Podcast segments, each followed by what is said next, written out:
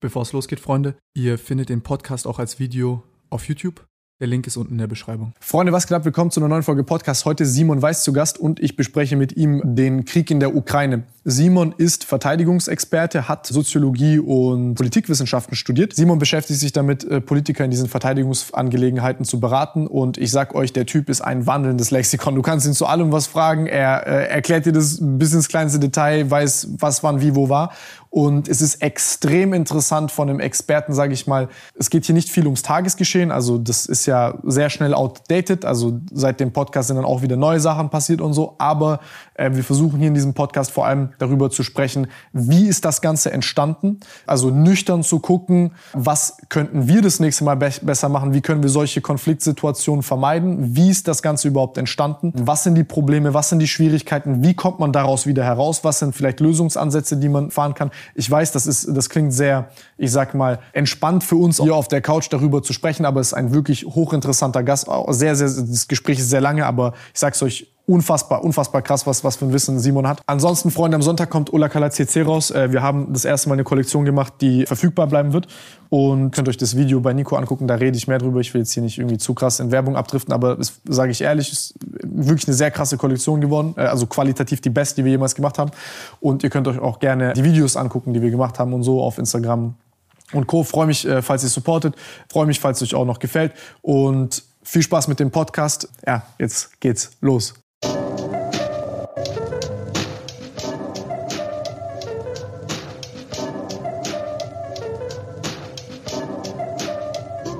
Also ich, ich, ich würde ich würd gerne folgenderweise einsteigen. Ich würde dich kurz einmal vorstellen wollen. Ich, ich gebe dir mal, ich geb dir mal meinen, ähm, meinen kurzen Stand. Also was ich weiß, ich weiß, du hast Politikwissenschaften und Soziologie studiert. Ja. Yeah.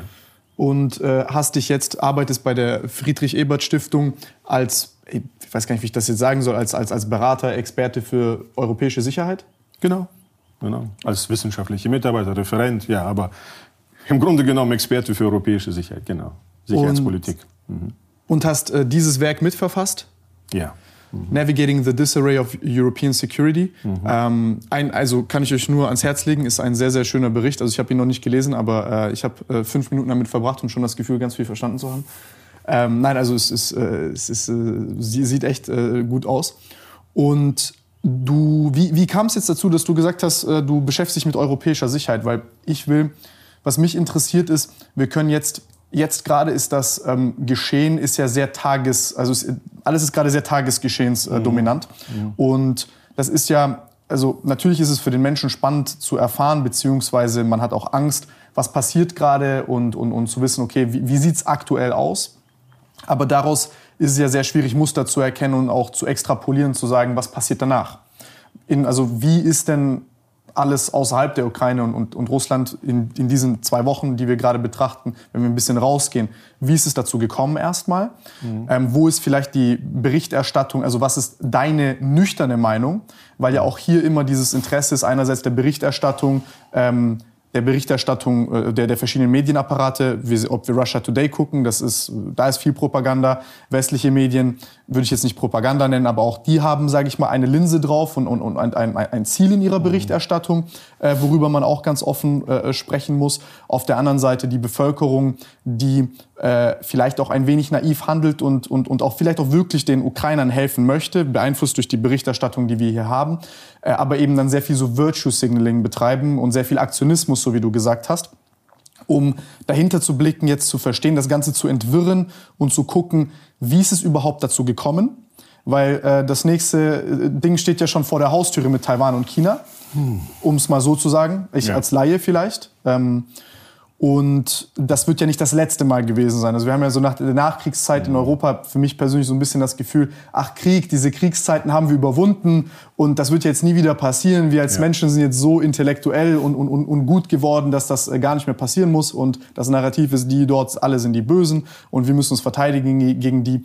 Aber ähm, wir sehen ja auch, die Abhängigkeiten zum Beispiel nach China und, und nach Osten werden auch immer größer. Und ich sag mal, alles was wir selbstverständlich in der Nachkriegsordnung gesehen haben, fängt so langsam an zu bröckeln mhm. und ähm, doch nicht gar nicht so selbstverständlich und ewig haltend zu sein, wie man denkt. Und das würde ich gerne also besser verstehen wollen mit deiner Hilfe. Ja, sehr gerne. Ich, ich hoffe, ich kann helfen. Du hast es natürlich ein riesen äh, sag ich mal, Feld aufgemacht mhm. an sehr komplexen Fragen. das ist der Klassiker. Also ähm, wie, wie, ist die Genese des Ganzen? Also wie sind wir da hingekommen? Ähm, wie, ja, welche Verfahrensbeteiligte, welche Akteure, welche Staaten werden daran beteiligt? Von wem äh, ging jetzt der konkrete Impuls aus? Also wenn wir jetzt nicht bei Adam und Eva anfangen, sondern ich kann Ihnen einen Einstieg geben. Sehr gerne. Oder eine Frage.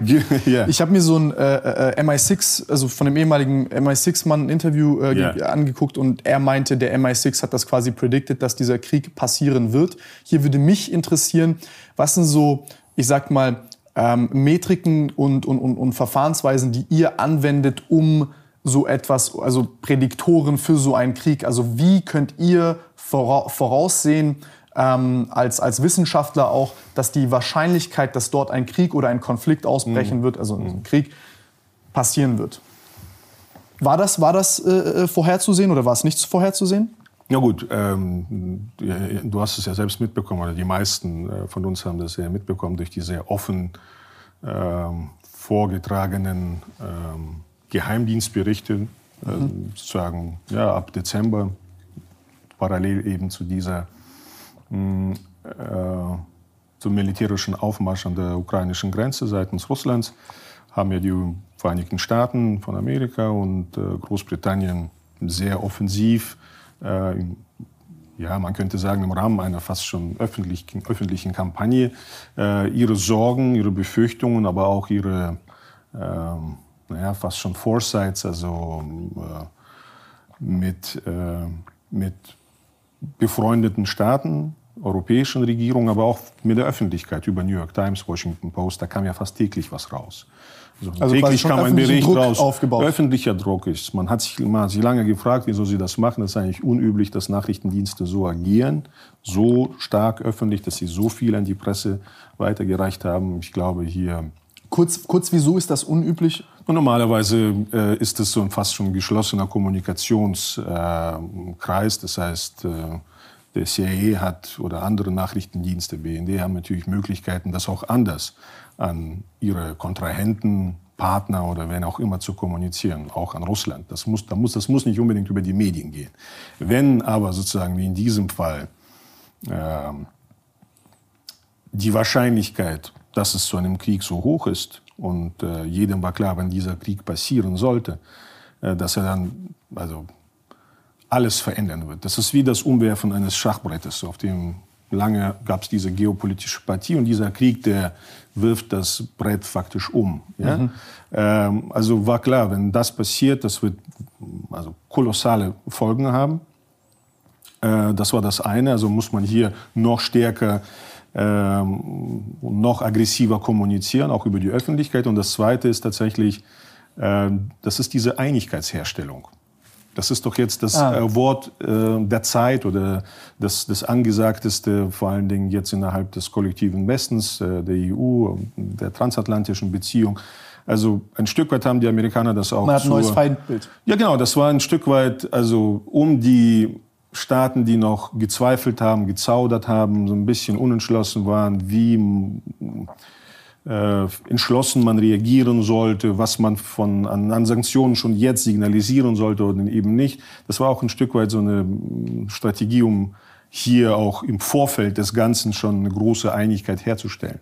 Damit dann, wenn etwas passiert, man sofort entschlossen und klar entschlossen. kann. Denn das ist ja quasi dann auch dieser Effekt, man äh, fokussiert, alarmiert die, die Öffentlichkeiten, eben in Frankreich, in Deutschland und so weiter. Und ich glaube, Deutschland war ja tatsächlich auch ein sehr wichtiges Zielland, eben für diese starke Kampagne. Deine Frage, was die Prädiktoren angeht, ich ähnliches. Kurz, kurz dazu, ja. bevor wir zu den Prädiktoren ja, kommen. Ja, ne. ähm, was ich mich jetzt frage, ist, das, das jetzt mal kurz, wie das, wie das bei Russland auch ankommt. Also ich bin kein, ich, ich, bin, ich bin nicht Putins Advokat. Ich will das kurz noch einmal erwähnen. Der. Mann ist, das ist eine Invasion. Das ist Scheiße und und und äh, ich möchte das in keinster Weise verteidigen oder oder legitimieren oder so. Ich möchte aber auch ähm, es mir nicht zu einfach machen und einfach mhm. sagen, der ist der Böse, brauchen wir gar nicht mehr drüber nachdenken, mhm. Mhm. weil es ist unterkomplex. Also das, das, das erfasst ja die Wahrheit nicht.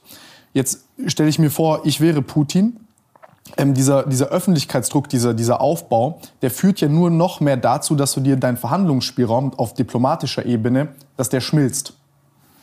Na gut, Putin hat es, ähm, wenn ich jetzt seine Sicht ähm, darstellen äh, sozusagen äh, darf, das war ja so, er hat relativ zu Beginn des Ganzen, also schon noch im Dezember, im Dezember, an, bei einem Treffen mit Botschaftern, russischen Botschaftern, dem Außenminister, im Außenministerium gesagt, so, äh, ich möchte diese militärische Anspannung äh, an der Grenze eben aufrechterhalten. Die dienen dazu sozusagen, damit wir diplomatisch mit unseren äh, Forderungen nach Sicherheitsgarantien sozusagen Erfolg haben. Das sollte das Ganze begleiten nach dem Motto, um das ganz ja, äh, einfach, Strategie, genau, ganz einfach hat. auszudrücken. Sozusagen, man hört ja sonst nicht auf uns. Mhm. Das war mehr oder weniger der Punkt. Wir, wir leben ja seit Jahren. Du siehst ja bei Putin auch und das kommt ja bei all den äh, Beschreibungen, die momentan über ihn kursieren, völlig zurecht. Also äh, emotional bedingt kursieren, wie er ist wahnsinnig äh,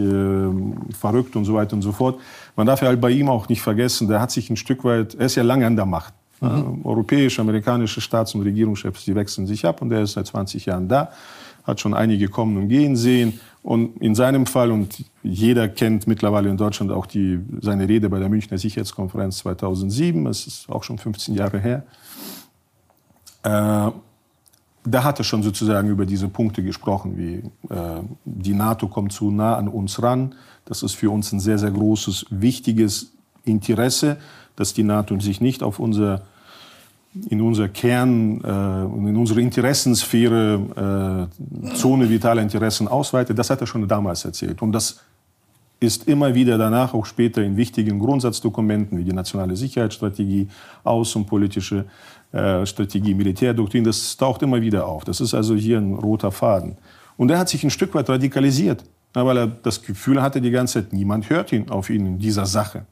Und die Ukraine spielt hier sozusagen seit der Unabhängigkeit eine wichtige Rolle. Ja, also waren die Osterweiterungen davor auf Polen, Tschechien, Ungarn, später dann auf die baltischen Staaten, Slowakei, Rumänien noch eine Sache, die mhm. übrigens auch in gewisser Weise ähm, von der NATO auch abgefedert wurde. Es gab 97 die NATO-Russland-Grundakte, dann die erste Erweiterung 99, dann gab es den NATO-Russland-Rat. Das war so ein Stück weit eine Art Entgegenkommen oder ähm, gewisser Kompromiss für die zweite große Osterweiterung.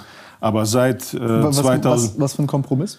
Naja, dass, dass, dass Russland gewisse ähm, Mitspracherechte äh, eingeräumt worden sind. Ja, bestimmte ähm, Sachen festgelegt äh, wurden, die auch russischen Interessen Rechnung getragen haben. Wie eben 97 bei der NATO-Russland-Grundakte, das bestimmt, dass keine substanziellen äh, Truppen, also Soldaten äh, mit Gerät äh, sozusagen östlich der Oder stationiert werden in diesen neuen NATO-Staaten. Ja?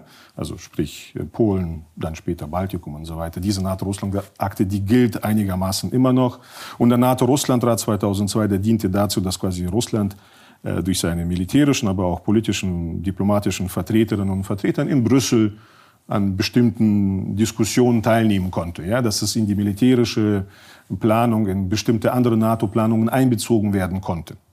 Das ist ja seit 2007, 2008, seit dem Bukarester Gipfel, als es diesen Formelkompromiss gab, dass die äh, Ukraine und Georgien irgendwann Teil der NATO werden, das war ja nicht mehr vorgesehen. Ja, also das heißt, das, da wurde es schon richtig konfliktiv. Ja, da, da, da, da war das sozusagen, da gab es keinen Spielraum mehr anscheinend für Kompromisse. Da, daraus ist dann ein Stück weit auch dieser Krieg in Georgien, der Fünf-Tage-Krieg im August 2008 erwachsen aus diesem äh, geopolitischen, äh, aus dieser geopolitischen Spannung und all das, was wir später gesehen haben. Kannst du mir da kurz die Interessen erklären? Also was ich mich da ganz ja, die, naiv ja. frage, wieso nicht einfach, also ähm, hier, hier, gibt es ja so zwei Lager. Man sagt dann immer, gut, der Putin-Versteher, das ist äh, Schwachsinn, der Mann nutzt das schamlos aus. Mhm. Ähm, der hält sich nicht an die Regeln, sondern er will immer expansiver werden. Auf der anderen Seite ist das Narrativ, ja gut, der Westen halt nun auch. Aber der Westen hat halt die Legitimation von freien Wahlen und die Leute wollen halt. Was, genau, diese, diese Staaten äh, wollen auf, ja, als ehemalige wollen auf die Gewinnerseite. Sowjet, na, Gewinnerseite, auf die zivilisierte Seite, auf die Seite, die mehr Wohlstand verspricht. Genau.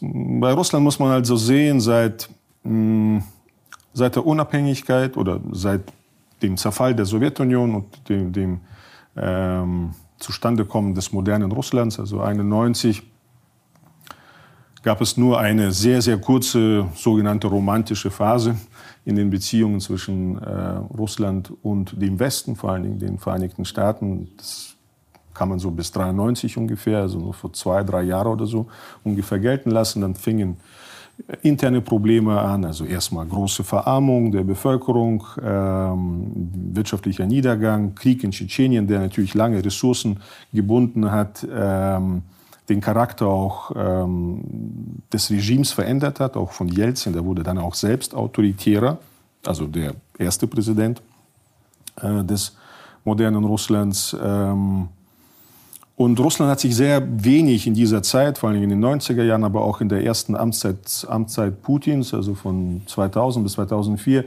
sich um das sogenannte nahe Ausland, das ist ein russischer Begriff für diese ehemaligen Sowjetrepubliken, jetzt unabhängige, äh, sozusagen souveräne Staaten, gekümmert. Die Russen haben sich die Ressourcen waren schlicht nicht da. Wichtig war das Verhältnis zu China, zu den USA, zu Europa. Ähm, man hat also nach einer, nach einer eigenen Konsolidierung erstmal des, des, eigenen Systems gesucht und das komplett vernachlässigt. Der Westen tat es aber nicht. Ja? Ähm, der Westen hat dann natürlich Beziehungen äh, aufgebaut, Beziehungen aufgebaut, wirtschaftliche, zivilgesellschaftliche. Man hat in Entwicklungszusammenarbeit investiert, mit Menschen, also gearbeitet mit Nachwuchspolitikerinnen und Politikern und so weiter.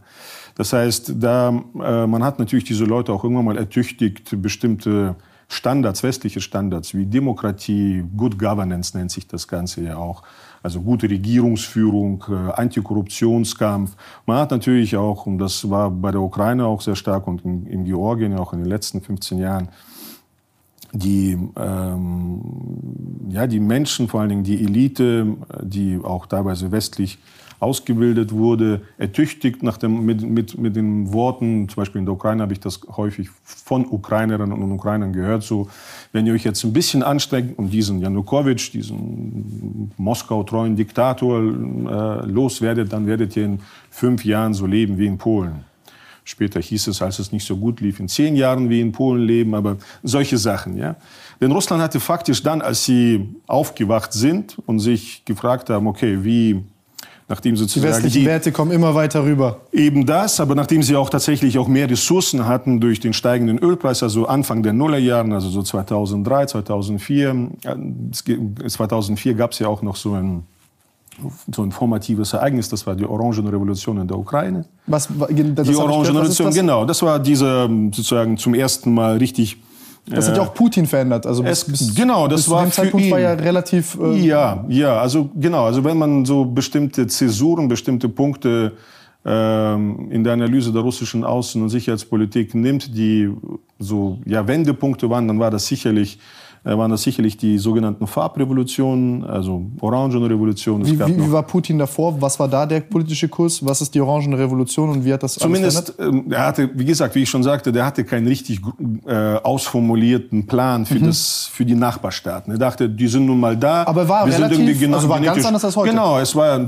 wahrscheinlich erinnerst du dich noch, äh, das ist schon ein paar Jahre her, so 21, um genau zu sein. Ähm, nach 9-11, nach den Ter Terroranschlägen, war ja Russland sehr schnell, sehr solidarisch mit den Vereinigten Staaten. Also Bush, äh, Putin hat Bush sozusagen gleich angerufen, den amerikanischen Präsidenten. Stimmt, dann der Irakkrieg. Genau, dann haben sie ihm alles zu, wie wir helfen euch bei Afghanistan. Also das war große noch ähm, kooperative Geste.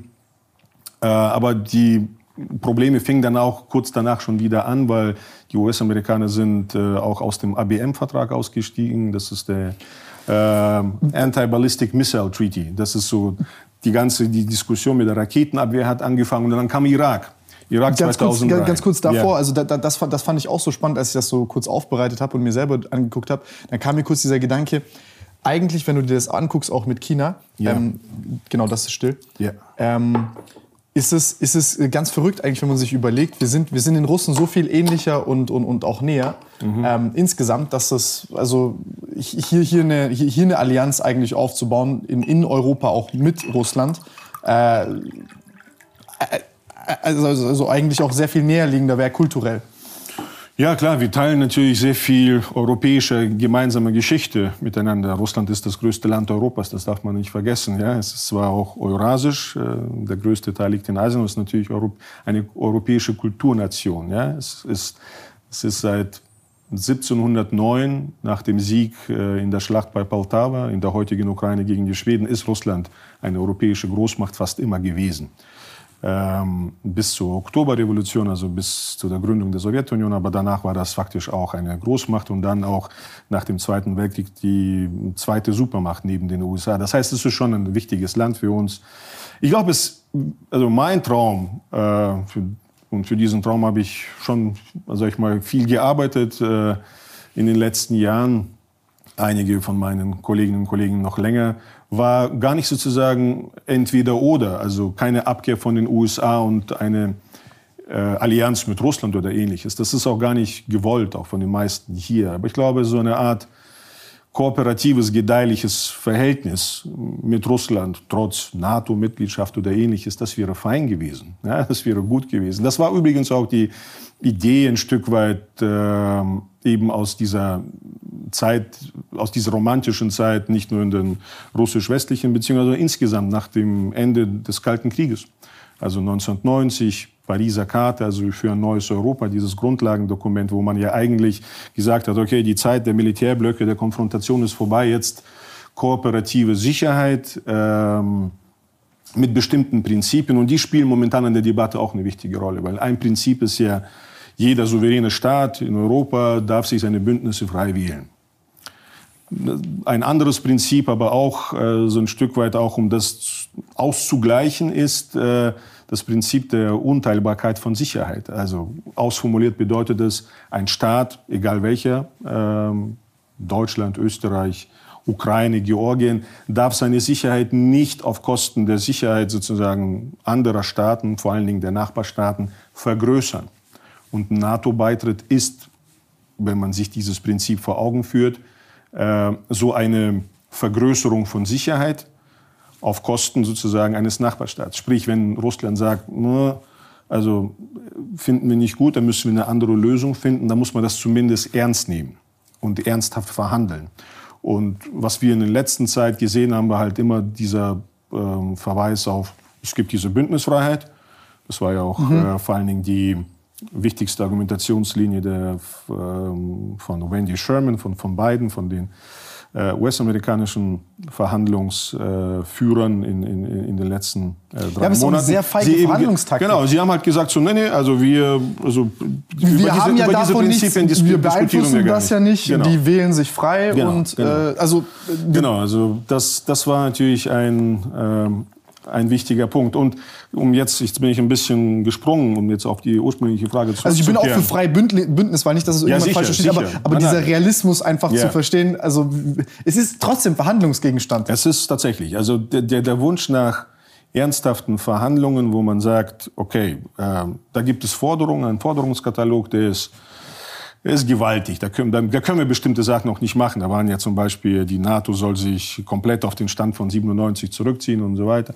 Das ist, äh, das war zu viel. Ja, ja. Das ist wie auf dem Bazar. Die kommen halt mit äh, ja, das, dem, das ist ja auch und typisch irgendwo so eine, trifft man sich in der Mitte. Aber da war, da war schon sehr viel noch in der Mitte gewesen, was wir nicht, also mit wir meine ich jetzt äh, uns im Westen, nicht wirklich diskutiert haben. Also allein konkret die Ukraine, Minsk II, Neutralität, ähnliche Sachen. Das Einzige, was man ihm Putin sozusagen gegeben hat oder geben wollte, war ja, lasst uns ein wenig über Rüstungskontrolle reden, über vertrauens- und sicherheitsbildende Maßnahmen.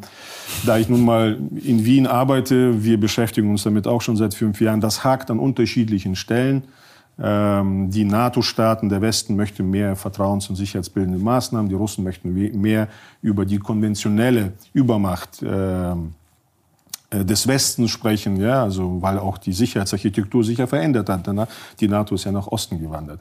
Das heißt, hier hat man von diesen, ähm, aus diesen Verhandlungen tatsächlich wen weniger gemacht, als ich mir das gewünscht hätte. Ja, tatsächlich mehr, ja, kooperativ zu sein. Und die Amerikaner sind ja auch, und du hast du das, du hast es ja auch mitbekommen, sind ja dann auch recht schnell, spätestens im Januar, ähm, argumentativ so äh, vorgegangen, dass es wird diesen Krieg sehr wahrscheinlich geben. mhm. und wir machen daraus für, für Russland ein zweites Afghanistan. Mhm. Und wir haben übrigens auch alle anderen schon äh, wie sagen, sagen, auf unserer Seite, die sind informiert, die ziehen mit. Also der Westen ist geeint und wir werden äh, apokalyptische oder es hieß auch nukleare Sanktionen ähm, verhängen äh, und wir werden die Ukraine quasi fit machen, ähm, damit sie in diesem Krieg ähm, ja, den Russen solche Opfer zufügen, solche Kosten auch äh, zufügen, dass Russland danach strategisch besser, schlechter dasteht als jetzt. Das hat übrigens auch Jack Sullivan gesagt, der National Security Advisor äh, von Biden, noch in einem Interview, ich glaube, das war Anfang Februar oder noch Ende Januar, sagte er im amerikanischen Fernsehen, dass für uns ist jetzt in diesem Konflikt, damals war das noch ein Konflikt, kein Krieg, entscheidend, äh, wie wir in ein paar Jahren, ich glaube, er sprach von fünf Jahren, strategisch dastehen im Vergleich zu Russland. Ja, also das ist die große systemische Ebene. Also sehr wenig tatsächlich auch ja, böse gesagt, wenig Mitgefühl auch für die Ukraine. Dann hätte man sozusagen gesagt, okay, das, das, dieser Krieg darf auf keinen Fall passieren. Mhm. Ja, dann äh, hätte man diesen Impetus, dann hätte man wahrscheinlich auch etwas ernsthafter verhandelt. Dann wäre man wahrscheinlich etwas gesprächsbereiter. Das ist halt so eine Sache, die mir, ja, die mich immer noch sehr wurmt, weil ich das noch nicht ganz, selbst noch nicht ganz verstehe, wieso äh, der Westen, aber auch Deutschland ähm, nicht mehr gemacht hat. Ja? Da habe ich zwei Fragen. Also bevor wir dann, also lass uns, lass uns später dieses äh, orangene Revolution und, und, die, mhm. und, und, und, Putin davor, danach, weil ich, ich, ich finde diesen, diesen Zeitstrahl ganz interessant, das einmal so historisch nachzuvollziehen, ähm, weil ich die Entwicklung interessant finde, ist kurz, wäre meine Frage hier, bevor wir dazu kommen, ist, also damit ich das verstehe, also was ich, wo ich so ein bisschen, äh, äh, also wo ich jetzt angefangen habe, mir das anzugucken, ist zum Beispiel die Krim. 2014 hat man sich das, äh, hat man sich die Krim geholt. Jetzt interessiert mich hier die Interessen und die Legitimation und deine Einschätzung. Also das, was ich weiß, war, da hat äh, auf einmal, äh, man hatte auch irgendwo Angst, dass Ukraine sich verselbstständigt und unabhängig wird und eine Art zweiter Petrostaat wird. War das ein, ein, eine Rolle? Weil ich habe gehört, dass man dort, äh, beziehungsweise also gelesen, dass man zwei Trillionen oder Trilliarden Kubikmeter Erdgas gefunden hat dort in der Nähe. Mhm. Dass dann ähm, ExxonMobil, Shell und so sind hingegangen, haben dann, yeah. und, und, und, und das ist, das ist einerseits für Russland, weil die dort auch 30 äh, mhm. Prozent ihres äh, GDPs über, über, über eben äh, mhm ähm, äh, Erdgas- und Öllieferungen äh, äh, machen. Und hier quasi eine, für, für, den Westen wäre das ja super, mhm. einerseits, und andererseits auch dieser geopolitische Standort Krim mit dem Zugang zum Meer und Co. Also hier interessiert mich, wieso also hier hat das ja angefangen und das war eine extreme, also sagt man ja erfolgreich für, für Putin, strategisch auch super, super, also quasi super stark ausgeführt. Ich klammer die ganze Moral und, und, und das Ethnische und, und ja. alles mal aus. Hier interessieren mich diese zwei Ebenen, weil das ist, glaube ich, das, wo, wo das immer sehr schnell ver, vermischt wird, ist, mhm. wir klammern den Faktor Mensch aus. Warum tut man das? Mhm. Und auf der anderen, also Sicherheit, Wirtschaft und auf der anderen Seite, wie überzeugt man, das macht ihr hier auch, also so die psychografische, die ethnische Zusammensetzung dort zu verstehen, weil das ja auch in der Ukraine das ja auch ganz schwierig ist. Im Osten sind ja die Leute sehr viel näher an Russland dran, je weiter du nach Westen gehst. Deswegen ja auch ganz gezielt ähm, Luhansk und, und, und, und, und Donbass und Co. Mhm. Ähm, weil dort die, die Überzeugungen der Leute schon sehr viel näher sind an den russischen. Um äh, also quasi diese zwei Seiten einmal zu erklären, mhm. wie es da angefangen hat. Das, das finde ich interessant. Ja gut, also ähm, die demografischen, identitären Aspekte in der Ukraine sind natürlich hochkomplex. Also da muss man mhm. sehr weit zurückgehen. Also nicht sehr weit in die, zurückgehen in die Geschichte, aber zumindest die moderne Geschichte der Ukraine. Da, es gibt halt in der Anfangszeit ähm, unter den Präsidenten Kravchuk, Kutschmasch durchaus diese, auch unter Janukowitsch und Juschenko und Timoschenko gab es eben diese, den Süd- östlichen äh, Teil des Landes, also von Odessa bis hin nach Kharkiv, äh, Donbass und so weiter, die Krim äh, eingeschlossen, ein, ja, diesen südöstlichen mhm. Äh, pro-russischen pro Teil ähm, des Landes und den, den Rest, der eher mit und Westen zum Westen, aber auch einfach ähm, genuin ukrainischer, also nationalistischer ein Stück weit war, mehr auf Unabhängigkeit, auf Selbstständigkeit und natürlich eine Westorientierung gepocht hat. Ja?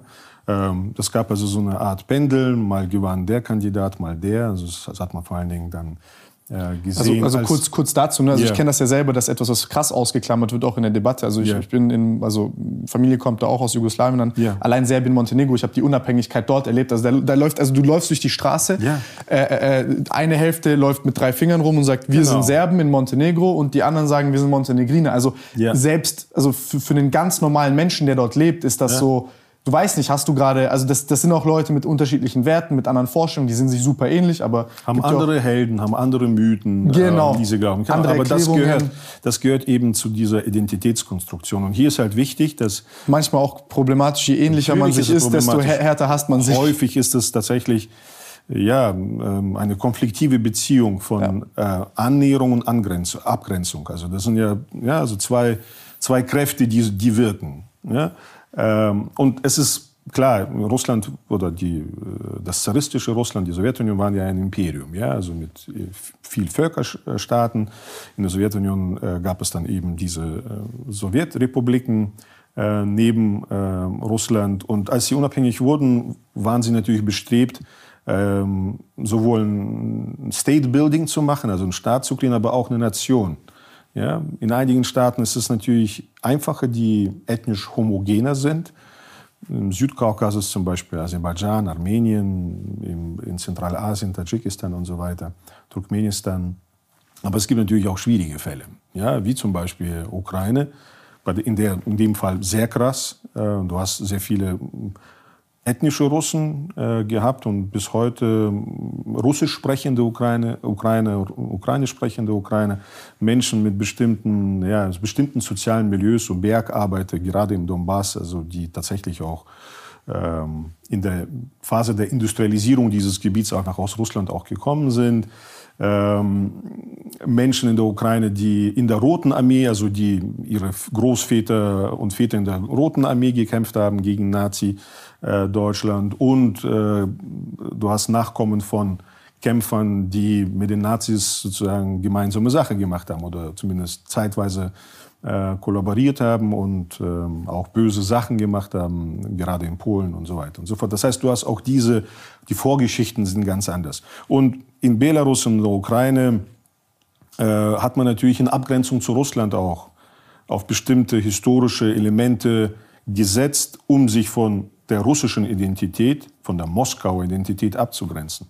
Das hat sehr viele Elemente. Das ist einmal diese große Hungersnot in der Ukraine, der sogenannte Holodomor, den sie äh, sozusagen auch versuchen, äh, international anerkannt zu so einem Genozid, äh, als Genozid zu klassifizieren. Einige Staaten tun das, einige nicht. Das war eine große Hungersnot in der Stalinzeit, als sehr viele Bauern der, auf dem Territorium der heutigen Ukraine gestorben sind. Also über, über drei Millionen. Äh, aber es sind auch andere gestorben, Kasachen, Wolgadeutsche, äh, Russen und so weiter. Wie siehst aber, du das? Also ich tue mich schwer damit, das als äh, Genozid, äh, also weil die Definition von Genozid ist sehr äh, voraussetzungsvoll. Also ja, das muss also wirklich gerichtet gegen eine Ethnie gewesen sein und das ist halt in diesem Fall, weil eben sehr viele ähm, Kasachen äh, gestorben sind, also ich glaube relativ zur Gesamtbevölkerung sogar mehr als Ukraine. Äh, Wolgadeutsche, Russen auch. Ähm, ja, schwierig. Also das, die, die der, der, Historiker, der, der Historikerdiskurs zu diesem Thema, der läuft immer noch. Mhm. Es gibt im Westen, als auch in der Ukraine, sowohl Historikerinnen und Historiker, die eben sagen, okay, Holodomor ist äh, oder war ein Genozid an der ukrainischen Bevölkerung von der sowjetischen Führung in Moskau. Andere sagen, das ist nicht so einfach. Diese These kann man äh, so nicht aufrechterhalten. Das ist also schwierig. Was ich einfach nur sagen will, all diese Aspekte, also Kultur, bestimmte Trachten, ja, äh, bestimmte andere Elemente, die in der ukrainischen sozusagen Geschichte seit der Kiewer Russen eine Rolle gespielt haben, die wurden dann in Abgrenzung auch zu, zur, zur russischen Identitätskonstruktion in Stellung gebracht. Und das war sozusagen auch die Trennlinie innerhalb des Landes dann, auch politische Trennlinie äh, über die letzten 30 Jahre. Ja, das ist jetzt natürlich alles nach dem Euromaidan, also 2013, 14 und durch die Annexion der Krim und durch den fortwährenden Kampf im Donbass, also diesen ständigen Beschuss äh, nochmals, wie soll ich sagen, verstärkt worden, radikalisiert worden. Und deswegen ist dieser Anteil, und das merken wir jetzt gerade an diesem Krieg besonders stark, äh, ist dieser Anteil der hm, Menschen, die sich noch mit der russischen oder sowjetischen Identität äh, assoziieren oder verbunden fühlen, immer weniger geworden. Das heißt, äh, jetzt sprechen ja auch einige vollkommen zu Recht, dass in diesem Krieg jetzt aktuell die Nationenbildung der Ukraine faktisch abgeschlossen ist. Das heißt, mhm. die Abgrenzung vom Russischen äh, ist jetzt vollzogen. Aber die, das haben wir auch in diesen Umfragen gemerkt. Wir haben ja einmal 2018. Ist das etwas, was äh, Putin unterschätzt hat? Das hat genau, das darauf wollte ich gerade eingehen. Das hat er massiv unterschätzt. Das sehen wir jetzt. Also ich glaube, die haben tatsächlich die Nachrichtendienste und so weiter und so fort, die haben diesen Punkt massiv unterschätzt. Das ist wahrscheinlich der größte Fehler bisher. Wenn man diesen Krieg insgesamt und den Verlauf betrachtet, ist das der größte Fehler. Ich versuche das mal kurz in meinen Worten zu erklären ja. und dann äh, hilfst du mir. Ja, sehr, sehr gern. Ja. Ähm, also Putin ist davon ausgegangen, dass er quasi relativ unbeschwert, also sieht man ja auch in den Kriegsvorbereitungen dort ähm, einmarschiert, also auch wie er die Logistik aufgebaut hat vom Krieg. Also die Nachschubslinien und Co. waren jetzt nicht so stark, als dass er da so stark ins Land vordringen könnte. Mhm. Ähm, und so wie, das, also so wie ich das mitbekommen habe, hat, hat er damit gerechnet, dass die Leute sagen, okay, ja, jetzt kommen die Russen, die retten uns, wir sind jetzt auf deren Seite, wir unterstützen die, wir bekochen die, wir helfen denen hier Basen aufrecht, also quasi ihre Nachschubslinien weit, weit, weiter ins Land zu befördern. Mhm. Aber es ist äh, das Gegenteil passiert. Genau, es, es, ist, das, äh, es ist das Gegenteil passiert, ähm, eben weil äh, sie wahrscheinlich von einem ähnlichen Vorgehen wie 2014 ausgegangen sind. Ja, also die Krim-Annexion wurde ja, weil Krim noch mal was ganz anderes ist als der Rest der Ukraine. Wieso? Äh, ja, die Krim war schon immer sozusagen der prorussischste Teil der mhm. Ukraine. Mhm. Ethnische Zusammensetzung auch vor Beginn der Krim-Annexion war schon, ja. Also der Widerstand der Bevölkerung kulturell ja, ja, das war heißt, viel niedriger. Gewissen, gewisse Abspaltungstendenzen, bestimmte soziale Gruppen, ehemalige Veteranen der Schwarzmeerflotte und so weiter und so fort. Die, so, so ein Irredentismus oder so ein Separatismus gab es äh, in, in der Krim fast die gesamte Zeit der ukrainischen Unabhängigkeit, seit den 90er Jahren. Mal mehr, mal weniger. Äh, es, es, es, gab sozusagen die sozialen Grundlagen dafür. Mhm. Ja, das heißt, die Russen mussten dann nur bestimmte Militärbasen umstellen, was sie damals ja auch gemacht haben im März ähm, äh, sozusagen 2014 und äh, mit Hilfe sozusagen ungetragen von der Bevölkerung wurde dann ja dieser Teil der Ukraine, diese Halbinsel abgespalten. Das heißt, es kam aber auch sehr viel an Mobilisierung aus der Bevölkerung heraus. Ja? Und dann eben das Referendum. Ähm, war das manipuliert oder nicht? Na, sicherlich war das manipuliert. Man hätte äh, andere äh, sozusagen äh, Qualitätsstandards anlegen können, mehr internationale Beobachter. Aber das war natürlich dann auch so, dass musste schnell gehen. Das Ganze musste schnell zu so einem Fait accompli, also das musste irgendwie schnell unter Dach und Fach gebracht werden. Klar, in, in unserer, in der westlichen Berichterstattung und in der gängigen Meinung bei uns wird das als hinter vorgehaltener Waffe sozusagen ab, durchgezogenes mhm. Referendum bezeichnet. Es gab dann irgendwann mal auch vor ein paar Jahren, äh, als man nach einem Ausweg gesucht hat, wie kann man das irgendwie vielleicht doch nachträglich, äh, nein, nicht legitimieren, aber zumindest irgendwie einen Ausweg finden, aus, weil damit ja auch viele Sanktionen verbunden sind. Dann gab es die Idee, vielleicht noch ein neues Referendum durchzuführen, also mit westlichen Beobachtern und allem Möglichen. Ich glaube, die, selbst die Regierung in Kiew war da nicht so angetan von dieser Idee, weil den meisten schon klar war, dass ähm, wenn es dann nicht am Ende 90 Prozent sind, aber es werden trotzdem 75 Prozent sein, die äh, dafür sind, dass das Teil Russlands ist. Ähm, und wahrscheinlich auch trotz äh, sozusagen dann der Wasserknappheit oder andere Probleme, die dann auf der Krim waren, trotzdem mhm. noch zu Russland halten würden. Das heißt, hier ist die Bindung schon sehr stark. Deswegen ist es ja jetzt auch wichtig, den Fluss da frei zu machen. Genau, das haben sie jetzt ja auch geschafft. Also der Kanal ähm, vom Festland, der versorgt jetzt die Krim tatsächlich wieder mit Wasser. Aber auch das war, also wenn man jetzt nach Gründen sucht, wieso er diesen Krieg angefangen hat, war das natürlich nicht der zentrale. Nimmt man halt mit dem Vorbeigehen. Nimmt man halt mit, aber das war nicht der entscheidende, ausschlaggebende Punkt. Aber lass mich noch vielleicht eine Sache sagen, ja. weil äh, um eben nochmal auf diesen Punkt der Fehleinschätzung der mhm. Demografie und so weiter einzugehen. 2014 haben sie ja auch in Donetsk und Lugansk auch die staatliche Ordnung, das Gewaltmonopol der Ukraine beseitigt militärisch, aber dann auch sehr schnell diese Strukturen schaffen können, diese Volksrepubliken, weil genügend Leute da waren, die eben mhm, beseelt, beseelt, mobilisiert waren, dass die Russen da waren.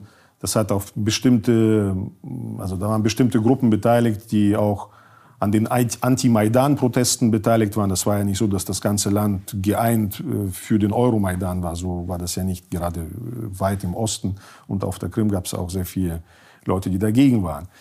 Dann ist aber sozusagen in acht Jahren ja die Beziehung immer schlechter geworden. Ja, das heißt, auch die Ukraine hat nochmals stark investiert äh, in die äh, ja, in die Nationenbildung. Ja, also Russisch wurde als Sprache äh, relativ stark reglementiert, also im Bildungswesen, im Mediensystem.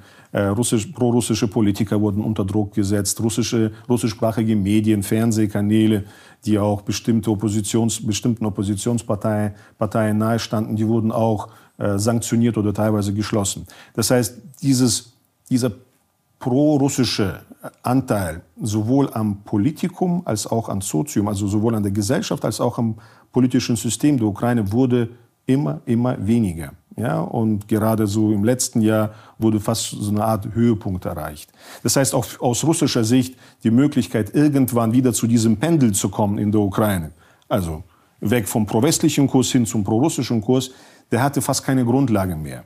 Also diese, diese Option fiel dann weg. Sprich, das wäre die Option, das nicht aus russischer Sicht nicht militärisch zu lösen, dass wenn irgendwann mal ein prorussischer kulturell genau kulturell durch Massenmobilisierung durch irgendwas, weil die sozioökonomische Situation im Land schlecht ist. Äh, Ihr wollt, dass wir helfen. Genau, euch. genau, wir so, ja, das Übliche. Das hat auch was damit zu tun und das habe ich vorhin schon in unserem Gespräch erwähnt. Was ist das Übliche? Erklär es einmal. Sachen, die für dich selbstverständlich sind, sind für andere vielleicht nicht so selbstverständlich. Das genau. ist ganz interessant. Das, genau. Also Russland hatte ja mh, hm, als ich über die äh, formative Phase sozusagen gesprochen habe oder die Entstehungsphase so der äh, russischen Außenpolitik zum nahen Ausland, ähm, so ab 2004 bei Putin, da hat man ja un unterschiedliche Verhinderungsstrategien oder Verhinderungspolitiken ähm, ja, durchgeführt. Ja, also man könnte drei ungefähr zusammenfassen. Die eine Strategie basierte auf ähm, ja, man spricht in der Politik von Kooptation oder von Be Beeinflussung konkreter Figuren. Also zum Beispiel, äh, wir kennen da so zwei Oligarchen in der Ukraine. Über die haben wir so und so viel Einfluss auf, das, auf die Politik oder über den und den konkreten Politiker. Und dann wissen wir, die Ukraine bleibt in unserem Orbit, mhm. in unserer Einflusssphäre. Ja? Ähm, das andere ist also konkret über konkrete Personen, über vielleicht irgendwelche Deals, auch finanziellen Deals, wirtschaftsbestimmte Geschäfte äh, hat man das gemacht. Ähm, ja, also bestes Beispiel eben Lukaschenko auch, weiterhin ungefähr so die, ähm, diese Art von Beziehung. Janukowitsch war ein bestes Beispiel dafür. Wie lief das da konkret ab? Ja, dann man hat gesagt, so, also es ist einfach Korruption faktisch gewesen. Man hat dann gesagt, so, es gibt einen geringeren Gaspreis für euch hier und die und also, dann haben wir im Bereich Rüstung oder hier noch bestimmte Deals äh, abgeschlossen und äh, du schaust drauf, dass äh, das System stabil bleibt, dass äh, vielleicht russische Unternehmen einen präferierten Zugang zum ukrainischen Markt bekommen und so weiter und dass du dann dich nicht zu sehr nach Westen orientierst. Ja? Mit Lukaschenko war das ähnlich, also niedrige äh, Öl- und äh, Gaspreise halfen äh, seiner Regimestabilität, seiner Herrschaftssicherung ähm, und er konnte sich noch persönlich daran bereichern. Also das ist so das klassische Vorgehen. Das andere ist dann eher so diffuse Beeinflussung, das sehen wir so auf dem, Westbalkan. Das hast du sicherlich auch schon mitbekommen. Da gibt es andere Formen der Beeinflussung, die sind dann weniger, wie soll ich sagen, durchschlagend, aber trotzdem gut. Das ist so, man spielt die, den Panslawismus ein bisschen aus. Also die, den was? Den Panslawismus, also Ah, Panslawismus, Panslawismus ah, Pan, Pan, also, über, ja. Genau, also quasi Serben, slawisches Volk, Russen sozusagen die Geschichte vereint, die orthodoxe Kirche. Also das heißt, man, hat bestimmte Agenten der Beeinflussung, die dann auch äh, über ja, so breitere gesellschaftliche Beeinflussung den, ähm, äh, das Standing Russlands in diesen Gesellschaften ein Stück weit bewahren. Man sieht es ja jetzt auch an den, den prorussischen Demonstrationen in Belgrad In Podgorica gab es auch so kleinere. Das zeigt nochmal auch die Spaltung dort. Äh, Wie, ähm, was ist so ein Mechanismus dafür? Sagt, also, naja, also auch, das ist ähm, also eine Mischung. Also bestimmte Politiker, die orthodoxe Kirche ist beispielsweise sehr zentral, äh, gerade auf dem Westbalkan, gerade in, in, in Serbien.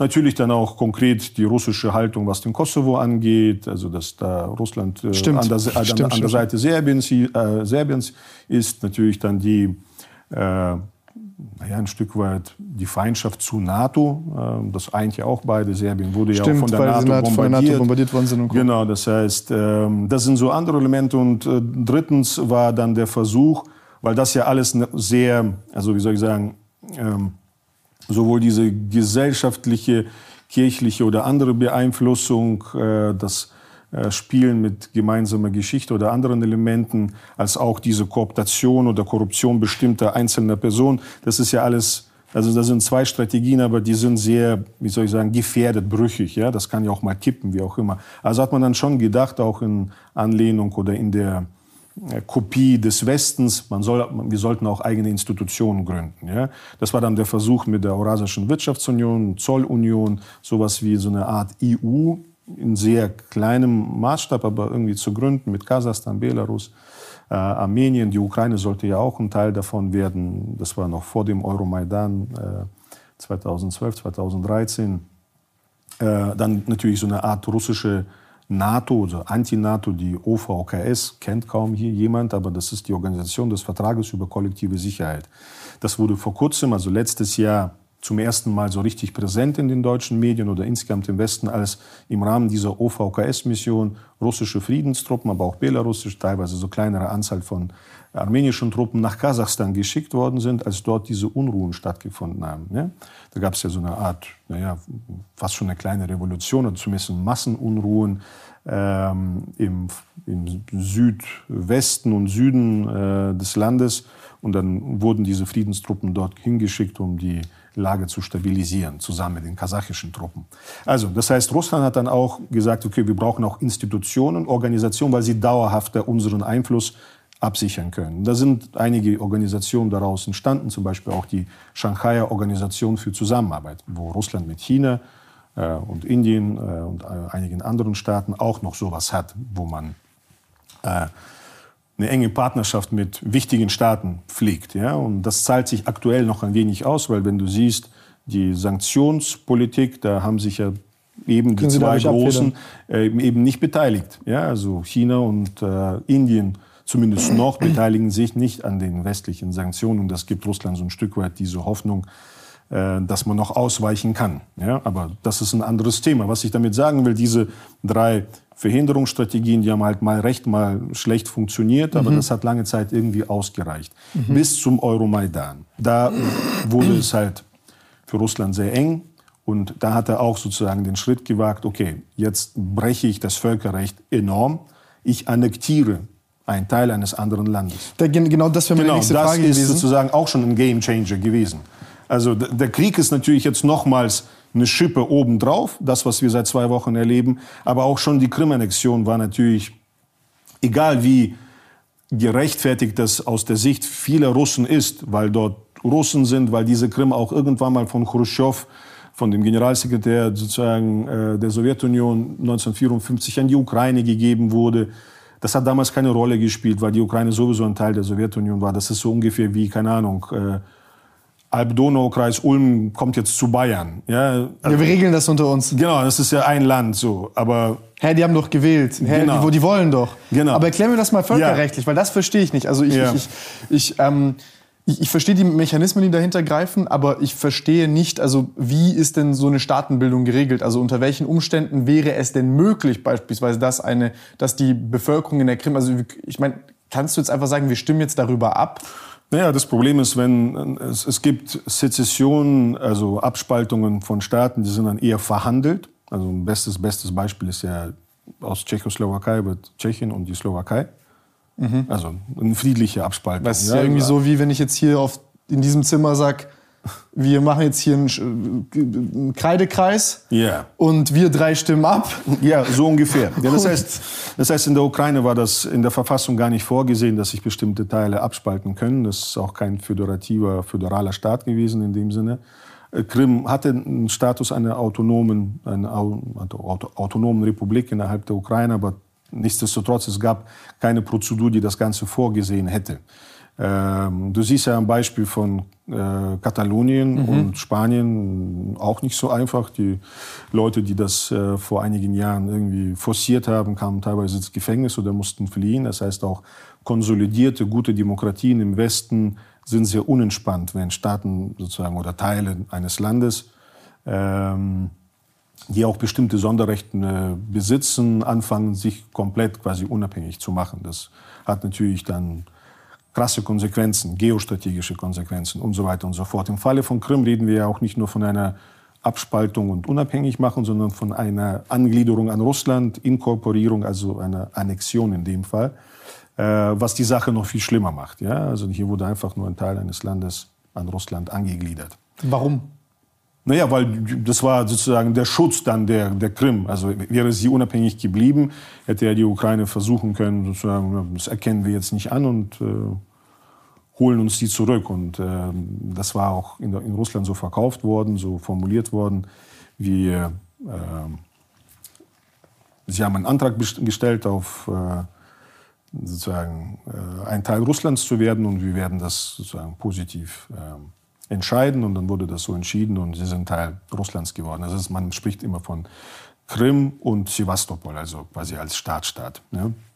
Es sind also zwei neue föderale Subjekte geworden der Russischen Föderation. Ähm, ja, äh, Putin hat diese ähm, Spezialoperation häufig sehr gelobt. Das war wohl aus seiner Sicht alles sehr erfolgreich, alles sehr gut. Aber was das natürlich zur Folge hatte, war schon ja, so ein, äh, eine Isolierung Russlands, die jetzt noch viel krasser ist. Aber damals hat es schon angefangen.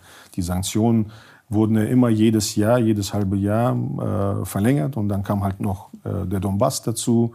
Ähm, dann der Abschuss äh, des, der MH17, also dieses malaysischen Flugzeugs, also der malaysischen Fluglinie über dem Donbass. Und das hat nochmal Sanktionen zur Folge gehabt. Und irgendwann mal haben die Russen auch, glaube ich, in den letzten Jahren verstanden, diese Sanktionen, die, die bleiben jetzt einfach, egal was wir da wie in, im Donbass machen. Was war aber der eigentliche Grund, also wieso wurde die Krim, also wa- wa- was, was war der Gedankengang Putins hinter Ja hinter gut, die Krim hat ja, genau, also Krim, da muss man tatsächlich etwas in die Geschichte ausholen. Ähm, die Krim wurde ja Teil des zaristischen Russlands durch eine Eroberung Katharina, von, von Katharina der Großen, der damaligen Zarin, in einem Krieg zwischen äh, Russen und Türken aus dem Osmanischen Reich.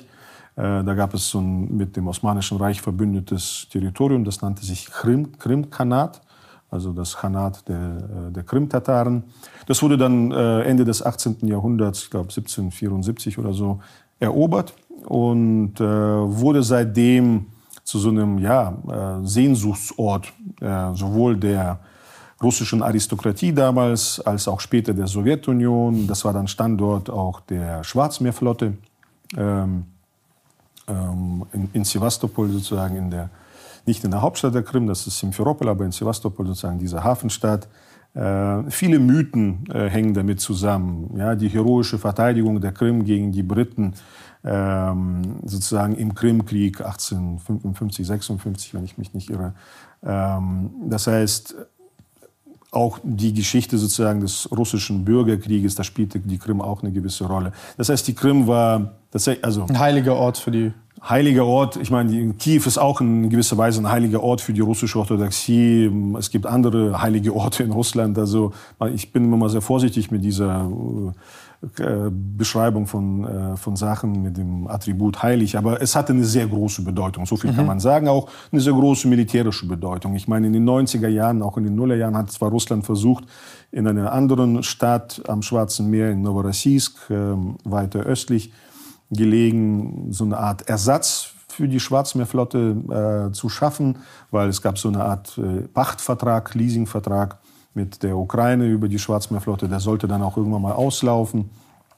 Aber das hätte sozusagen nicht den gleichen äh, Ersatz gebracht. Und tatsächlich, was äh, Putin häufig beschrieben hat äh, in Interviews, was auch von vielen Russen äh, geteilt wird bis heute, äh, er sagte mal, es für ihn wäre das unvorstellbar, äh, wenn, ähm, und nicht nur für ihn, sondern für jeden Russen wäre das unvorstellbar, würde die Ukraine Teil der NATO werden und NATO-Stiefel würden sozusagen über die Krim marschieren oder auf der Krim marschieren. Ja, also hm, sozusagen. Okay. Das heißt, das hat also eine, hat das das habe ich noch nie gehört, das ist interessant. Sehr überhöht sozusagen eben diese Bedeutung, auch diese Bedeutung für die Identität des Landes, für die nationale Idee, ähm, die Bedeutung der Krim dafür. Krim als Ort sozusagen ähm, heroischer Vergangenheit, also von, als Heldentaten, ja. genau, genau, also sehr, Passender. sehr wichtig, genau. Das heißt, ähm, deswegen, ich glaube auch in, in vielen äh, geschlossenen Konferenzen, ja, also unter Chatham House Rules sagt man meistens, also wo man wo nichts nach außen dringen äh, soll, also wo man nicht äh, zitieren darf aus diesen Konferenzen. Vielen habe ich teilgenommen in den letzten Jahren. Da war das unter Expertinnen und Experten eigentlich Klar, Brichst du nicht eine Regel gerade? Wie bitte? Brichst du keine Regel? Ich, momentan bringe ich, breche ich keine Regel. Ich sage ja keine Namen. äh, aber äh, sozusagen, es war fast schon Common Sense, dass die Krim eigentlich unwahrscheinlich, äh, also sehr unwahrscheinlich wieder Teil der Ukraine wird. Das heißt, Russland wird das.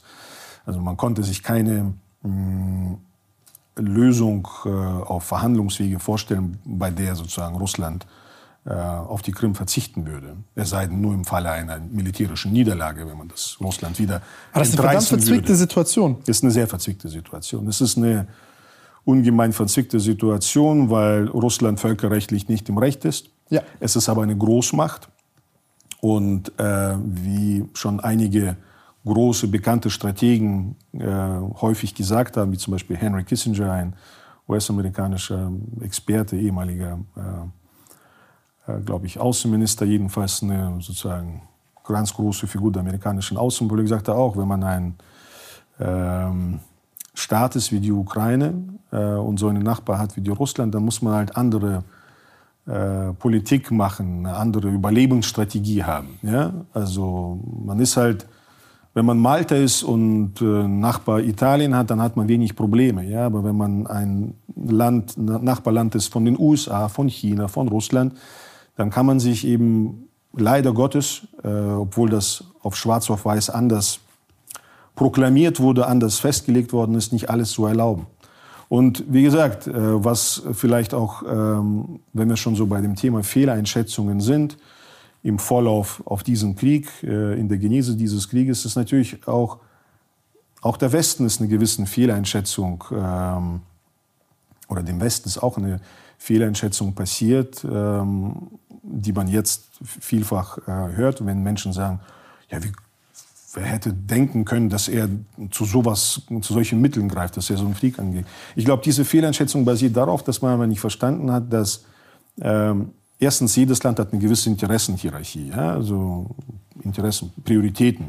Und im russischen Fall ist tatsächlich, und ähm, wenn man sich quasi mehr bemüht hätte, das zu verstehen und einige Genau, im Westen ist das ein Stück Land genau. und in Russland ist das halt... Genau, sowohl was die Krim angeht, aber auch jetzt komplett die Ukraine und eben diesen Wunsch, äh, dass die Ukraine nicht Teil der NATO wird, dass man irgendeine Lösung findet, die höchstwahrscheinlich auf einen neutralen Staaten des Landes, äh, neutralen Status des Landes hinaus, hinauslaufen würde. Ich möchte das jetzt nicht mit Ex-Frauen vergleichen, aber das, also es ist ein ähnlicher Mechanismus. Also, vielleicht, ja. also ja, ja, man kann natürlich mit bestimmten lebensweltlichen Analogien hier arbeiten und ähnliches. Aber ja, hätte man verstanden, dass dieses Interesse auf der Hierarchie sozusagen äh, oder in der Interessenhierarchie ganz oben ist und dass man wahrscheinlich davon ausgehen äh, sollte, dass Russland dafür enorme Kosten in Kauf nehmen wird, wäre man wahrscheinlich anders entweder vorbereitet oder man hätte mehr politisches Kapital, auch mehr Leadership investiert, um das, äh, was jetzt passiert ist, zu verhindern. Das ist, verstehst du, das ist, glaube ich, ein äh, wichtiger Punkt. Also wenn wir sagen, okay, das ist jetzt hier bei Ihnen Top Priority und bei uns ist es, ja, es ist halt wichtig, aber es ist jetzt nicht die absolut wichtigste äh, und äh, höchste Priorität des Westens, äh, das jetzt mit Russland über, was den, das Schicksal der Ukraine angeht und ihren Status NATO oder nicht NATO, auszukämpfen. Ja, also ähm, ich glaube, das merken wir jetzt gerade auch, dieses schlechte Gewissen, was wir jetzt im Westen haben, was wir jetzt kompensieren mit bestimmten Verurteilungen, Aussagen, Waffenlieferungen, ähnlichem. Das rührt daher, dass, glaube ich, wir diese Fehleinschätzung, äh, dass uns diese Fehleinschätzung auch passiert ist. Denn hätten wir sozusagen gewusst, okay, das ist jetzt, also die sind bereit dafür, eine Isolation zu riskieren, ein, eine Nordkoreisierung des Landes äh, zu riskieren, äh, nur um das zu verhindern oder damit die Ukraine sozusagen nicht zu einem, Russland, Putin nannte das, das äh, muss man auch kritisch sehen, er sprach von Anti-Russland, also die Ukraine wird zu so einem Anti-Russland, äh, sukzessiv, also so langsam vom, vom Westen aufgebaut. Äh, das muss man nicht übernehmen, aber zumindest eher ähm, seine Sprache sozusagen, äh, das, was er letztes Jahr in Artikeln geschrieben hat, seine ganze Beschäftigung mit der Geschichte ähm, und der ganze Prozess der letzten 15 Jahre, die zeigen eben, dass es ihm, aber auch Teilen oder der, der russischen Führung, aber auch großen Teilen der russischen Gesellschaft schon darum ging, dass äh, bei diesem Punkt man hart bleibt. Ja? Also man bleibt bei diesem Punkt hart und äh, das führt jetzt dazu, was wir jetzt eben sehen. Ja, das ist aber was ich mich das hier, ändert alles jetzt. Was, was ich mich hier frage, also ich bin kein, ich bin kein, äh, ich, ma, ich maß mir das jetzt nicht an, da irgendwie irgendwelche, also gut, ich sage einfach meine Meinung. Also was ich, was ich mich frage, ist, so wie du das erklärst, also du bist ja auch äh, jemand, der Politiker und Co. berät, wie sie in solchen Situationen, in solchen Verhandlungen agieren sollten. Mhm, mh. So, also das, das, das, das wird ja in, in Zusammenfassung Politikern vorgetragen und denen erklärt, also all das, was du sagst. Dann, dann frage ich mich, ich habe ja, die Ukraine ist wie eine, hat einen Wert, wie eine Bilanz. Der ist bei uns niedriger als bei den Russen wieso, ähm, also wieso findet man hier nicht einen, also äh, einfach einen Kompromiss, der äh, ohne NATO-Ausweitung ist. Also ich meine, man hat das ja bereits vorher gesagt. Und diese billige Ausrede, also das ist, also ich will nicht sagen billige Ausrede, aber ich, ich kann Folgendes verstehen. Wenn ich jetzt komme und sage, äh, der Staat ist souverän und die können, die haben eine Bündnisfreiheit und können mhm. die wählen, dann, dann, dann ist das, mein Herz schlägt dafür, ja. Aber gleichzeitig muss ich auch verstehen, was es mit Russland macht. Mhm. Also dieser, ja, schön und gut, aber ihr macht Propaganda, ihr baut die auf, ihr ja. liefert denen alles. Und dann ist ja klar, dass ihr das macht. Also das ist ja im Endeffekt, ihr kommt her, ihr, ihr flüstert denen ins Ohr und zehn Jahre später mit der Latenz kommen die und sagen, ey, wir wollen das. Also dasselbe, was wir den Russen auch vorwerfen, yeah. dass sie, äh, äh, das, was du ganz eingangs sagtest, äh, Russia Today sendet die Propaganda und Co. Äh, durch das ganze Inland und, und, und Sputnik und Co. Und dann habe ich fünf Jahre später genau dasselbe. Putin und, und, und, und Ausweitung und, mhm. äh, und so weiter und so fort. Und jetzt frage ich mich hier, wie geht man, also wie, wie geht man, also wie, wie, wie wärst du damit umgegangen? Also hätte man hier nicht einen anderen Weg wählen können, damit es überhaupt nicht, also was hätte man tun müssen, damit dieser Krieg ähm, verhindert worden wäre? Jetzt würden ja andere sagen, wie weit wäre Putin dann gegangen? Also hätte man jetzt gesagt, man verhindert diesen Krieg, dann wäre ja der Automatismus im Volk, der ist ja schon in Gange gesetzt, mhm, mh. dass man nach Europa möchte, dass man, also dass, dass sich das so zunehmend yeah. von Westen, also die, von Westen nach Osten verschiebt. Das habe ich eure 2018er Umfragen gesehen. Yeah, yeah. Also die Umfragewerten von, Umfragewerte von Westukrainern im Vergleich mhm. zu Ost- und Südukrainern. Ähm, und ja. Na gut, also man. Schon kompliziert. Es ist kompliziert. Sehr kompliziert. Also die, die, die, zu Beginn der Frage hast du ja gesagt, wie, wie berät man hier so? Man also, muss ja gegensteuern. Ja klar, also aus seiner Sicht. Ja, sicher. Also ähm, Entscheidungsträgerinnen und Träger, also die für Deutschland im, im Westen Entscheidungen treffen, die ähm, das, also so ein Geschäft der Politikberatung ist sehr komplex. Also du, äh, es gibt erstmal auf dem Markt der Ideen viele, die damit zu Sachen kommen. es gibt auch äh, Vertreterinnen und Vertreter unserer Branche, die sagen, mehr Abschreckung, mehr Härte, das ziehen wir schon durch, das äh, fighten wir aus mit Moskau. Also die sind dann nicht so auf Interessenausgleich, auf kooperative Sicherheit oder ähnliche Sachen fokussiert, sondern glauben, man ist im Recht. Wir sind die Demokratie und äh, in so einem liberalen Argument Ausweitung ähm, der Demokratie ähm, das wird uns als EU, insgesamt als Westen eh schützen. Und je stärker wir selbst einen Puffer zu Russland kreieren, indem wir diese Staaten demokratisieren, an uns binden, institutionell und so weiter, desto besser wird es uns gehen. Und wir sind stärker als Putin, wir schaffen das schon. Aber hier also das, sowas, sowas gibt es ja auch. Und die, die, diese Vertreter kommen auch mit solchen Ideen an unsere Politikerinnen und Politiker oder an insgesamt europäische Politiker. Ja, aber das ist ja dumm, oder nicht? Ja gut, was heißt hier dumm? Es sind, wie gesagt, es sind... Ähm, also, also das, was hinterm Gleichheitszeichen ja. steht, finde ich gut. Mhm. Also das, das, ist gut, wir wollen uns dafür einsetzen, genau. wir wollen, dass sich das, das genau. verbreitet, bin mhm. ich vollkommen dabei. Ja. Aber der Prozess dahin, den halte ich für, den halte ich für, für schwachsinnig. Das ist so ein bisschen wie mit Impfpflicht. Mhm. Ähm, versteh, also wenn du verstehst, was ich meine. Also wir können die nicht zu ihrem Glück zwingen. Mhm. Ähm, und auch, auch, wenn's, auch wenn ich der Meinung bin, dass es das Bessere wäre. Yeah. Aber am Ende des Tages ist meine Meinung hier relativ einfach. Äh, die ficken sich mit ihrer Politik halt schon selbst. Mhm. Also ähm, das System Russland, also wenn, wenn du es so lässt, wie es ist, das, ja. das, das, ist ja nicht mehr zukunftsfähig.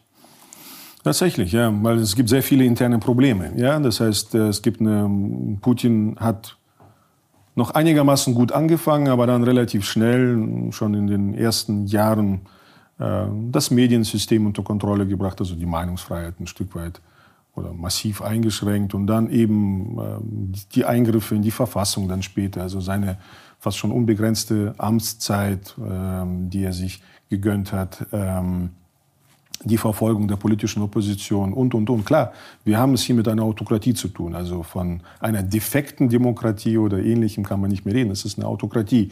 Und das macht es für uns schwierig. Ja? Ist es? Äh, die Frage ist aber sozusagen, äh, klar, momentan wird es ja auch, du siehst es ja in den Medien, äh, diese Heroisierung äh, von Zelensky, von vielen Ukrainern, also viele Emotionen. Das hat ja dazu geführt, dass momentan dieser Slogan da ist, ähm, es ist ein Kampf zwischen Gut und Böse, zwischen Demokratie und äh, Diktatur auf der anderen Seite. Ähnlichem. Ja, der Krieg hat sozusagen so eine eigene Logik und das, das stimmt schon einiges. Ja, also was, was, ja, das aber was auf ich, der Ebene auszutragen genau, ist dumm. Ja, genau, aber was, worauf ich hinaus will, äh, man hätte es nicht zu diesem äh, ultimativen Kampf zwischen Gut und Böse. Man hätte, dazu, man hätte es dazu nicht kommen lassen müssen. Ja. ja? Es, ähm, zum Beispiel, das zeigt ja auch unsere äh, letzte Umfrage, aber auch die davor. Wir haben so eine Frage gestellt, äh, die so ein Stück weit Pragmatismus in der Bevölkerung misst, mhm. äh, feststellt. Also glauben Sie, dass Ihr Staat ähm, auch mit anderen Staaten kooperieren sollte, die nicht unsere Werte teilen. Also sprich, damit meint man dann eben äh, so Gesellschaften, die entweder traditionalistisch sind ähm, oder eben autoritär regiert werden und so weiter. Ja?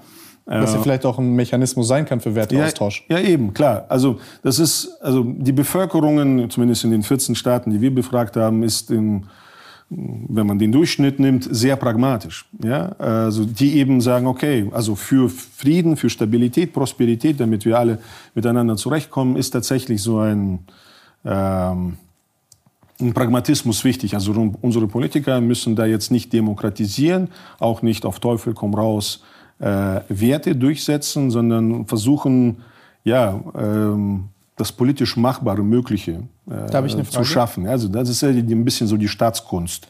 Ja? Hier hat man ja Angst, dass man dadurch aber durch diese Kooperation die Regime aufbaut. Weil man sagt, die spielen. Stabilisiert zumindest. Man, ja, man stabilisiert, stabilisiert sie, mhm. ähm, weil, weil, die Angst oder die Furcht ist ja, hm, äh, China, Russland und Co. spielen nach anderen Regeln. Und dadurch haben die quasi wie einen Wettbewerbsvorteil, wenn du dann noch mit denen kooperierst. Also ist quasi für dich ein schon fast ein Win-Lose oder wie auch immer. Also, das, also das, das, das, yeah. die Angst hat man ja. Wie, wie schätzt du das ein? Stimmt das oder ist das äh, ein Na, So pauschal Gedanke? kann man das nicht sagen. Es mhm. ist natürlich ein systemischer Wettbewerb und die USA, vor allen Dingen unter Präsident Biden, wollten das ja auch zu so einer Art er hat ja von diesem Gipfel der Demokratien gesprochen, dann auch diesen Gipfel zwar digital oder wie auch immer letztes Jahr abgehalten. Also er möchte ja so ein Stück weit die Demokratien in Stellung bringen so eine Art Frontstellung gegen Autokratien. In dem Fall geht es ihnen vor allen Dingen stark um China, aber Russland ist natürlich auch ein Teil davon. Ähm, das ist insoweit schwierig zu sagen, wer gewinnt, wer verliert. Ich meine, wir leben in einer globalisierten Wirtschaft. Ja? Also das, man, für Deutschland ist China auch wichtig. Also wir, äh, unser Wohlstand hängt damit super zusammen. Ja? Also wir produzieren dort Sachen, verkaufen sie hier, verkaufen sie woanders, wie auch immer. Das sind also die Wertschöpfungsketten, ähm, die äh, Verbundenheit auch von autokratischen Systemen, seien, seien, seien sie auch nur Rohstofflieferanten wie im Falle Russlands. Mhm. Ja, es ist ja keine Hochtechnologie, die aus Russland kommt, aber allein schon die Rohstoffe haben sozusagen eine globale Bedeutung. Und im Falle Chinas ist die Abhängigkeit oder die Interdependenz noch viel stärker. Ja? Und was wir jetzt halt eben erleben, um nochmal sozusagen einen kleinen Zusatz zu diesem Thema zu geben, ist eine Gerne. krasse De Deglobalisierung, eine, eine krasse Entflechtung, also fast schon also fast schon ein faszinierendes Experiment, äh, was wir momentan erleben, also ein soziales Experiment. Ein Schritt weiß, zurück.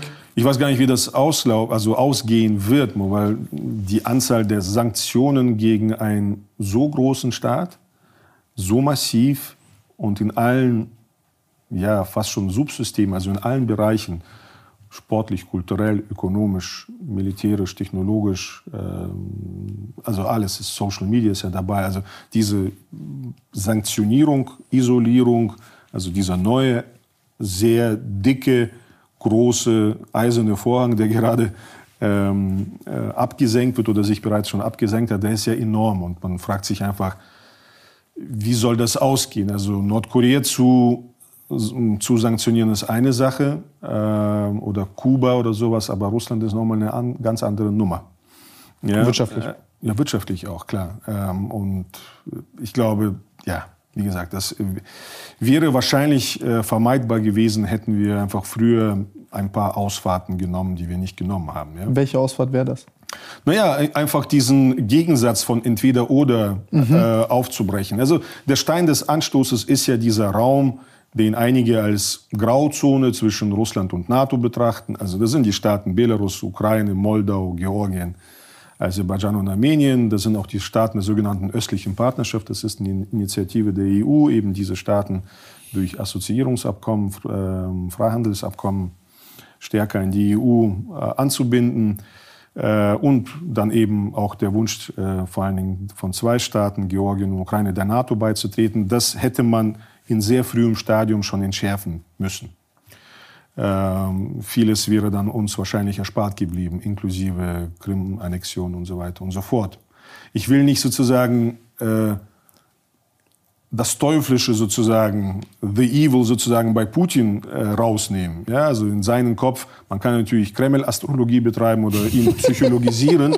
Verstehst du, aber das bringt nichts. Aber wenn wir die harten Fakten anschauen, ist Genau, also Kreml-Astrologie gab es tatsächlich als Disziplin irgendwann in, der, in Zeiten der Sowjetunion, als man wenig über die Sowjetunion wusste. dann hat man immer gesch geschaut. So? Ja, ja, man nannte es äh, scherzhaft so. Es war natürlich keine wissenschaftliche Disziplin, aber man sagte, okay, äh, dieses System ist eine Blackbox für uns. Wir, wir wissen nicht, was da passiert, aber wir können schauen, wer steht auf der Kremlmauer bei der Parade am 9. Mai an welcher Stelle, der hat wahrscheinlich mehr zu sagen oder ist jetzt in dem Ich finde das, so, ich find das super witzig, weil ich das halt aus yeah. Jugoslawien nicht, ich weiß, wie so Leute ticken. Das ist ja. gar nicht so schwierig. Das also, ist gar nicht so schwierig. Man ja. muss einfach nur Zeit mit denen verbringen, dann, genau. dann versteht man das genau. relativ schnell. Das heißt, abgesehen von dieser, von dieser also wenn man jetzt äh, eben nicht in Kreml-astrologische äh, sozusagen Übungen einsteigen möchte und äh, Putin psychologisieren, aber man hätte einiges an Konfliktpotenzial entschärfen können. Ich meine, selbst Angela Merkel, das darf man halt nicht vergessen, hat bei diesem Gipfel der östlichen Partnerschaft in Vilnius, der aus dem heraus dann der Euromaidan entstand als Konsequenz, weil Janukowitsch, der damalige Präsident, ähm, dann das russische Angebot angenommen hat. Das bedeutete damals 15 Milliarden und er also Soforthilfe ähm, für die äh, Uk äh, Ukraine, also für Janukowitsch und sein Regime, damit er eben nicht dieses Assoziierungsabkommen mit der EU äh, unterschreibt. Und die Merkel sagte damals, ich, mir ist dieses Zitat immer noch sehr im Kopf, ähm, na, äh, ist schon schade sozusagen, dass äh, Janukowitsch heute nicht unterschrieben hat.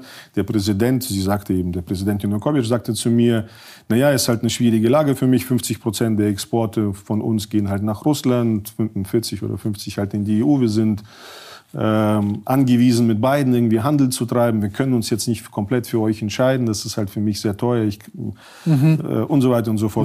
Genau. Und dann sagt sie aber eben noch, naja, ich bin aber sehr froh, dass zumindest äh, Moldau und Georgien heute den, äh, die, den, äh, den Weg weg von Russland eingeschlagen haben oder zumindest die Abwendung von Russland begonnen haben. Also verstehst du, Jahre später dann äh, oder ein Jahr später haben dann viele westliche Politikerinnen und Politiker gesagt so, naja, ein Entweder-Oder gab es nicht, so nach dem Motto, wir haben ja niemanden gezwungen, ja, das war jetzt keine schicksalshafte Entscheidung für diese Staaten. Ja, also es war aber schon ein Entweder-Oder. Das ist halt eben das Problem. Und man hätte sowohl was die EU angeht, aber auch was die NATO angeht, mit diesem komischen Kompromiss, von davon sprach ich ja vorhin, sie werden irgendwann mal Teil der NATO, das hätte man alles verhindern können. Ja, durch, also klar, die Staaten brauchen Sicherheit. Ja, also sagen wir mal so, die Ukrainer, die Belarusen und die Moldauer die wollen sozusagen selbstständig sein, ist ja auch ihr gutes Recht. Sie wollen. Äh, die werden ja aber auch sie wollen von der EU jetzt getrie genau. getrieben durch äh, die Invasion. Genau, also, die, also wir gehen jetzt nochmal zurück. Wir gehen jetzt ins Jahr 2007, 2008, mhm. 2009, in diese Jahre und die sagen, okay, aber wir, wir brauchen Sicherheit auch vor Russland. Ja, dann muss man sozusagen eine Lösung finden, äh, eben mit diesem Akteur, irgendwelche sozusagen harten Sicherheitsgarantien, und zwar härter als die beispielsweise im Budapester Memorandum äh, festgelegt waren zwischen jetzt äh, Ukraine äh, und Russland beispielsweise oder Belarus, Ukraine, Kasachstan, Russland, ähm, sondern das müssen halt wirklich stahlbetonharte Sicherheitsgarantien sein. Sie werden, man sprach damals von dieser Begriff finnlandisiert, weil Finnland ist ja ein neutrales Land und hat eine lange Grenze mit Russland und die leben relativ gut äh, seit über 70 Jahren so zusammen als Nachbarn, äh, damals mit der Sowjetunion, jetzt mit Russland. Also so eine Lösung wäre wahrscheinlich möglich gewesen. Das wäre der Königsweg, sagst du? Naja, auf, aus meiner Sicht wäre das der Königsweg tatsächlich gewesen, weil äh, es ja Putin tatsächlich nicht einfach nur um imperiale Expansion ging. Ja? Also im Sinne von, ich äh, wieder, versuche einfach die Sowjetunion oder das äh, zaristische Russland äh, wiederherzustellen. Ja? Dann, dann bräuchte man eine ganz andere Strategie, eine ganz andere Vorbereitung. Dann müsste man auch nicht auf irgendwelche Events warten oder ähnliches. Dann könnte man auch den Nordkasachstan, äh, den Norden Kasachstans einverleiben und ähnliches. Sondern es ging ihm tatsächlich auch um die ökonomischen, gesellschaftlichen Kooperationspotenziale. Ja, also werden diese Staaten jetzt sozusagen auch institutionell äh, aus dem russischen Einflussbereich ähm, mhm. entnommen und sozusagen in ein westliches äh, Institutionengefüge eingefügt oder haben wir dann mit ihnen noch eine, sozusagen eine besondere Beziehung? Ja, sind, sind sie Teil der... Ist das jetzt noch möglich? Das ist jetzt passiert. Warum? Was wir momentan sehen, ist, äh, ich würde das als geopolitische Frontbegradigung bezeichnen. So, äh, das ist ein sehr militärischer Begriff, aber ähm, dieser Krieg ist jetzt, also wie ich vorhin schon dieses Bild benutzt habe, das Umwerfen des Schachbrettes, äh, das normale diplomatische, die normale diplomatische Prozedur, also irgendwelche Verhandlungen über Statusneutralität, äh, über diesen gesamten Raum der Staaten zwischen Russland und der EU, zwischen Russland und der NATO, das ist jetzt mehr oder weniger passé. Ja?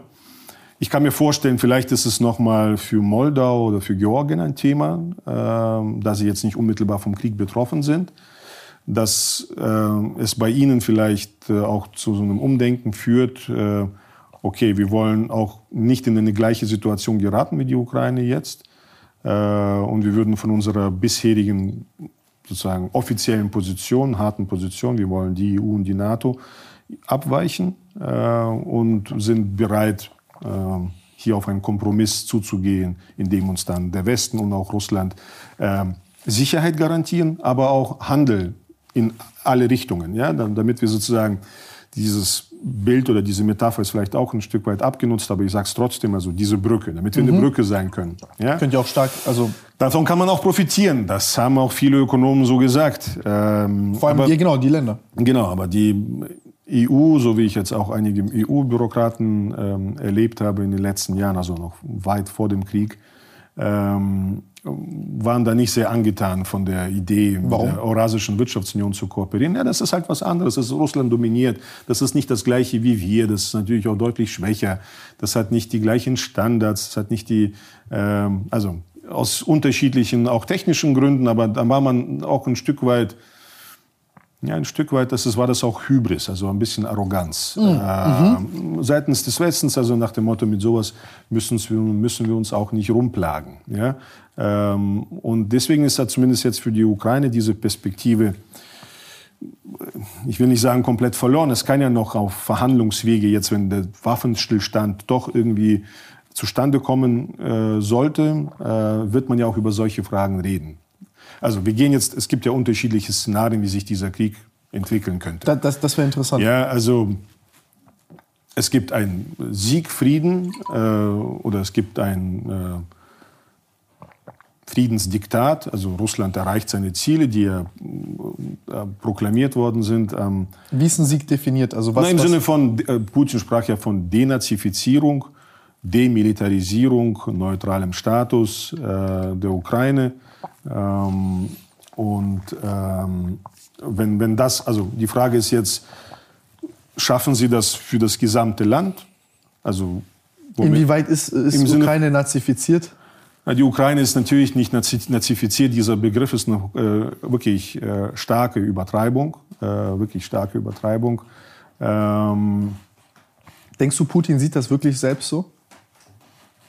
ich glaube, dass in seiner wirklich äh, langen Rede ähm, zu was er als ähm, Kriegserklärung gesehen werden kann, also die, die Rede an, die, ähm, an das eigene Volk. Ähm, es gab ja zwei äh, Reden, eine sehr lange, das war noch die Rede sozusagen zur Anerkennung der ähm, beiden äh, Volksrepubliken als unabhängige Staaten. Das andere, die kürzere Rede dann als Kriegserklärung, da sprach er in beiden Fällen von dieser Denazifizierung. Ich glaube, das ist eine Behelfskonstruktion. Eine was? Eine Behelfskonstruktion, also quasi nicht das, also nicht etwas, an was er sozusagen rational glaubt. Er weiß natürlich, dass es ähm, ultrarechte Gruppen im Militär, in der Politik, in bestimmten sozialen Bewegungen in der Ukraine durchaus gibt. Die sind ja nicht erfunden, also Aber quasi so. Aber das ist jetzt natürlich Angriff nicht- der russischen, sowjetischen Werte sozusagen. Ja, das, die sind natürlich ultranationalistisch. Also die sind Werte, na, also ja, traditionalistisch oder sind sehr konservativ. Also sie, sie halten auch nichts von äh, gleichgeschlechtlichen äh, Beziehungen, also sind homophob.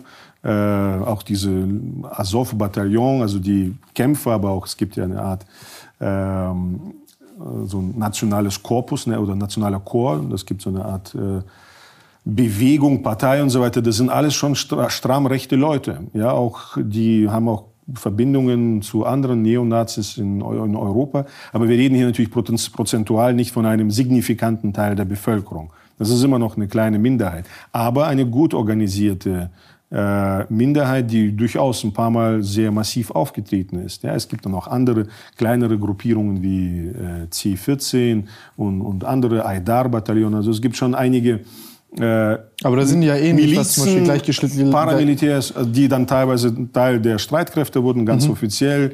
Äh, Momentan spielen sie auch eine wichtige Rolle eben bei der Verteidigung der Stadt Mariupol, aber sie sind auch in anderen Abschnitten eingesetzt, äh, waren auch die wahrscheinlich verlässlichsten ähm, im Sinne von motiviertesten Kämpfer in all diesen acht Jahren an dieser Kontaktlinie im Donbass. Sprich, wir reden hier schon Also von eine einem laute, sehr, sehr sozialen Akteur. Minderheit. Genau, wir reden hier von einem sozialen Akteur, der jetzt aber nicht ein, wie soll ich sagen, also man kann nicht von einer Entnazifizierung der, Euro- der äh, ukrainischen Gesellschaft sprechen. Ja, es gibt der, der Großteil der Gesellschaft, 80, 85 Prozent, haben mit diesen Leuten auch nichts zu tun. Äh, das muss man natürlich sehen.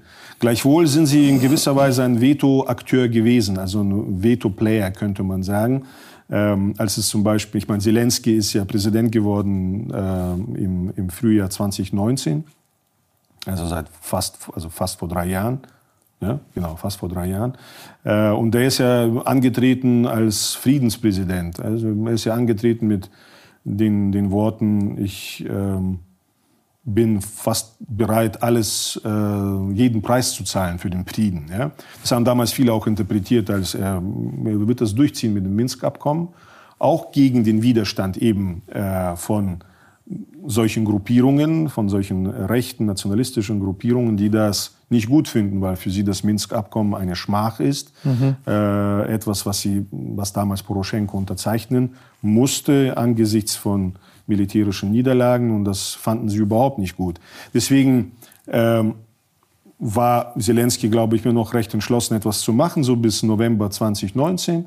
Da gab es einen Normandie-Gipfel in Paris und dann, glaube glaub ich, so ab so vor zwei Jahren hat es dann ungefähr angefangen. Da wurde die Steinmeier-Formel diskutiert und ähnliche äh, Geschichten, um das Minsk-II-Abkommen zu in Gang zu setzen, also die Implementierung, die Erfüllung dieses Abkommens. Und dann wurden diese Gruppen durchaus aktiv. Die haben also demonstriert vor dem Amtssitz von Zelensky in Kiew. Also da äh, haben Märsche durchgeführt, Demonstrationen und da wurden auch Drohungen ausgesprochen gegen bestimmte Politikerinnen und Politiker, die äh, ja auf diese sozusagen auf diesem Friedensweg waren.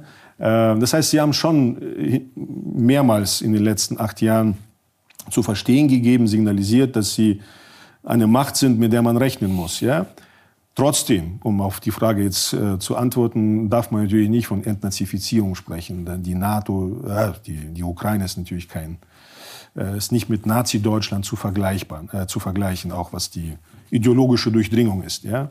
Ähm, und äh, das andere, das Demilitarisieren, ja, das bedeutet die komplette Zerschlagung des Landes militärisch. Also die haben dann kein Potenzial mehr für Russland gefährlich zu werden. Die Frage ist ja jetzt hier, äh, bis, wie, also bis wohin kommt die russische Armee aktuell? Das heißt, der Angriff läuft ja überhaupt nicht nach Plan, obwohl Putin etwas anderes behauptet.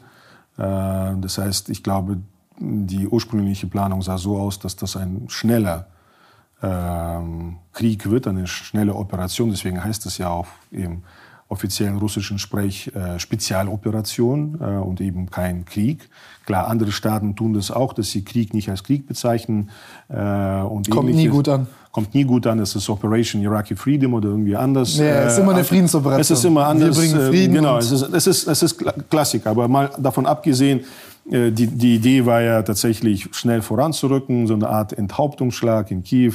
Der Schlange den Kopf abschlagen. So nach dem Motto, so Zelensky entmacht, ein Regime-Change mit militärischen Mitteln, aber vor allen Dingen äh, darauf achten, dass äh, keine großen Schäden an der zivilen Infrastruktur und keine großen Opfer unter der Zivilbevölkerung entstehen. Weil, dann Weil du musst ja auch ein Stück weit die Herzen Image. Äh, und so weiter der Menschen ähm, genau. äh, erobern, äh, vor allen Dingen gerade auch im Südosten des Landes. Und da sehen wir momentan auch, was Kharkiv, die zweitgrößte Stadt des Landes angeht, und Mariupol, die Stadt im Süden, die ja eigentlich noch zum Donetsker Gebiet gehört das lässt sich kaum bewerkstelligen, weil es einfach militärisch auch, naja, es auch gar nicht möglich ist.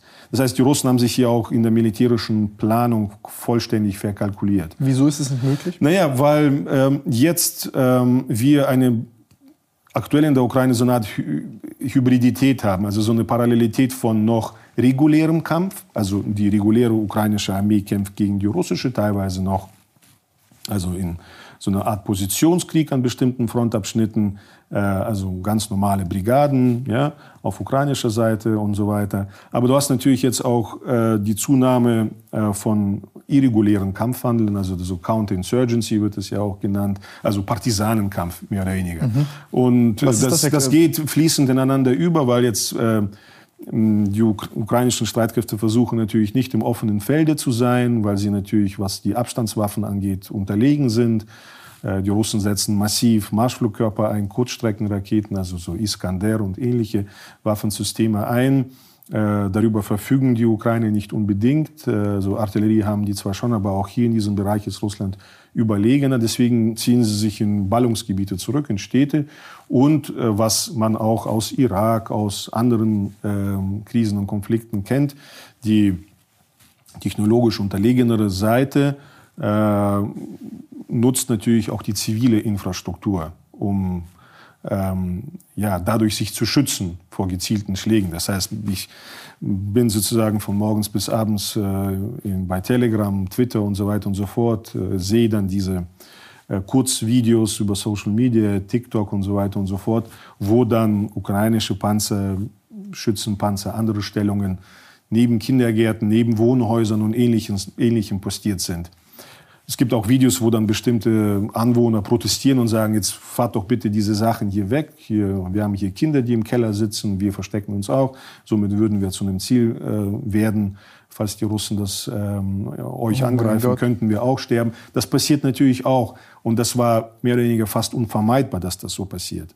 Denn die aus der ukrainischen Sicht, aus der Sicht der ähm, sozusagen Kombatanten, also der Kämpfer der Ukraine, ist es klar, die möchten sich natürlich die möchten ihre die Kampfkraft, Kampfkraft sozusagen erhalten und die müssen natürlich schauen, wie sie dem Gegner noch Schaden zufügen können und die müssen natürlich eine gewisse Deckung suchen und diese Deckung ist in dem Fall tatsächlich in, im urbanen Gelände, in Städten ähm, zwischen Wohnhäusern oder anderen ähm, Einrichtungen zu, zu suchen und das machen die halt auch. Ja?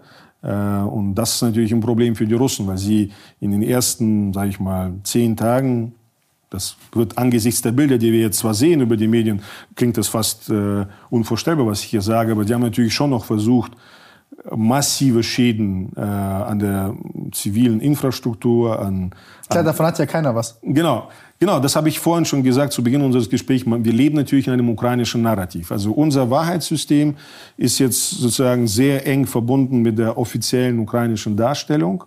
Ähm, es gibt fast keine also kaum äh, Quellenskepsis äh, in der deutschen äh, Medienlandschaft, so für mein Empfinden. Und das, was sozusagen Klitschko, Zelensky, der ukrainische Botschafter Melnik in Deutschland und ähnlich, also die starken Meinungsführer in unserer Debatte äh, sagen, wird ja eins zu eins übernommen. Ja, auch, auch Solidarität mit der Ukraine. Äh, wir haben uns hier positioniert. Äh, es wird also hier wenig wenig Sachen in Fragen gestellt. Also zum Beispiel auch die Tatsache mit diesen humanitären Korridoren. Ähm, das wird ja hier bei uns fast äh, einheitlich so dargestellt, als wären das sozusagen die Invasoren, also die vorrückenden russischen Streitkräfte, die auch teilweise diese Städte, Mariupol, Tschernigiv, äh, Kiew, Kharkiv und so weiter umstellt haben, dass sie die Leute da nicht rauslassen. Aber es ist in vielen Fällen, wahrscheinlich überwiegenden Fällen, die ukrainischen Verteidiger, die dann sozusagen auch nicht die komplette Bevölkerung oder die Mehrzahl der Bevölkerung rauslassen wollen. Ja? Weil man äh, sonst flächenweise bombardieren kann. Ja klar, die sind, das sind also das, dieses Wort äh, kennst du wahrscheinlich, so lebende Schutzschilde. Das war übrigens in Raqqa genauso. Raqqa, äh, erinnerst du dich, das war so ein, ähm, die Hauptstadt faktisch des Islamischen Staats in Syrien. Das haben die US-Amerikaner, äh, also um jetzt einen Vergleich zu geben, ist natürlich kein richtiger Vergleich, äh, aber es war immer noch eine Stadt mit über 200.000 äh, Einwohnern vor der Offensive. Sie haben auch die Stadt mehr oder weniger umstellt, belagert und dann, um eigene Opfer zu vermeiden, weil so ein urbaner Kampf, also Häuserkampf ist, das möchte keine Armee der Welt haben. Ja, also das ist das Gefährlichste, was, faktisch, was es gibt für, vor allen Dingen für den Angreifer, äh, der die Stadt erobern möchte. Deswegen man möchte es vermeiden. Und die Amerikaner haben zusammen mit den Kurden die Stadt auch faktisch komplett ausradiert. Mm, also ich glaube 75 Prozent des äh, Häuserbestandes wurde, wurde das heißt, ge gebombt und äh, sind auch um 1000, über 1500 Zivilisten dabei ums Leben gekommen. Also Weil ich, ich will damit einfach sagen, selbst die mhm. modernste Armee, den, mit den präzisesten sozusagen äh, neuesten, Waffen. neuesten, tollsten äh, Waffen und so weiter, so, wenn, so, wenn so ein Verteidiger sich in so einer Stadt ein, einigelt, einigelt, äh, ausgebaute sozusagen äh, Positionen, äh, Feuerstellen und sozusagen. Muss nur äh, warten. Genau und ähm, eben mit der Anzahl von auch modernen Panzerabwehrwaffen, die die Ukraine bekommen hat, davor schon vor dem Krieg und jetzt während des Krieges. Und teilweise wurden in äh, großen Städten eben auch äh, äh, Kalaschnikows an alle, die eine haben wollten, auch verteilt. Also selbst von, von der Zahl, von der man jetzt ungefähr spricht, von der 50 oder 60.000 äh, Mann starken Gruppierung, die rund um Kiew ist, selbst diese 50.000 Mann in eine Millionenstadt wie Kiew reingehen zu lassen, ist eigentlich, ist eigentlich Wahnsinn. Ähm, aber wahrscheinlich wird es dazu kommen, aber es ist trotzdem einfach, äh, wir werden einfach krasse Verluste noch sehen. Das heißt, es ist sehr wahrscheinlich, dass dieser Krieg jetzt noch eskaliert, bevor es dann vielleicht irgendwann zu einer Verhandlungslösung kommt. Aber du hast mich vorhin gefragt, welche Optionen oder welche Szenarien es dafür aussieht. Ich sehe momentan nicht, dass das Land komplett okkupiert werden kann, also besetzt werden kann von Russland. Kurz dazu vorne eine Frage. Ja. Das heißt, boah, das, das, das ist ja ein richtiger äh, äh, Mindfuck. Also das, das, das bedeutet quasi, ähm, du hast jetzt in Kiew das, das folgendes Problem. Die ukrainische Armee weiß, sollten sie alle Zivilisten aus dem Land gehen lassen, wird Russland kommen und äh, sich unter gar keinen Umständen auf einen Häuserkampf einlassen, sondern das Ganze, also wahrscheinlich halb, ganz einen großen Teil von Kiew bombardieren und zerstören? Also dass das eine valide Option ist? Es ist also so nicht eins zu eins, aber man wird natürlich eine geringere Schwelle, also Hemmschwelle haben. Also im Sinne von, du rückst vor, du wirst aus irgendeinem Wohnblock beschossen, Hochhaus, wie auch immer, Wohnhaus, äh, da ist eine, ein Scharfschütze oder jemand, der mit äh, Panzerwehr, Lenkwaffen schießt äh, vom Dach aus, dann rückst du nicht vor, gibst über Funk, ich hätte gern hier einen Luftschlag oder Artilleriebeschuss und dann wird das Ding platt gemacht. Also so. Ja, also man geht nicht rein ins Haus, sondern gehen noch mehr Infanteristen zu Tode, sondern man räumt dann diese Gefahr beiseite. Wenn man, wenn man weiß, dass da kaum noch Zivilisten in der Stadt sind, dann ist natürlich die Hemmschwelle äh, noch äh, niedriger, so vorzugehen. Das heißt, da nimmt die Gefahr zu tatsächlich. Ja. Oh mein Gott. Ja, das, das ist das Problem, genau. Weil äh, wiederum, wiederum auch hier ähm, niemand hat die russischen Truppen mit äh, Salz und äh, Brot und Salz und Blumen empfangen. Die Ukraine kämpfen. Es wurde eine Mobilmachung aller wehrfähigen, also Männer im wehrfähigen Alter ähm, ausgerufen. Du hast sehr viele so, sogenannte Territorialverteidigungseinheiten, die natürlich von ihrer Ausbildung her, von ihrer Ausstattung russischen Truppen unterlegen sind, aber deswegen auch ein sehr hoher Blutzoll den die Ukraine bisher zahlen. Die Russen zwar auch, aber die Ukraine natürlich mehr. Äh, aber die sind halt entschlossen, jetzt zu kämpfen. Das hat alles, ich meine, die Amerikaner sprachen ja auch ich kann, Ich kann aber nachvollziehen, wieso man Angst hat, so etwas in der Berichterstattung zu zeigen, weil es, weil es äh, vielleicht auch für, für einen normalen Menschen schwierig ist, ab hier noch es eine Meinung zu bilden. Schwierig. Natürlich ist es ja, weil, weil dieses ja. russische Narrativ ist ja, ja, die menschliche Schutzschilder benutzen die Nazis und so weiter und so fort. Und das ist halt so ein nicht ein kleiner Teil Wahrheit, das ist ja, also menschliche Schutzschilde, das yeah. ist, ja, also yeah. ich, ich, kann's, ich, kann, ich, ich kann die ukrainische Armee verstehen. Das ist, also ist absolute Katastrophe. Yeah. Das ist wirklich komplette Katastrophe. Das ist eine, also, man also ein Krieg ist ein Fleischwolf. Ja? Also das, es hat eine eigene Dynamik. Mhm. Ähm, zivilisierte also geht es ums nackte Überleben? Es geht ums nackte Überleben. Äh, du wurdest eingezogen, du warst vielleicht gar nicht beim Militär davor, hast keinen Wehrdienst gemacht, man gibt, du bist aber im entsprechenden Alter, man gibt dir halt eine Waffe, du hast ein paar erfahrenere Kameraden dabei, du wirst schnell ausgebildet und los geht's. Und wenn der Feind kommt, die sagen, da ist der Feind und das war's. Also, siehst du, und dann äh, setzt bei dir ja auch nur das nackte Überleben ein oder der ja. Überlebensinstinkt und äh, dass der deswegen Böse sozusagen höhere Gedanken, Sachen an bestimmte, also man denkt dann nicht mehr, man kann ja auch selber damit besser leben. Krieg dann. oder ähnliches, genau. genau ja. Also ich so, so schlimm, so, so, so ich, ich, nachvollziehen kann ich es nicht und verstehen werde ich es ja. auch nicht, aber ja. du verstehst, was ich. Also es ist. Ich meine, eine Gefahr, die momentan, glaube ich, auch in unserem Diskurs, also das Thema eben Besetzung ist aktuell äh, recht schwierig, weil einfach die Anzahl der Truppen, äh, die Russland bisher eingesetzt hat und auch die Reserven, die zur Verfügung stehen, eigentlich gar nicht ausreichen, um das Land komplett zu besetzen. Das ist jetzt mittlerweile Common Sense oder darüber sprechen fast alle ähm, Expertinnen und Experten, also diese 200.000 Mann und äh, wenn selbst 40.000 dazukommen, das reicht einfach nicht aus für ein Territorium, das doppelt so groß ist wie Frankreich, 44 Millionen, selbst wenn jetzt 4 Millionen rausgehen oder auch 10, es ist immer noch sehr viel an Bevölkerung, äh, die man ja kontrollieren muss. Also man muss die soziale Ordnung aufrechterhalten, den sozialen Frieden. Und man sieht jetzt in einigen kleineren Städten, Melitopol zum Beispiel, also im Süden des Landes, da gibt es jetzt aber auch täglich Demonstrationen gegen die Russen. Ja, die werden jetzt zwar nicht zusammengeschossen, aber das ist natürlich, das bindet auch Kräfte der Besatzer, ja, der okkupierenden äh, Streitkräfte. Und jetzt ist sozusagen der Osten des Landes topografisch, also geografisch gesprochen, ist es noch Steppe. Ja? Je weiter du nach Westen kommst, äh, da kommen die, das Karpatengebirge im Südwesten an der Grenze zu Rumänien, Ungarn, Slowakei. Das ist ein, das ist ein Wespennest, also da willst du auch nicht mehr rein. Ja? Und im Westen der Ukraine hast du noch eine größere. Mal, noch eine größere Abneigung gegen die russischen Besatzer, also noch mehr Hass, äh, noch mehr Entschlossenheit. Ähm, das Einzige, was passieren kann, äh, wiederum nach einer sehr blutigen Phase, die uns wahrscheinlich bevorsteht, ist, dass sie Krim einne also Kiew einnehmen und dann von Kiew sozusagen irgendwie nach Süden Richtung Odessa äh, so eine Art, naja, Begradigung eben machen, also diese Art Frontbegradigung ziehen.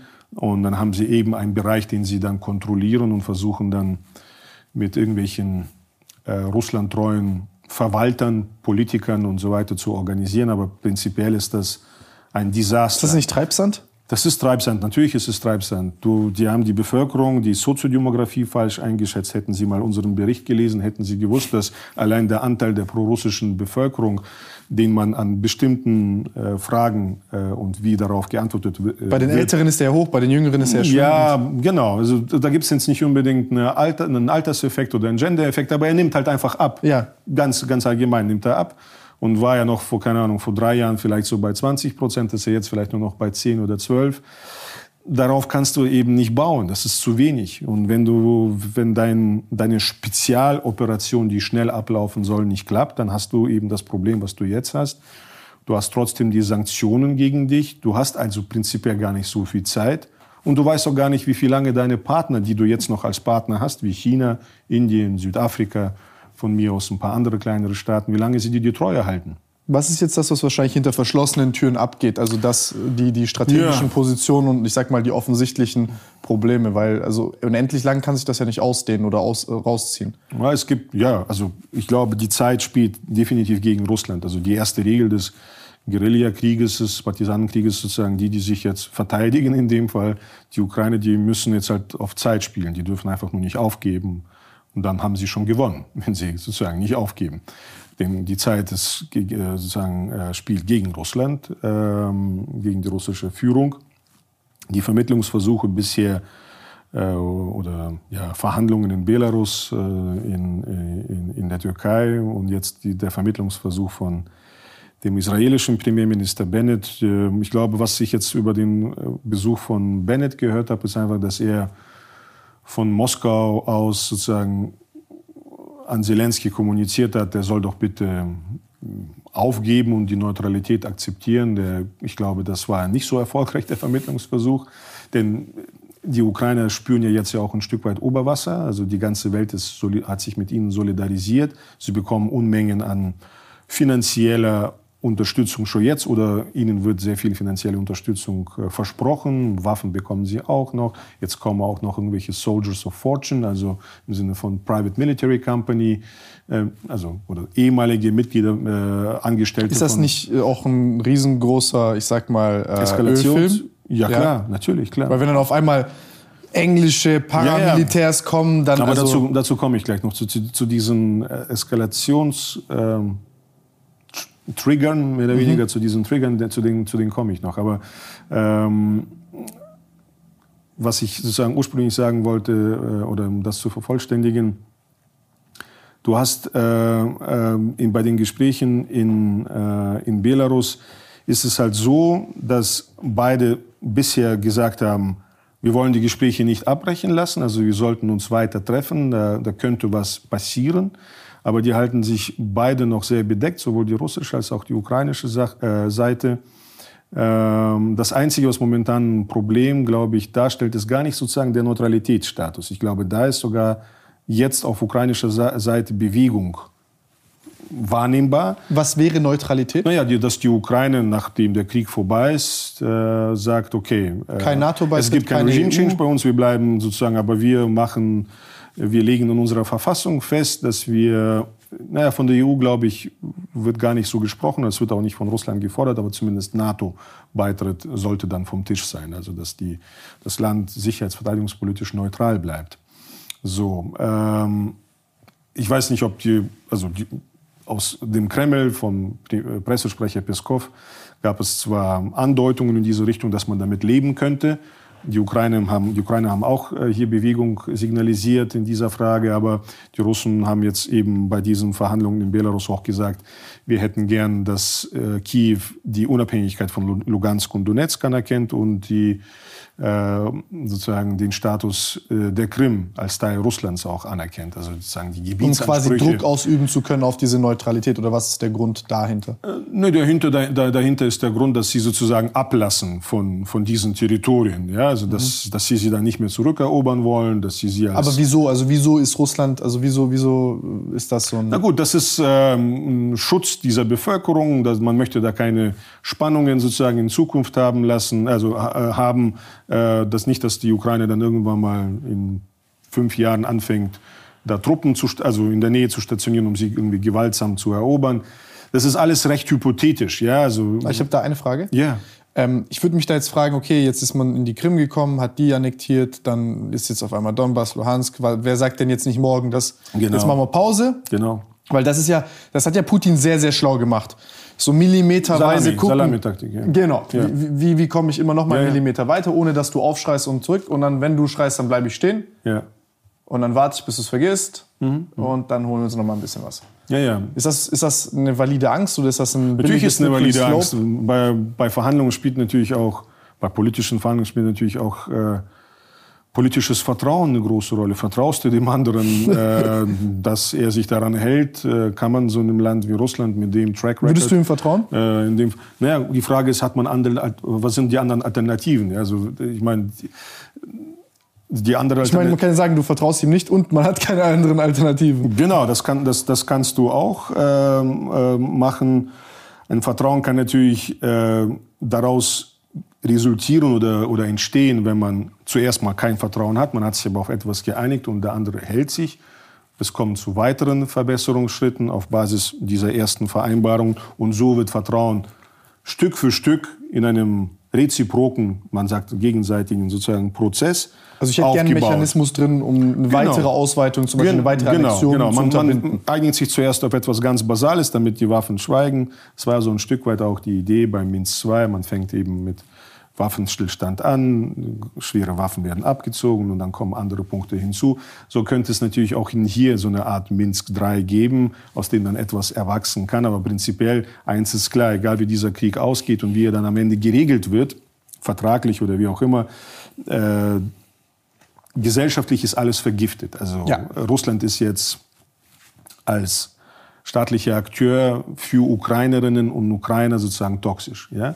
Und für die Führung natürlich auch. Das heißt, die Ukraine werden, die ukrainische Führung wird sicherlich auf irgendeine äh, Internationalisierung des Ganzen setzen. Also sprich, wir verhandeln zwar jetzt mit, mit den Russen, mit russischen Vertretern, äh, wie wir diesen Krieg beenden können, aber irgendwann werden sie auf Sicherheitsgarantien, auf Vermittlung, äh, so eine Art Patenschaft des Westens setzen. Die Frage ist dann, ob sie die USA nehmen, Deutschland, Frankreich, wen auch immer oder ganze Institutionen wie die NATO, wahrscheinlich werden das einzelne Staaten sein, vielleicht wieder sowas wie beim Budapester Memorandum, sowas wie äh, Großbritannien, Frankreich, USA, also Großmächte, Atommächte, die dann äh, der Ukraine ähm, und äh, zusammen dann quasi mit Russland der Ukraine äh, bestimmte Garantien geben für die Sicherheit, dass das dann nicht zu solchen Sachen wiederkommt.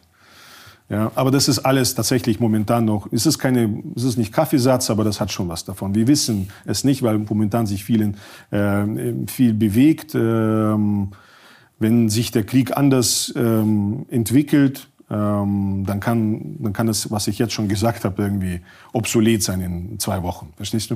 Mhm. Es, hat ja, ja, ja. es hat natürlich was damit zu tun wie jetzt. Und momentan ist halt so die Strategie, wie ich es verstanden habe, wieso sie sich jetzt noch oft bei den Verhandlungen noch nicht so stark aus dem Fenster lehnen, also noch nicht wirklich sich so stark in die Karten gucken lassen, ist, äh, weil beide Seiten glauben, noch Fakten äh, auf dem Schlachtfeld schaffen zu können. Verstehst du? Also nach dem mhm. Motto, noch eine Stadt einnehmen, noch mal hier einen strategischen die wollen Ort. Warten, die anderen genau, wollen genau. Und die anderen wollen eher die anderen zermürben, noch mehr Opfer hinten zufügen, dass der Preis sozusagen für die andere Seite steigt, damit sie dann kompromissbereiter ist bei den Verhandlungen. Das heißt, es ist natürlich auch ähm, ein Spiel mit Leben von Also am Ende des Tages eine Vorbereitung für die Verhandlung.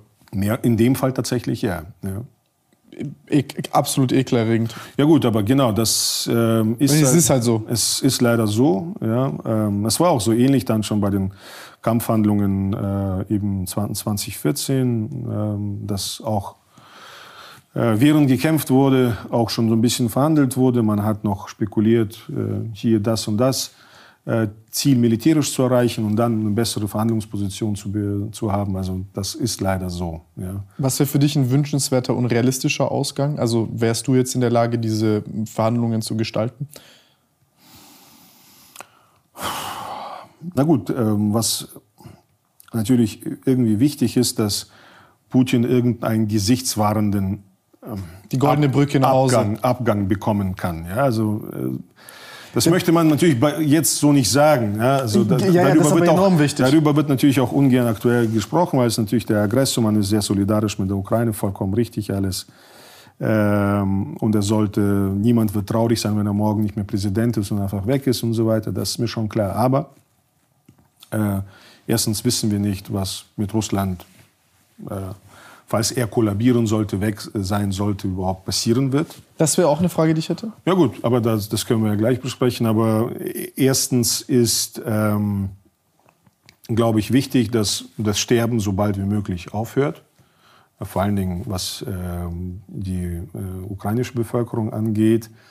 Ähm, man wird ein paar Kröten schlucken müssen, wahrscheinlich eine vor allen Dingen, also so eine Art Neutralität der Ukraine sicherheitspolitisch wird wahrscheinlich das Mindeste sein, was die Russen irgendwie aus dieser Sache mitnehmen wollen, mhm. um das einigermaßen zu Hause verkaufen zu können.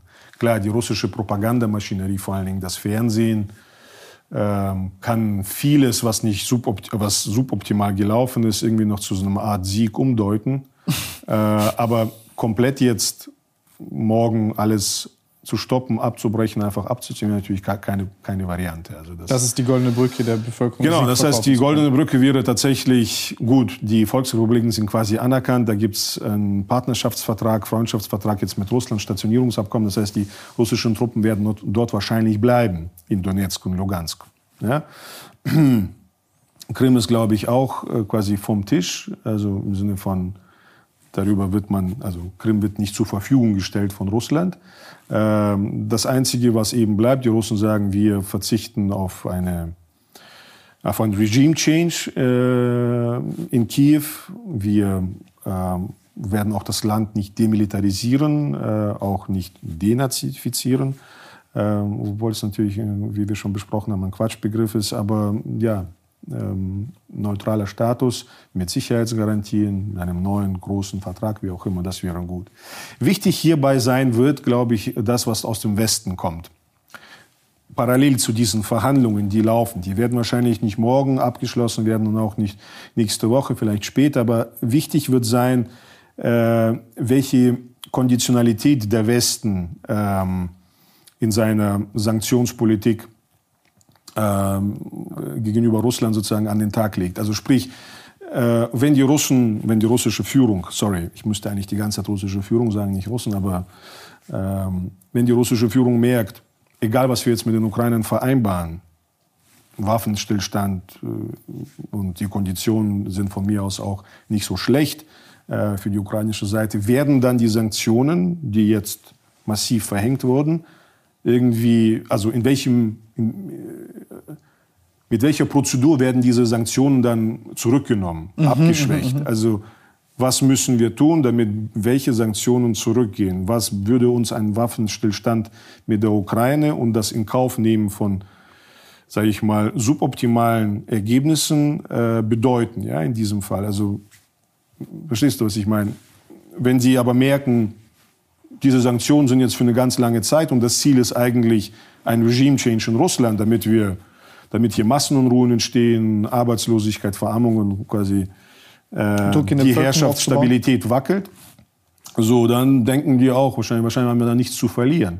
Da müssen wir, das hat ja auch was, das macht ja auch was mit der Motivation des äh, Wladimir Putin, aber auch äh, seines Macht, Sache, Machtzirkels. Verstehst du, der, der, wenn, er, wenn er merkt, okay, das ist jetzt sowieso auf Jahrzehnte oder auf Jahre bis ich quasi bis Russland auf dem Niveau von Nordkorea angelangt ist. Ich übertreibe ein wenig, aber so als Orientierungs äh, äh, genau, äh, Orientierungsgröße, dann muss ich, mich, muss ich mich wahrscheinlich auch jetzt nicht äh, militärisch zurückhalten und, und mich mit schlechten sein. Ergebnissen genau kompromissbereit sein. Dann ziehe ich das jetzt durch und dann kann dann ist vielleicht auch das möglich, was er bisher ausgeschlossen hat, also so eine Art Einberufung von Reservisten, Generalmobilmachung, sowas. Wie baut sich der Westen dann selbst eine goldene Brücke? Was der Sieg, den der Westen mit heimbringen kann? Na gut, hier ist das, glaube ich, also momentan ist der Westen noch sehr, sehr einheitlich. Ja? Also die transatlantische äh, Einigkeit ist, ähm, sagen zumindest viele, und vor kurzem wurde das auch bei der Münchner Sicherheitskonferenz großartig zelebriert. Ähm, Momentan ist dieser Westen eben einig. Ähm, die USA sind natürlich äh, von den Folgen weniger betroffen dieses Krieges, von den Auswirkungen weniger betroffen als jetzt beispielsweise Deutschland, Polen, äh, die direkten Nachbarstaaten. Das heißt, äh, je länger das... Die merken es an der Tankstelle. Genau, die merken es an der Tankstelle. Der Effekt an der Tankstelle ist fast überall, in den USA auch recht üppig. Äh, bei uns auch äh, stark, aber es sind ja noch andere Folgen. Also Flüchtlinge kommen ins Land, äh, die Gefahr von ähm, Waffenproliferation, also von durch, das Durchsickern von Waffen aus dem Kriegsgebiet, ist ja auch eine Sache, von der wir stärker betroffen sind als die Vereinigten Staaten. Also, Und was genau passiert da? Naja, eine, vielleicht so ein kleiner Exkurs zu diesem Thema ähm, was auch bisher in der Berichterstattung in Deutschland fast gar keine Rolle gespielt hat. Wir liefern jetzt ja der Ukraine also massenhaft Waffen, also tausende äh, Manpads, also schultergestützte Luftabwehrraketen. Ah, dass die versilbert werden? Also klar, die können auf dem Schwarzmarkt verkauft werden, sei es noch während des Krieges, sei es nach dem Krieg. Ähm, das können an Terroristen, die können auch an Terroristen gelangen also terroristische Gruppierungen, wie auch immer. Das hat dann auch globale Konsequenzen. Ich meine, schultergestützte Luftabwehrwaffen sind wahrscheinlich nach den ABC-Waffen, also atomaren, biologischen, chemischen Waffen, die sensibelste Waffenkategorie äh, oder das sensibelste Waffensystem, was es gibt auf der Welt, weil sie so eine große Gefahr für die zivile Luftfahrt darstellen. Also ich glaube, so nach 9-11, äh, als auch viele Staaten kooperiert haben, hat man sich sehr viel Gedanken äh, gemacht um die Kontrolle über diese Waffen, also damit man weiß, wo sind welche, wo waren alte Bestände, wo also dass man sich da auch informiert hat, weil das tatsächlich so wichtig ist. Ja. Das heißt, ich könnte jetzt hier von meinem Parkplatz äh, ein, ja, du musst, du, nach LA abschießen. Du musst halt drei Kilometer vom Flughafen irgendwo Position beziehen und, oder, oder sogar ein bisschen mehr und kannst natürlich eine startende Boeing oder ähnliches natürlich damit auch abschießen. Das ist sehr gefährlich. Krass. Äh, und wir haben, allein Deutschland hatte ja schon, glaube ich, 2700 geschickt, andere Staaten auch. Das heißt, wir haben dort Zahlen, die sind enorm. Und es muss noch nicht mal irgendwas über den Schwarzmarkt laufen. Ja, also sprich, was jetzt passieren wird, unweigerlich, dass die Russen natürlich diese Waffen erbeuten, diese Stinger-Raketen und ähnliches. Und wenn ich ah. jetzt, wenn ich jetzt deutscher BND-Präsident wäre äh, oder irgendein anderer Verantwortlicher, dann müsste ich mir jetzt sehr, sozusagen, nicht, vielleicht ich übertreibe, nicht große Sorgen machen, aber sehr, sozusagen, ähm, sag ich mal, Gedanken machen, ob nicht ein russischer General äh, irgendwo in Moskau, wenn er dann weiß, er hat jetzt hier 20, 30, 50, 100 Stück von diesen Waffensystemen, ob er nicht über seine Kanäle, über die Wagner Group oder irgendwelche Söldner das Ganze nicht nach Mali schafft. Ja, damit man dort französische, deutsche, also Bundeswehrsoldatinnen und Soldaten damit ja, beschädigen kann, einen CH-53, irgendeinen Hubschrauber damit abschießen kann. Das ist ja dann möglich. Um die Message äh, sozusagen zu verbreiten. So nach dem Motto, ah, schade, Waffen, was da passiert Waffen, ist. Genau, ist ja schrecklich, dass solche Waffen in solchen Hände geraten. Irgendwelche ähm, Terroristen, irgendwelche Freischäler, irgendwelche Verrückten da in der Sahelzone, Tuareg oder was weiß ich, war, haben diese Waffen bekommen. Ich meine, Russland ist natürlich, ein, äh, wenn sie sich momentan in so einem großen Krieg wähnen, also sich befinden, der Westen, der französische Finanzminister Bruno Le Maire sprach vom totalen Wirtschaftskrieg. Ja, also wenn sie glauben, okay, der ganze Westen ist jetzt gegen uns, äh, liefern da also hochsensible Waffensysteme, die tatsächlich die militärische Balance auf äh, taktischer, operativer Ebene sehr verändern, also zu Ungunsten Russlands logischerweise. Das ist das so ein starker Faktor? Das ist ein starker Faktor. Und ganz einfach. Ich meine, ich glaube, die meisten Abschüsse jetzt äh, der, von russischen Kampfhubschraubern und äh, Flugzeugen sind durch solche Mainpads meiner Ansicht nach äh, entstanden. Äh, jeder Infanterist ist faktisch eine kleine Luftabwehreinheit. Äh, solche Ziele sind schwer zu bekämpfen. Also irgendeine so S-300 äh, oder Bugstellung. Also es gibt so unterschiedliche äh, Systeme, die so auf äh, Selbstfahrlafetten also montiert sind, die andere Reichweiten haben, mittlere oder lange Reichweiten. Die sind natürlich einfacher auszumachen und dann gezielt zu zerstören. Wenn aber ein Trupp von vier, fünf Soldaten und zwei davon haben so eine Manpad irgendwo ähm, Stellung beziehen und fliegt äh, ein Flugzeug tief äh, vorbei. Also es muss, glaube ich, so unter, vier, unter 4000 Metern äh, bist du, glaube ich, dann ein gutes Ziel für so ein Waffensystem. Und du hast zwar gewisse Gegenmaßnahmen wie das Abfeuern von Täuschkörpern und Ähnlichem, also, aber die sind auch recht äh, störungsstabil. Oder, äh, das heißt, genau, das heißt, das sind auch russische Su-34, relativ moderne äh, Kampfbomben damit auch abgeschossen worden und deswegen fliegen die wenig, deswegen hat auch Russland bis heute keine richtige Lufthoheit über dem Kampfgebiet. Das wäre taktisch sehr wichtig gewesen? Das wäre enorm wichtig gewesen, natürlich. Die können also nicht den... Äh, den Feuerschutz geben für, für vorrückende Truppen, also nicht gezielt die Stellungen angreifen, weil sie dann tief runtergehen müssen. Das heißt, russisch, russische Systeme, die dafür vorgesehen sind, also Kampfbomber oder sogenannte Schlachtflugzeuge wie die Su-25, die müssen dann tief fliegen und sind ein ideales Ziel für solche Systeme wie Stinger-Raketen äh, oder die alten Strela-Raketen, die Deutschland aus DDR-Beständen noch dahin geliefert hat. Also Momentan ist da viel von diesen Waffen. Und dann gibt es noch diese Javelins, also äh, Pan Panzerabwehr, Lenkflugkörper Milans wurden da noch reingeliefert und andere Systeme. Aber ich glaube, die machen zwar auch einen Unterschied und sind natürlich auch gefährlich gegen alle gepanzerten Fahrzeuge, aber gerade die schultergestützten Luftabwehrraketen sind halt besonders. Also nochmal was ganz anderes, nochmal eine Nummer sensibler.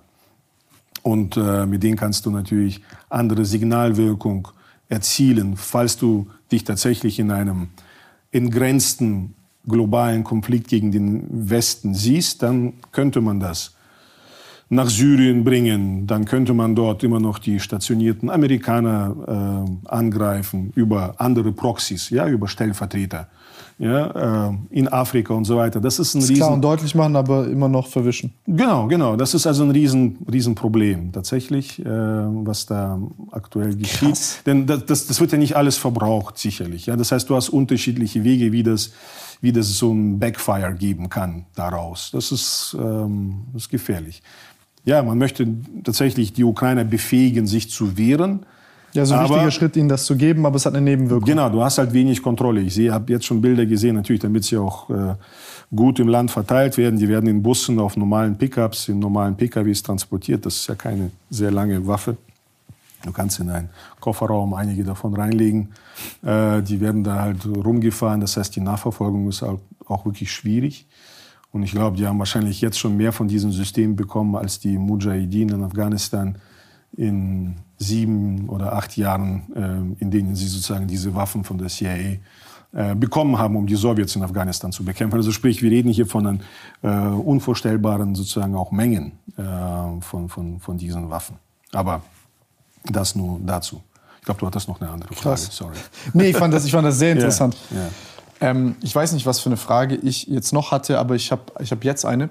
Ähm, wir hatten das vorhin, also äh, mit der, mit der, mit der, was, was, was ich mich frage jetzt, dieses, dieses äh, Regime in Russland, also wir, wir, waren bei dieser goldenen Brücke auch ja. bei, ähm, mhm. die, die der Westen sich bauen muss, also was, was, wie die ja. die aufbauen. Was ich mich frage, ist einfach, äh, gab es das in der Geschichte jemals, dass du so eine Willensbildung hattest bei Menschen nicht auf dieser, ich sag mal, sozialen, psychologischen, mhm. individuellen Ebene, sondern dass du halt, also die, diese, dieser Krieg kann ja gar nicht diesen Zweck erfüllen. Also die werden ja mit dem Krieg das niemals hinbekommen wenn diese Bevölkerung nicht sprechen, das wird sich da nicht verändern.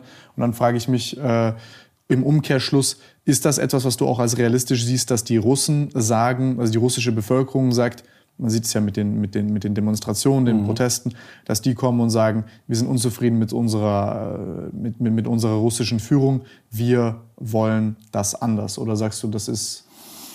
Ja, diese Gefahr, also die Gefahr besteht. Du hast natürlich einen explosiven Cocktail aktuell. Mhm. Du hast eine große soziale Ungleichheit in Russland. Die mhm. hattest du auch schon vor dem Krieg. Das ist übrigens auch etwas, was nicht nur Russland betrifft, sondern die gesamte Region des postsowjetischen Raumes. Die Unruhen in Kasachstan letztes Jahr gehen auch darauf zurück, im größten Teils. Also ein Riesenunterschied zwischen Arm und Reich. Du hast die Wirkung von Sanktionen, die jetzt schon spürbar sind, die werden aber in den nächsten Monaten, äh, Wochen und Monaten massiv zunehmen. Äh, du hast Opfer. Und hier ist natürlich wichtig äh, zu sagen, dass auch Russland mittlerweile eine sogenannte postheroische Gesellschaft ist.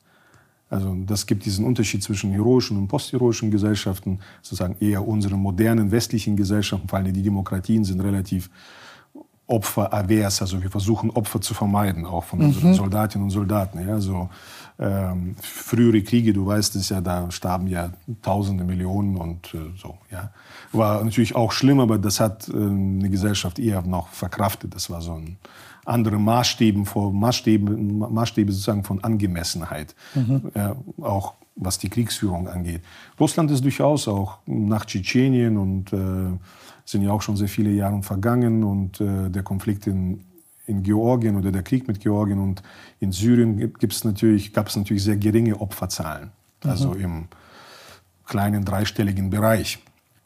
Jetzt sind wir schon bei wahrscheinlich einigen Tausend Todesopfern. Und das wird sicherlich, wenn jetzt der Krieg noch eine gewisse Intensität erreichen sollte, also mehr Häuserkampf, mehr Besetzung, falls sie sich nicht davor irgendwie auf einen Waffenstillstand einigen, werden die Zahlen noch mehr zunehmen. Das heißt, du hast wirtschaftlichen Niedergang, äh, finanzielle Schwierigkeiten, soziale Ungleichheiten. Einige können es besser verkraften als die, also die Reicheren können es besser verkraften als die Ärmeren.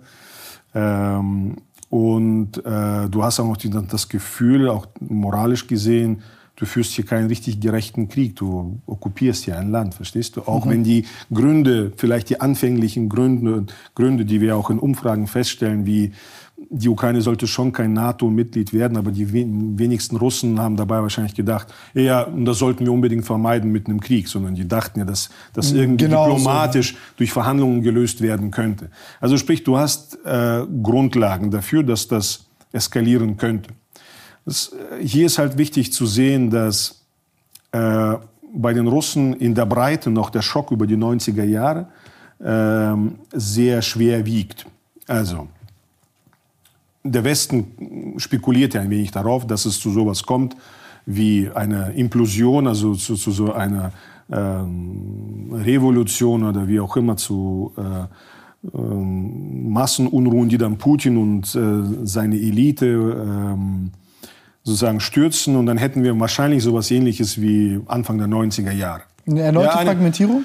Na ja, klar, so eine Art äh, pro-westliche Regierung wäre ja wünschenswert aus westlicher Sicht. Das Problem ist halt, die Russen haben natürlich auch Angst davor, weil die empfinden diese Zeit, als man zwar ohne Krieg, aber geschlagen war, weil das System einfach nicht mehr konkurrenzfähig war, weil sich das abgewirtschaftet hat, weil die Ideologie sozusagen nicht mehr, die Ideologie nicht mehr diese verbindende Kraft hatte, äh, das Wahrheitsmonopol der kommunistischen Partei und alles Mögliche, das zerfiel und dann äh, gab es sozusagen so eine Art Aus Ausverkauf des Landes. Ja? Äh, und man hat nicht mehr sozusagen auf die Interessen Russlands mehr geachtet, man hat es mit den Füßen getreten, es gibt all diese schönen äh, sozusagen ähm, Geschichten darüber oder Meinungen und davon hat man natürlich auch Angst. Also die Frage ist natürlich, äh, wie weit werden die, also wie weit wollen sozusagen die Russen gehen. Ja, also äh, können sie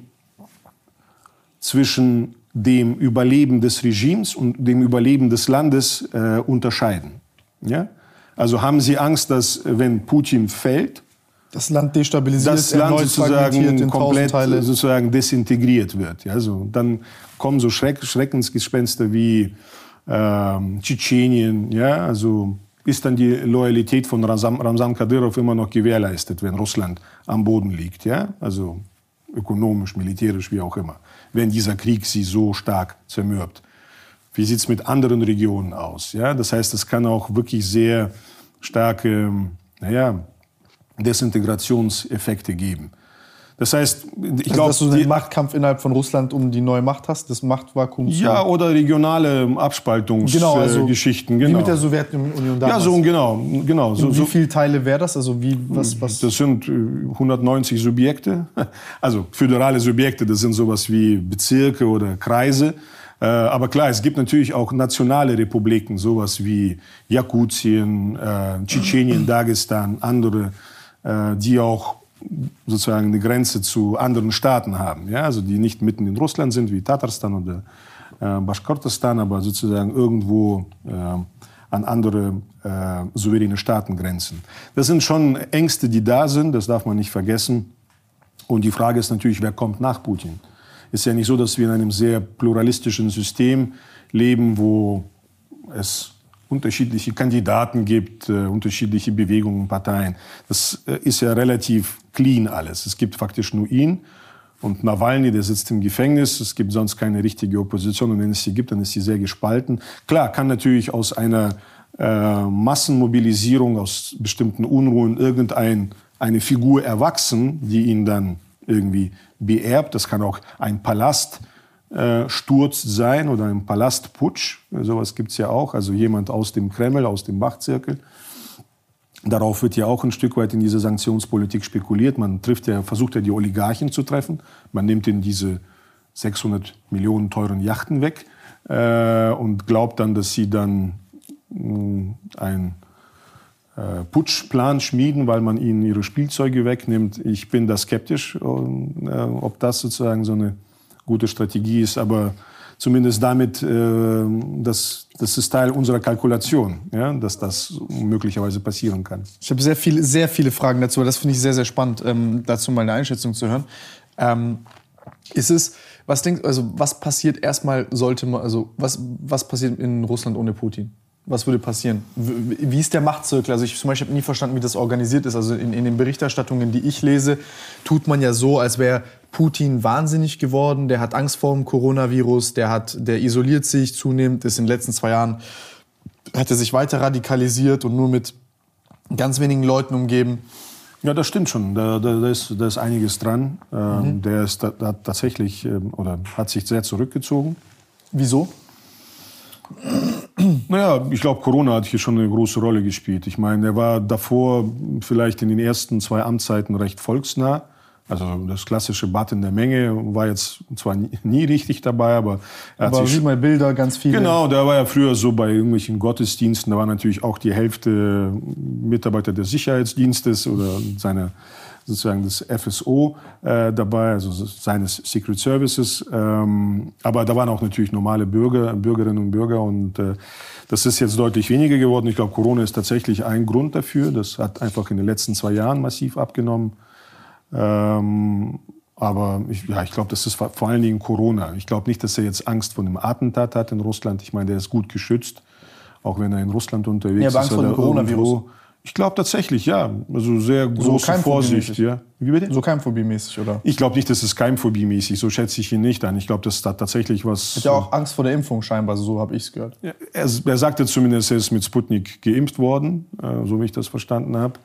Ähm, aber ich glaube, mit den meisten hält er recht großen Abstand. Also viele Online-Meetings und du kennst ja den großen Tisch, der ist mittlerweile legendär der ovale Tisch im Kreml hatte ja auch die Staats- und Regierungschefs empfangen. Wobei auch hier muss man ja dazu sagen, nach ihm war dann Bolsonaro zu Besuch, also nach Scholz. Äh, und mit ihm saß er ganz nah beieinander. Ich glaube, es geht darum, wenn die dass Scholz Ankommen. und Macron sozusagen keine DNA, also Angst hatten, ihre DNA den Russen irgendwie Aber abzugeben. Aber reicht ja ein Haar schon, oder? Also ja, zumindest ähm, wollten sie keinen PCR-Test, keinen russischen machen. Ich glaube, das war die einzige Erklärung. Ja, genau, genau. Also die, die keinen russischen PCR-Test gemacht haben, also den keinen offiziellen dort, der äh, wichtig wäre, die mussten dann auf großen Abstand sitzen, ich glaube. Äh, so läuft es. Ich habe auch von Journalisten gehört, die dann aus diesem Kreml-Pool arbeiten dass sie dann auch irgendwie drei, vier PCR-Tests brauchen, dann irgendwie einen Tag irgendwo in der Isolation verbringen und dann erst Zugang bekommen zu einem Raum, wo er sich auch befindet. Also klar, hier ist definitiv große Vorsicht. Mhm. Er ist ja auf einer historischen Mission. Ja, er darf ja selbst nicht zu Schaden kommen. Also ich glaube, das ist seine, seine Sicht darauf. Da muss man jetzt sehr vorsichtig sein. Aus ähm, seiner persönlichen Perspektive. Aber da fange ich schon mit diesem Psychologisieren an. Das ist alles jetzt Spekulation. Ja. Simon Weiß, Kreml-Astrologe. So, genau, ich habe äh, kurz nachgeschaut. Ich glaube, er macht das aus dem und dem Grund. Aber ja, er ist halt einfach in den letzten Jahren sehr vorsichtig geworden. Ja. Was würde mit Russland passieren, wenn ähm, Putin geputscht wird, verhaftet wird, von der Macht gestoßen wird? Nach Den Haag gebracht wird, vor das Kriegsverbrechertribunal. Ich, ich weiß es nicht. Also es ist schwer zu, zu, zu sagen. Es gibt Journalisten, die lange im Land arbeiten. Es gibt Expertinnen und Experten, die auch mal Gelegenheit hatten, sich mit dieser Anatomie der russischen Elite zu, zu beschäftigen. Es gibt so ein paar, die als vermeintliche Nachfolger gehandelt werden oder als Personen, die ihm sehr nahe stehen. Ähm, da ist zum Beispiel der Gouverneur der, äh, eines, äh, eine, eine Region, äh, der heißt Dümin, äh, war mal früher mehr oder weniger Chef eben dieses FSO, also dieser, dieses russischen Secret Service, also sehr nah an Putin, äh, also militärische, geheimdienstliche Erfahrung ähm, schon so ein bisschen Volkstribun, aber auch nicht zu verbraucht. Darüber hat vor kurzem, glaube ich, Christian Neff, wenn ich mich nicht irre, oder Christian Esch, also eine, ein Journalist vom Spiegel hat darüber mal eine Geschichte geschrieben, äh, recht kurz, aber ich, es, gibt, es gibt so Leute, die hält er, glaube ich, für befähigt, ihn zu beerben, aber das geht natürlich nur dann, wenn das Land einigermaßen stabil ist, sozioökonomisch, äh, und er dann irgendwann nach getaner Arbeit ein gut bestelltes Haus übergeben kann. So. Mhm. Ja, aber danach sieht es ja momentan zumindest ja nicht aus. Ja. Prinzipiell, äh, er ist jetzt, er wird 70 äh, im Oktober, glaube ich. Ähm, also Biden ist deutlich älter, wie wir wissen. Man kann also schon noch kann noch zehn Jahre? Er kann noch gut ähm, gerne zehn Jahre regieren. Er ist ja noch bei einigermaßen guter Gesundheit. Äh, es gibt zwar alle möglichen Gerüchte, was er nicht alles hat an Krankheiten, aber ich glaube, er ist noch recht fit. Ähm, und äh, für die nächsten Jahre, wenn Russland ökonomisch äh, nicht kollabiert, und selbst wenn es kollabiert, heißt es ja nicht, dass er geputscht wird. Also das ist ja auch nochmal eine Sache. Ja. Mhm, mhm, mhm, es gibt so Revolutionstheorien, die besagen, dass ein, eine Revolution dann wahrscheinlich ist, wenn es ein wenn die Gesellschaft einen Zustand relativer sozioökonomischer Verbesserung erlebt und dann das Ganze abrupt endet. Verstehst du? Also wenn du so eine Phase hast, oh, es, geht's mir, es geht mir besser, mhm. äh, ich habe Perspektiven und so, äh, besser als letztes Jahr oder besser als drei Jahre und dann kommt irgendein Ereignis und das Ganze, deine Träume, deine Hoffnungen, dein neu aufgebautes äh, Glück oder, äh, und ähnliches wird zerstört. Äh, dann sind Menschen sozusagen wütend, gehen auf die Straßen, sind äh, mobilisierbar. Wenn aber sozusagen die Menschen sowieso äh, wenig von Gutes kennen, ja, von schlecht zu schlecht, die sind dann eher apathisch, fatalistisch und oh, oh, shit happens. Jetzt muss ich mich auf meine persönlichen Überlebensstrategien verlassen. Und der Russisch, ich meine, es gibt ja immer diesen allgemeinen Mythos, Mythos sozusagen, die Russen sind sehr leidensfähig. Also, ja, das haben sie historisch schon mehrmals unter Beweis gestellt. Ich kenne die Romantik zur Selbstgeiselung. Du, du, genau, du, du, kennst diese. Auf äh, persönlicher Ebene. Ja, ja, ja eben. Äh, und, äh, aber man weiß es jetzt eben nicht. Die Russen, muss man ja dazu sagen, haben ja gerade unter Putin äh, aufgrund des Ölbooms und, und äh, anderer ähm, ja, Ölbooms vor allen Dingen ähm, gewissen Wohlstand gehabt. Ist ja fast so bis zum naja, bis zur Krim-Annexion und bis zu den Sanktionen oder so eine Art Mittelschicht entstanden, äh, Mittelklasse, aber diese kreativen, äh, diese kreative Klasse, aber auch so der sogenannte Mittelstand, ähm, die sind natürlich jetzt auch nicht die sozusagen große Masse des Landes weiterhin. Äh, viele davon gehen jetzt auch aus dem Land, sind auch schon vor dem Krieg gegangen. Ähm, aber auch jetzt merke ich gerade in diesem äh, aktuellen äh, Krieg, dass viele, die so aus der künstlerischen Elite, Musik, Showbusiness oder sowas, die sind teilweise schon in Israel oder in den Vereinigten Arabischen Emiraten oder wo, woanders äh, gelandet und wollen das aus sicherer Entfernung entweder abwarten oder komplett dort bleiben. Das heißt, du hast jetzt auch nicht diese Kohäsion zwischen äh, kultureller Elite, mhm. dem Volk und, und so weiter und so fort. Ähm, das heißt, du hast jetzt schon so Absetzungstendenzen, Erosionseffekte. Und es gibt einige Bereiche, die werden einfach massiv äh, demnächst betroffen sein. Und man fragt sich, wie sie das überhaupt bewerkstelligen wollen. Bestes Beispiel ist die, die Luftfahrt. Also die russische zivile Luftfahrt ist wahrscheinlich der Bereich, der jetzt am stärksten demnächst betroffen sein wird. Ich glaube, ähm, fast 90 Prozent oder 85 Prozent der Flugzeugflotte sind geleast.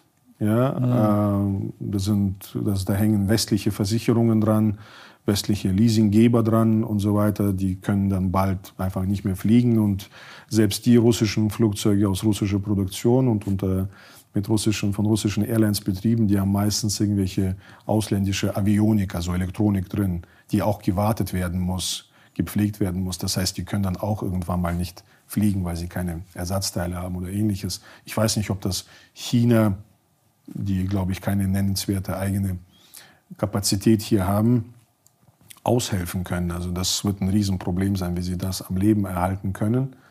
Äh, denn so viel könnten sie nicht mal selbst jetzt schnell bauen, selbst mit eigenen Technologien. Also das ist ein Riesenproblem. Das heißt, die Verbindungen gerade so zwischen Vladivostok im absoluten, also im fernen Osten Russlands und das Moskau und St. Petersburg, das wird mit Flugzeugen schwierig werden. Das heißt, dann wird man viel auf Bahn umsteigen müssen. Also für das größte Land der Welt wird das natürlich ein, ein Riesenproblem werden. Also das ist auch von einigen, es wird natürlich vieles, vieles mehr betreffen, aber es ist jetzt ein Bereich, der mir jetzt äh, nee, aber interessant, spontan, spontan in den Kopf kommt. Also, weil eben die Verflechtung äh, mit der globalen Wirtschaft, vor allen Dingen auch mit dem Westen, enorm war in vielen Bereichen. Ja? Das wird jetzt halt alles entflechtet, abgeschnitten und äh, schon krass. Ich weiß es nicht. Also die Regimestabilität, ähm, man spricht im Russischen von Zapas Prочности, also sozusagen, wie, wie lange hält sozusagen noch, ähm, äh, wie sind die Reserven für, für diese Regimestabilität, äh, Für das Regime, das ist schwer zu beurteilen, tatsächlich. Ähm, aktuell schwer zu beurteilen.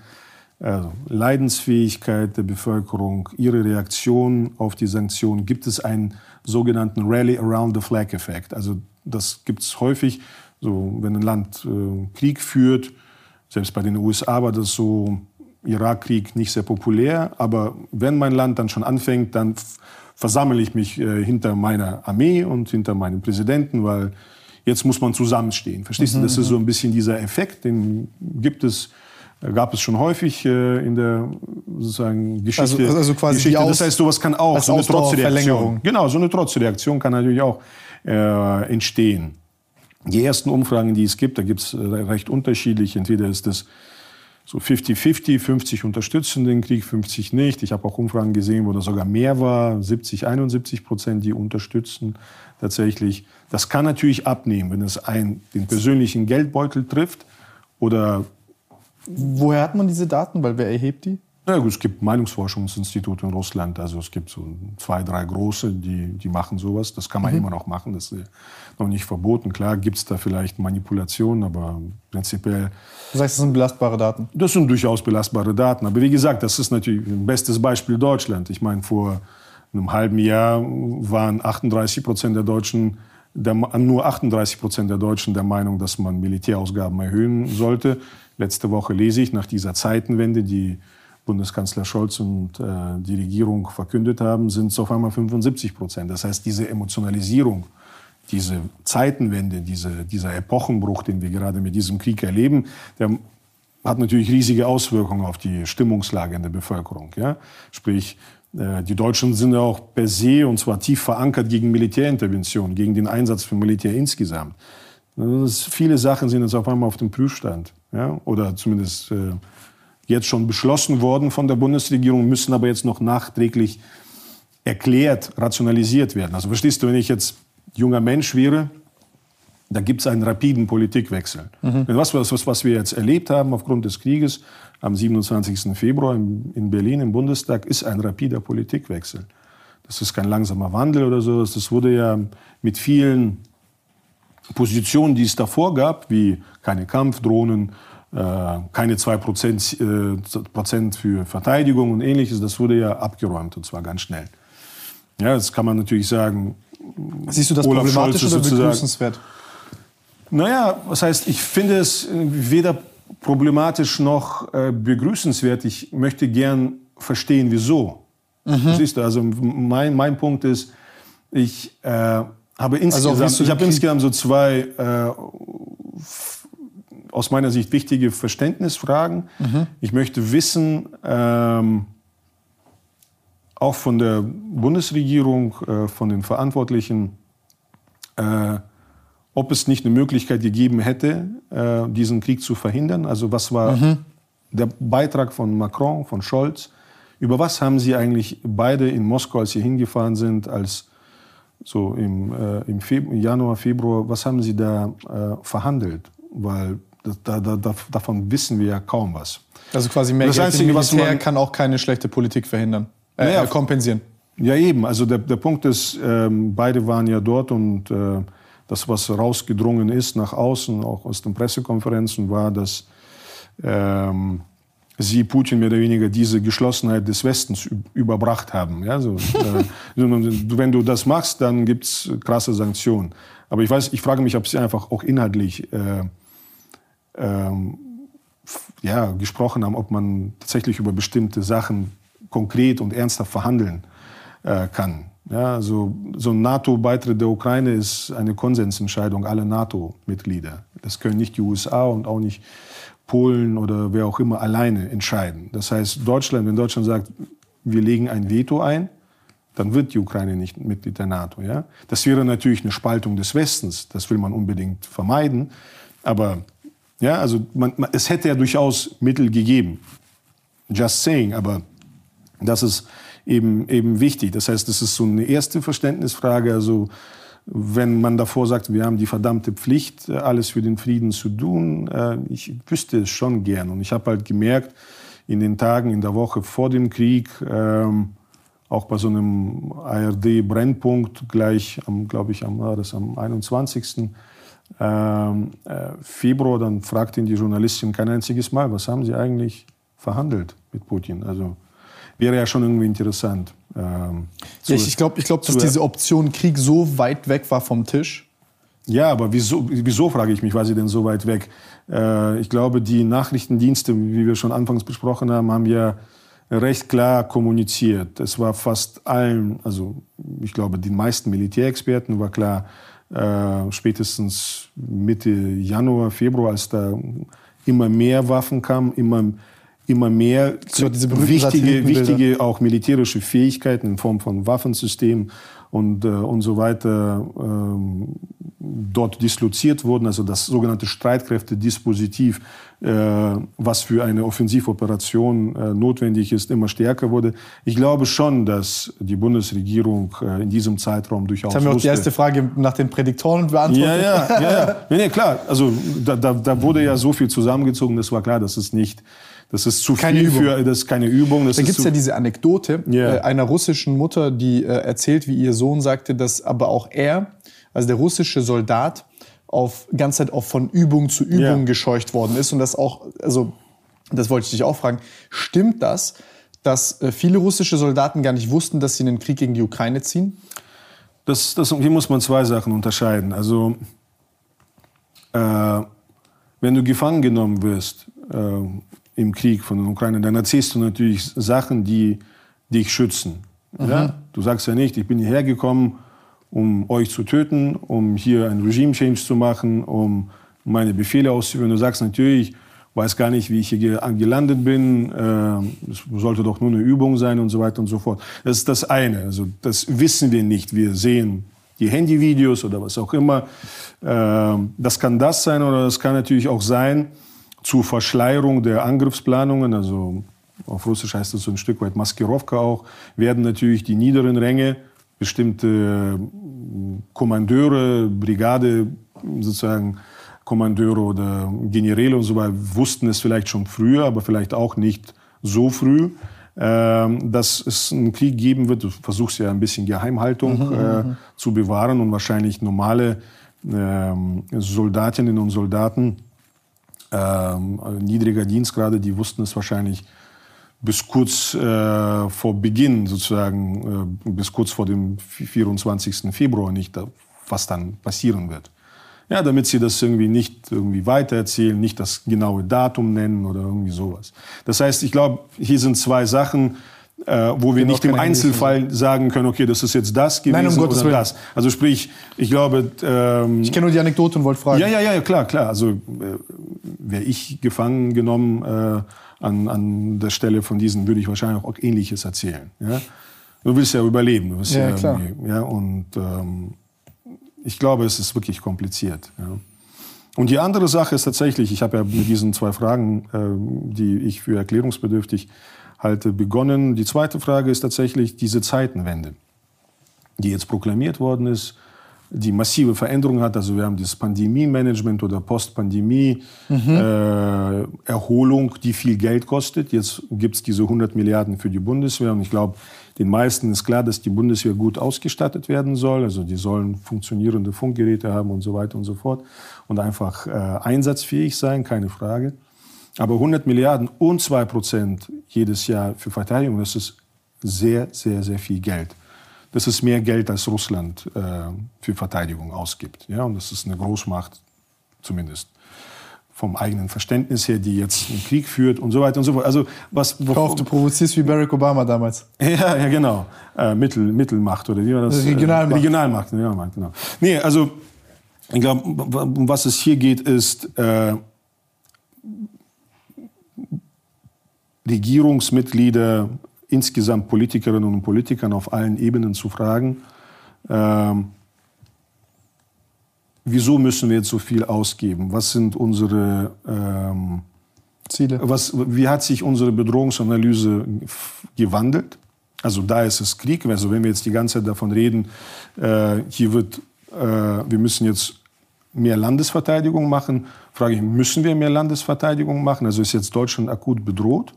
Ich meine, ja, also ich, ich, lese jetzt nichts aus dem russischen ähm, ähm, Verhalten, was schlimm genug ist, also im, im, Krieg mit der Ukraine. Ich lese da nichts raus, dass jetzt auch äh, ihre Ambitionen über die Ukraine hinausgehen. Sprich, Polen, Deutschland, also insgesamt das NATO-Gebiet ist ja jetzt nicht gefährdet.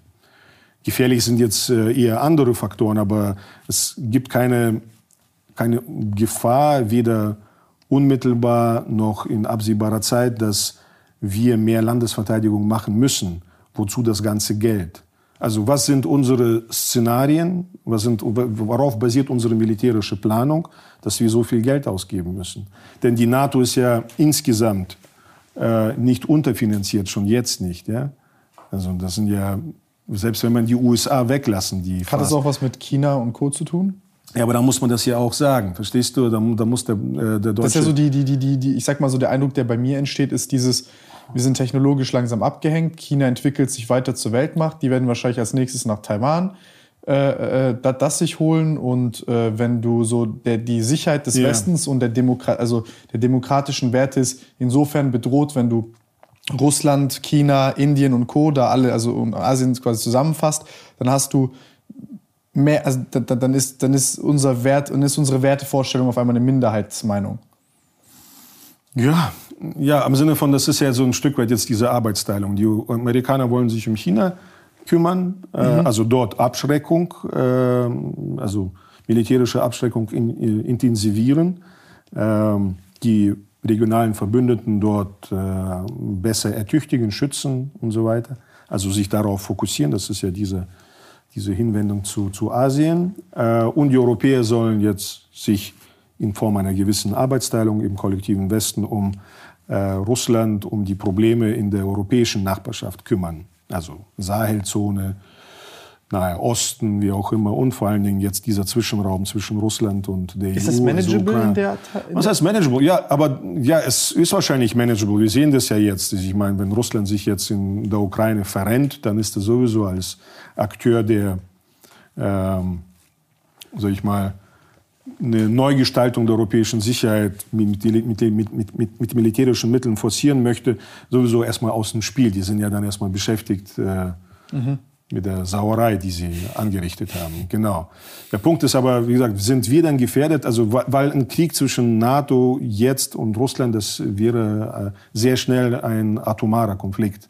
Also mit Nuklearwaffen. Ja, das wäre dann ein dritter Weltkrieg. Ist das so? Das ist so, ja. Aber kannst du mir, kannst du mir die, die Dynamik dessen erklären? Weil das habe ich nie verstanden. Ich habe immer gedacht, gut, Atom, Atomwaffen sind am Ende des Tages äh, äh Abschreckung, weil sind sie ab, auch. Ja. Ab dem Zeitpunkt, wo sie eingesetzt werden, also das ist ja zum Beispiel mit Paki also Pakistan und Indien, wenn die beide in einen Atomkrieg verwickelt wären, äh, ja. ab einer relativ sag mal, überschaubaren Menge an Atombomben, die allein nur dort also quasi ja, ausgetauscht werden, ausgetauscht genau. werden mhm. hast du äh, global so ein großes Problem, dass wahrscheinlich 90 Prozent der Bevölkerung wegen, einem, wegen diesen Rauchwolken, die quasi die Sonnenstrahlen. Ja, ja das, das würden wir noch überleben. Klar, die Folgen wären da, aber das wäre. Aber es wäre sehr schlimm. Das wäre schlimm, ja, es wäre schlimm, sicherlich. So oder so wäre das schlimm, aber das, das wäre noch. Äh, ja, das wäre verkraftbar, also könnten wir noch überleben, äh, auch was äh, klimatische oder ähnliche Auswirkungen angeht. Wenn es aber einen äh, atomaren äh, Austausch zwischen der NATO, also vor allen Dingen USA, Großbritannien, Frankreich und Russland auf der anderen Seite gäbe, dann hätten wir eine viel zu große Menge an äh, eingesetzten Wäre das Nuklearsprengköpfen. Was heißt Oder realistisch? Ist das also es gibt Abschreckungspolitik von Putin. Es ist natürlich, sagt, ja, ich wirke wie ein Irrer. Genau, Mad Man sozusagen. Ich bin der International Boogeyman. Genau. Ich glaube, der ähm, sein Hinweis jetzt oder seine, äh, sein Befehl, die äh, Atomstreitkräfte in äh, Alarmbereitschaft. Alarm, erhöhte Alarmbereitschaft oder äh, Kampfbereitschaft oder wie auch immer zu versetzen, war schon stark gekoppelt an die ganzen Diskussionen mit äh, Flugverbotszone über der Ukraine, diese Lieferung von MiG-29 Kampfjets, also äh, älteren Modellen aus polnischem Bestand an die Ukraine und so weiter. Der hat eben hier signalisieren wollen, äh, so nicht vergessen, wir sind immer noch eine Atommacht und äh, bitte überschreitet keine weiteren roten Linien. Also nach dem Motto, ihr mischt euch jetzt nicht mehr ein. Schlimm genug, dass ihr Waffen liefert, so jetzt aus äh, putinscher Sicht. Das war also da, daran gekoppelt. Ich glaube, jetzt ist keine unmittelbare Gefahr da. Die Gefahr kann natürlich entstehen, wenn sogenannte unintendierte Eskalationen, also nicht gewollte Eskalationen passieren. Also tatsächlich, wenn irgendwelche Flugzeuge von ukrainischen Piloten aus dem äh, polnischen Luftraum in die Ukraine reinfliegen, die Russen schießen es ab, aber das ist noch irgendwie knapp auf polnischem Gebiet. Die, der Begleitschutz, der von den Polen da äh, geflogen wird oder durch die Patriot äh, Luftabwehrraketen, die in Polen stationiert sind, kommen russische Flugzeuge äh, zu Schaden. Die Russen greifen dann mit Kurzstreckenraketen diese Patriots an. Dort sterben amerikanische Soldaten. Dann sind wir sehr schnell bei einer Eskalation, die dann wiederum Mechanismen in Kraft setzt, die schwierig sind dann wieder oft, also schwierig sind zu stoppen. Das will ich damit sagen. Also über solche Sachen müssen wir uns jetzt äh, Gedanken machen. Also wenn du, ich, ich denke jetzt in den letzten Tagen viel darüber nach, wie, äh, wie kann zumindest jetzt äh, die, Sache, die Situation stabilisiert werden. Also wir haben jetzt wenig Einfluss auf die Kriegshandlungen, mhm. die zwischen Russland und der Ukraine passieren. Ja, das ist jetzt das, was sie machen. Wir haben die Ukraine noch mit äh, Waffen versorgt. So. Aber wie können wir eben schauen, dass äh, das Ganze auf einer anderen, sozusagen internationaleren Ebene nicht aus der Kontrolle gerät? Und das ist erstens eben so eine Art rhetorische Abrüstung, äh, auch unsererseits. Also Rhetorische Abrüstung, also Sinne nicht von, den totalen Wirtschaftskrieg ja, zu erklären, genau, genau. nicht weiter äh, Ständig Putin diese, Feuer auch zu geben. Genau, also auch die, diese, wir, haben, wir waren jetzt alle sehr emotional, sind das teilweise auch immer noch, dass einige sind noch in Schock, Schockstarre und wir sind alle sehr davon mitgenommen, aber ständig diese Verurteilungen, Klassifizierung, das bringt uns ja jetzt nicht weiter. Und also das das eine, also so ein bisschen umschwenken in, wir brauchen jetzt eine Handlungsstrategie und zwar für Russland dauerhaft, für den ganzen Raum um Russland herum. Äh, und das bedeutet auch, dass wir solche Spekulationen, Diskussionen über, könnten wir dann eine No-Fly-Zone machen oder ähnliches, einfach sein lassen. Genau auch solche Diskussionen wie, die Ukraine äh, könnte ja morgen oder könnte ja EU-Mitglied werden. Verstehst du? Das ist einmal so ein Schritt zurück. Von der Leyen geht in Offensive und sagt so, na, die könnten jetzt schon, äh, weil wir so Das ist eine, das solidarisch ist eine sind. unnötige Provi Genau, dann, weil es hat natürlich Folgen. Zum Beispiel, keine Ahnung, äh, Sie sagen, dass äh, Ukraine könnte jetzt Mitglied der EU werden. Und was hat das für Konsequenzen für den Westbalkan zum Beispiel? Da fragen sich so Staaten wie Nordmazedonien, Mensch, wir, stehen schon so lange in diesem Warteraum zur, zur EU, klopfen die ganze Zeit an. Sollen wir jetzt auch einen Krieg anfangen, dass ja. wir quasi dann, wir haben doch alle Voraussetzungen dafür geschaffen, wir sind irgendwie all sehr gewillt, das zu tun. Was soll das? Also das heißt, es ist eine komische Botschaft, die daraus entsteht, auch aus solchen, sage ich mal, politischen Statements. Ich rede jetzt gar nicht von militärischen Maßnahmen, Ja, wie jetzt wir Flugzeuge, viel, Kampfflugzeuge. Genau, das heißt, man muss jetzt ein bisschen über die Konsequenzen auch äh, von solchen Statements. Ist halt auch billiger stärker- Stimmenfang.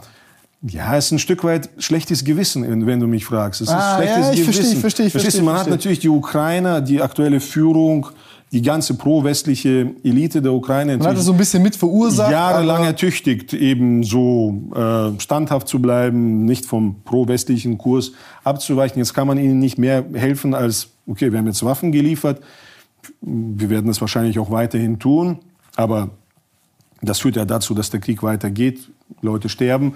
Das heißt, man muss jetzt irgendwie, es gibt so einen gewissen Aktivismus, man macht jetzt Wieso hört man mehr. damit nicht auf, mit dieser Heuchelei? Na, Heuchelei gehört zum Business leider. Äh, naja, es, es ist halt so. Du hast ja gerade die Antwort selbst gegeben. Es äh, gibt Sympathiepunkte, Stimmen äh, bei irgendjemand. Äh, bestimmte Länder, wie in dem Fall Polen, die baltischen Staaten, Rumänien, die sowieso tough sind äh, innerhalb der EU, die sagen, äh, Frau von der Leyen sozusagen, richtig toll, äh, dass sie hier so... Sozusagen in Führung gehen mit diesem Vorschlag und so weiter und so fort. Also das heißt, du hast sowohl so eine Art politische Kommunikation, die eskalierend äh, wirken kann, weil es teilweise auch dann die Erwartungs-, also so Expectations Management, die Erwartungen in der Ukraine äh, schürt, die man dann vielleicht nicht halten kann, also nicht erfüllen kann. Und dann natürlich die ganzen Gespräche über eben diese robusten Fragen, also No-Fly-Zone, Lieferung von noch anderen Waffensystemen, die noch stärker, ähm, No-Fly-Zone ganz kurz ist, dass, dass die russische Luftwaffe nicht über Ukraine genau. operieren äh, darf, bedeutet, man muss russische Kampfflugzeuge abschießen. Das wäre also richtig ähm, das wäre ein aktives Einmischen. ein aktives Einmischen oder man stellt der Ukraine fortwährend ähm, leistungsfähige Luftabwehrsysteme zur Verfügung, die dann entweder von Ukrainern am Boden äh, bedient werden oder von westeuropäischen oder von NATO-Soldatinnen und Soldaten, die dann dabei natürlich auch ums Leben kommen können, wenn sie von russischen wiederum Raketen oder wem auch immer äh, angegriffen werden. Das heißt, das, da sind wir schon auf sehr dünnem Eis. Das Interessante ist ja, und das ist, hast du wahrscheinlich auch festgestellt, ist die Tatsache, dass die US-Amerikaner, Biden persönlich, aber auch Blinken, also der Außenminister, mh, seit fast schon Kriegsbeginn äh, und auch verstärkt in den letzten, äh, der letzten Woche sozusagen deeskalieren. Also sie Wir sagen rufen so, nicht DEFCON 3 aus. kein, hier, wir sagen sogar eine Übung der strategischen Nuklearstreitkräfte, sozusagen, wie, wie verlegen sie, wie sagen sie ab. Also es gibt keine äh, sozusagen äh, Übungs, Übungsabschüsse. Genau, sozusagen. Wir werden uns auch nicht einmischen. Die NATO wird nicht in der Ukraine kämpfen. Wir haben jetzt zwar Truppen verlegt, äh, sozusagen nach Polen, nach Europa, so nochmal 7000 Mann, so, aber wir achten darauf. Das heißt, es geht jetzt unterm Strich äh, um Deconflicting. Also du brauchst also Mechanismen, so ähnlich wie das zwischen den USA und, und Russland auch in Syrien gemacht worden ist. Also du brauchst Hotlines, du brauchst äh, äh, ja, regelmäßigen Austausch, du brauchst irgendwie eine gewisse Transparenz über deine Intentionen. Ja? Also das musst du irgendwie entweder öffentlich kommunizieren oder direkt äh, mit russischen Verantwortlichen, Generälen oder wie auch immer, dass du das machst, aber dass du das nicht machst. Und wenn das passiert, dann hast du hier die Nummer und da rufst du zuerst an, bevor du irgendwas anderes machst und so weiter und so fort, um das jetzt ganz basal zu Ja, ja. erklären. Aber das ist jetzt wichtig, dass wir das Ganze irgendwie kontrollieren, ja, dass das Ganze nicht in Form einer, wie gesagt, ungewollten Kettenreaktion äh, so eskaliert, dass wir dann an der Schwelle zu einem Nuklearkrieg stehen. Den sehe ich zwar jetzt nicht, ich will überhaupt keinen Alarmismus also sagst du, ver Weltkrieg verbreiten. 3 ist sehr unwahrscheinlich. Ist, ist aktuell unwahrscheinlich, aber das hängt sozusagen vom verantwortungsbewussten Verhalten aller Akteure ab. Ich sehe momentan auf russischer Seite zumindest nicht äh, den Wunsch, das irgendwie über die Ukraine hinaus äh, eskalieren zu wollen und zu können, vor allen Dingen. Ich weiß nicht, ob sie überhaupt diese Fähigkeit haben. Ähm, was nicht heißt, dass wir keine äh, Zunahme von, ähm, wie soll ich sagen, Eskalationen woanders äh, sehen werden. Zum Beispiel in Afrika, in, ähm, im Kaukasus, in, in Asien. Denn eine Frage, die auch momentan noch nicht so viele beschäftigt, aber sicherlich demnächst beschäftigen wird, ist die äh, Frage, was passiert regional, äh, wenn der staatliche Akteur Russland äh, weiter geschwächt wird. Was ja unweigerlich mit den Sanktionen mhm. äh, und dem fortdauernden Krieg sozusagen passiert. Also Russland ist beispielsweise, egal ob man das gut findet oder nicht gut findet, so eine Art äh, Stabilitätsgarant jetzt zwischen Armenien und Aserbaidschan. Mhm. Ja, also sie haben zumindest diesen Krieg gestoppt, äh, haben dort auch so Peacekeeping äh, oder Friedenstruppen stationiert, die jetzt diese Demarkationslinie, diese zwischen Aserbaidschan und Armenien um, rund, rund um Bergkarabach in diesem Gebiet überwachen. Das gleiche, also nur als ein Beispiel, das gleiche Kasachstan. Äh, dort gab es ja diesen Unruhen, ich habe davon vorhin erzählt, da hat Russland ja auch eingegriffen, stabilisierend gewirkt. Da gab es jetzt zwar keine Gefechte, aber sie waren da, haben Flagge gezeigt und sind wieder abmarschiert. Das Problem dort ist, schwellt aber immer noch. Das gleiche ist der Konflikt zwischen Kirgisistan und Tadschikistan. Da gibt es auch so Grenzkonflikte.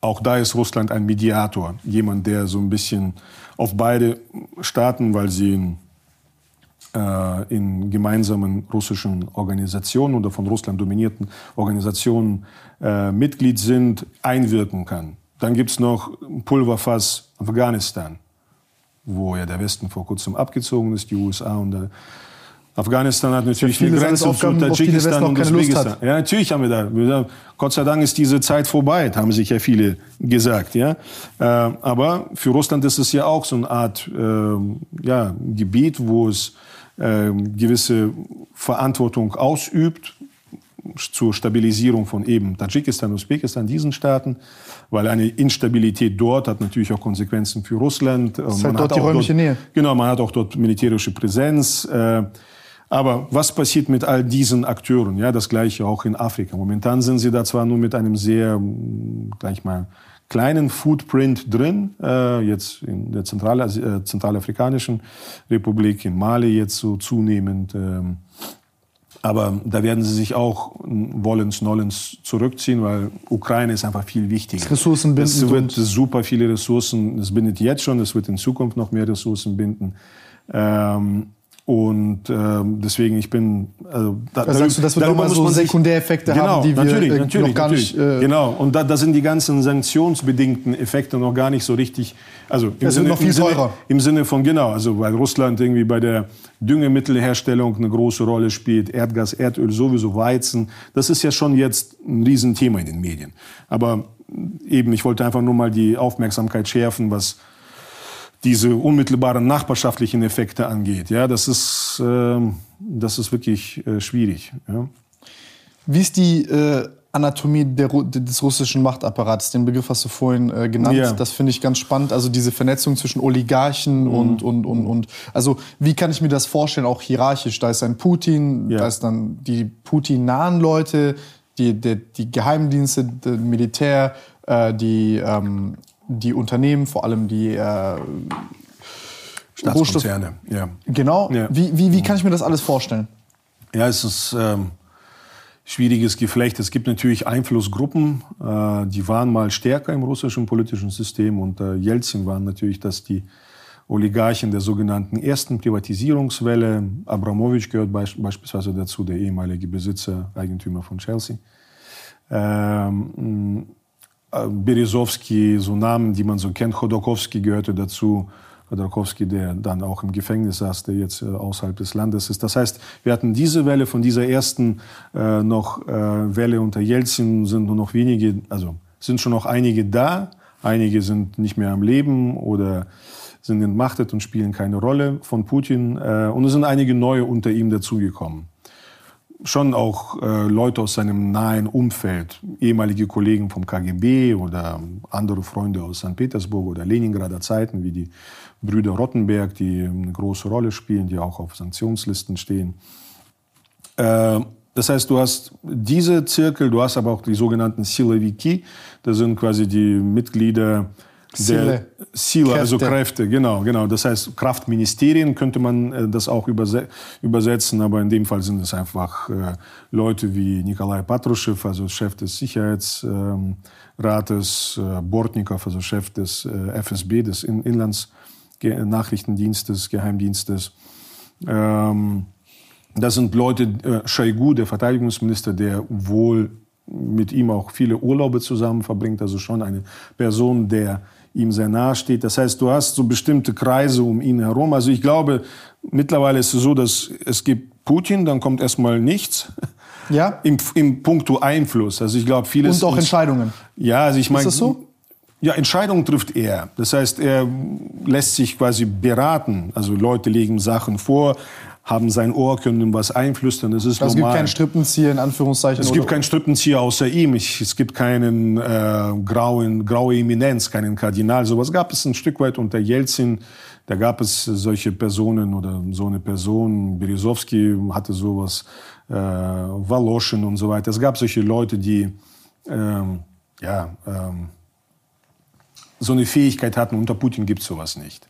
Also es gibt ein paar Leute, die haben näheren Zugang zu ihm und einige, die äh, von denen nimmt man an im Westen, dass sie einen nahen Zugang zu ihm haben, haben aber ihn eigentlich nicht mehr. Und gerade diese klassischen Oligarchen, ja, also die Patanien von Nornickel, also dem größten äh, Nickel- und Palladium-Konzern, äh, der noch aus Jelzin-Zeit stammt, einer der reichsten Männer Russlands, äh, Deripaska und so weiter. Also all diese klassischen Oligarchen, die man kennt, die haben nur noch sporadisch, äh, wenn überhaupt, Zugang zu ihm. Er trifft sie manchmal so zu solchen äh, Gesprächen mit äh, wichtigen Unternehmern des Landes, aber das sind, glaube ich, keine Leute, die auch eine Machtbasis in äh, den Schlüsselministerien haben. Also ich glaube, die haben keine richtige Crew, um das so auszudrücken, im Militär- oder Sicherheitsapparat. Ja? Das heißt, um jetzt zu sagen, okay, meine Geschäfte sind jetzt so gefährdet und ich bin übrigens der Meinung, dass es Russland einfach langfristig schadet. Die äußern sich zwar jetzt schon so, dass sie sich sehr große Sorgen machen und äh, ganz also Schlimmes für Russland befürchten, aber ich glaube, ihre Mittel, äh, Putin jetzt entweder zu beeinflussen und jetzt noch von bestimmten Sachen abzuhalten oder ihn zu stürzen, sind begrenzt. Ja, also zumindest für mich sieht es nicht so aus, als ob. Also sagst du, die Rolle und die Macht der Oligarchen in Russland ist stark überschätzt? Also definitiv, äh, also die ist überschätzt und die ist auch im Vergleich beispielsweise zur Ukraine deutlich geringer, deutlich geringer. Also Ukraine ist klassischerweise so ein Fall eines super oligarchistischen Systems. Ja, also die Ukraine hat ja sie kommt ja aus einer ähnlichen Erbmasse wie, wie Russland, aus der Sowjetunion. Das heißt, auch dort gab es eine Zeit der wilden Privatisierung. Ein paar sehr smarte Typen mit äh, äh, sehr viel Energie und auch kriminelle Energie haben halt äh, Konzerne äh, privatisiert, sie sozusagen ein Stück weit auch äh, äh, abgepresst von Leuten und so weiter und haben dann halt ganze ja, industrielle oder Wirtschaftsimperien gegründet. Und in der Ukraine gibt es auch äh, ja, eine Handvoll oder zehn Personen, die sind halt sehr mächtig. Und die waren schon mächtig unter, in den 90er Jahren, die sind auch bis heute mächtig. Der mächtigste Mann oder der reichste Mann des Landes, Achmetov, der ähm, hat zu, gewiss, zu unterschiedlichen Zeitpunkten die Hälfte des Parlaments kontrolliert. Des ukrainischen Parlaments. Vor kurzem, also bevor der Krieg angefangen hat, noch im, glaube ich, im November oder Dezember, hat Zelensky sogar einen Staatsstreich befürchtet. Und zwar von Achmetov, von diesem äh, Mann, äh, sozusagen, der ursprünglich aus Donetsk kommt, äh, dort reich wurde, also mit, äh, metallurgischen sozusagen Erzeugnissen, mit Stahl und so weiter, ähm, ähm, Produkten, ähm, der, der hat gesagt, der will dann mit irgendwelchen anderen hier mich entmachten. Also die Macht der Oligarchen ist tatsächlich in, in der Ukraine immer ein Faktor gewesen. In allen 30 Jahren der Unabhängigkeit, faktisch auch bis heute. Äh, in Russland sind sie tatsächlich unter Putin entmachtet worden und die Struktur dieser Oligarchen, die Sozialstruktur hat sich verändert. Wie gesagt, es sind einige. Was ist ein Schlüssel zur Entmachtung und also über welche, über welche Mechanismen äh, ähm, äh, äußert sich zum Beispiel in der Ukraine dieser Einfluss ja. im Vergleich zu, also wie hat Putin ja, ja, das hinbekommen? Kann man, kann man ganz einfach erklären. Also die äh, Macht der Oligarchen in Russland war so ähnlich wie die in der Ukraine, bevor Putin an die Macht kam. Also die haben, also mit Jelzin Tennis gespielt und haben gesagt, so, okay, wir müssen noch das und das machen, könnten wir hier ein Gesetz machen. War ein schönes Spiel, äh, aber komm mal her. Genau, jetzt müssen wir über das Geschäft gehen. Die haben natürlich auch gewisse äh, Parteien damals äh, infiltriert, waren selbst äh, sozusagen Abgeordnete in Parlamenten und so weiter und so fort. Das ist, äh, Putin hat sich mehr oder weniger recht äh, zu Beginn seiner ersten Amtszeit versammelt und gesagt, so, die neuen Spielregeln sind so, ihr mischt euch nicht in die Politik ein, ihr könnt irgendwie weiter wirtschaften, wenn ihr Haben wir das hingenommen? Ja, nicht alle. Also so Berisowski, damals der mächtigste Oligarch unter Jelzin, wurde dann ins Exil getrieben, ist dann unter ungeklärten Umständen, Umständen in London äh, aufgehängt gefunden worden, aber schon vor vielen Jahren. Hm, Gusinski, ein Medienmagnat unter Jelzin, wurde auch recht schnell von Putin ausgeschaltet. Der war so der Chef eines äh, mächtigen, unabhängigen Fernsehsenders, NTV äh, hieß der Sender, der wurde quasi dann ja, übernommen, der Sender, und gehörte dann zu dem Gazprom-Konzern und hat dann nur noch staatstreu äh, berichtet. Äh, Chodorkowski ist natürlich das bekannteste Beispiel. Das war ja der Chef vom Jukos-Konzern, also zum damaligen Zeitpunkt dem vielleicht modernsten Erdölkonzern des Landes. Ähm, das, also das, die Firma wuchs sehr gut und so weiter und so fort. Aber der hat sich halt mit Putin überworfen, beziehungsweise er hat sich dann gesellschaftspolitisch engagiert, hatte auch Pläne, eben äh, chinesische oder amerikanische, ich bin mir nicht mehr sicher, Investoren reinzuholen ins Unternehmen.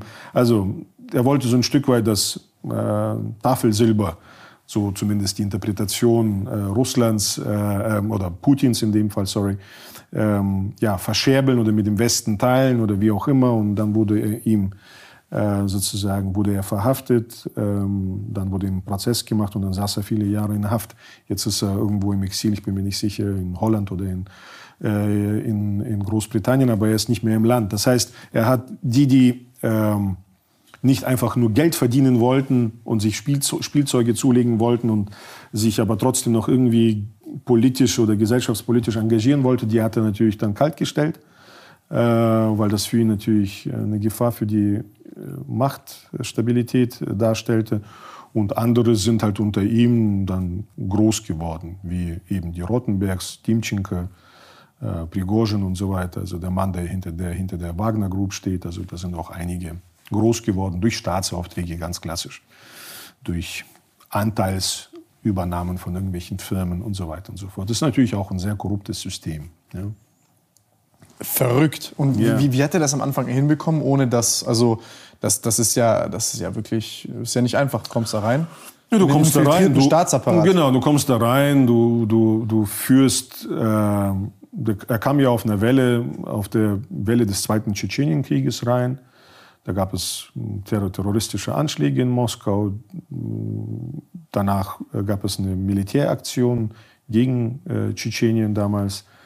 Das ist so eine Art äh, zwei-, dreijähriger, vierjähriger ähm, quasi Unabhängigkeit war nach dem ersten Tschetschenienkrieg, der durch einen Verhandlungsfrieden äh, oder Waffenstillstand sozusagen beendet wurde und dann ab 99, also äh, Sommer äh, 99 bis äh, dann in die Nullerjahre, ich glaube, der wurde offiziell auch erst irgendwann mal 2006 oder 2009 beendet, dieser zweite Tschetschenienkrieg. Auf dieser Welle als harter Macher der sozusagen den Feinden Russlands zeigt, hat er natürlich sehr viel an Popularität gewonnen. Aber natürlich, er war ja davor, davor Chef selbst des FSB. Also der hat ja nach seiner Petersburger Karriere kam er nach Moskau und wurde dann, hat er dann auch äh, die Leitung des äh, mächtigen Inlandsnachrichtendienstes gehabt und dann wurde er äh, Premierminister und dann wurde er Präsident ja, äh, von Jelzin. Das heißt, er wurde als Nachfolger ausgesucht war durchsetzungsstark und hatte natürlich dann eben den Nachricht, also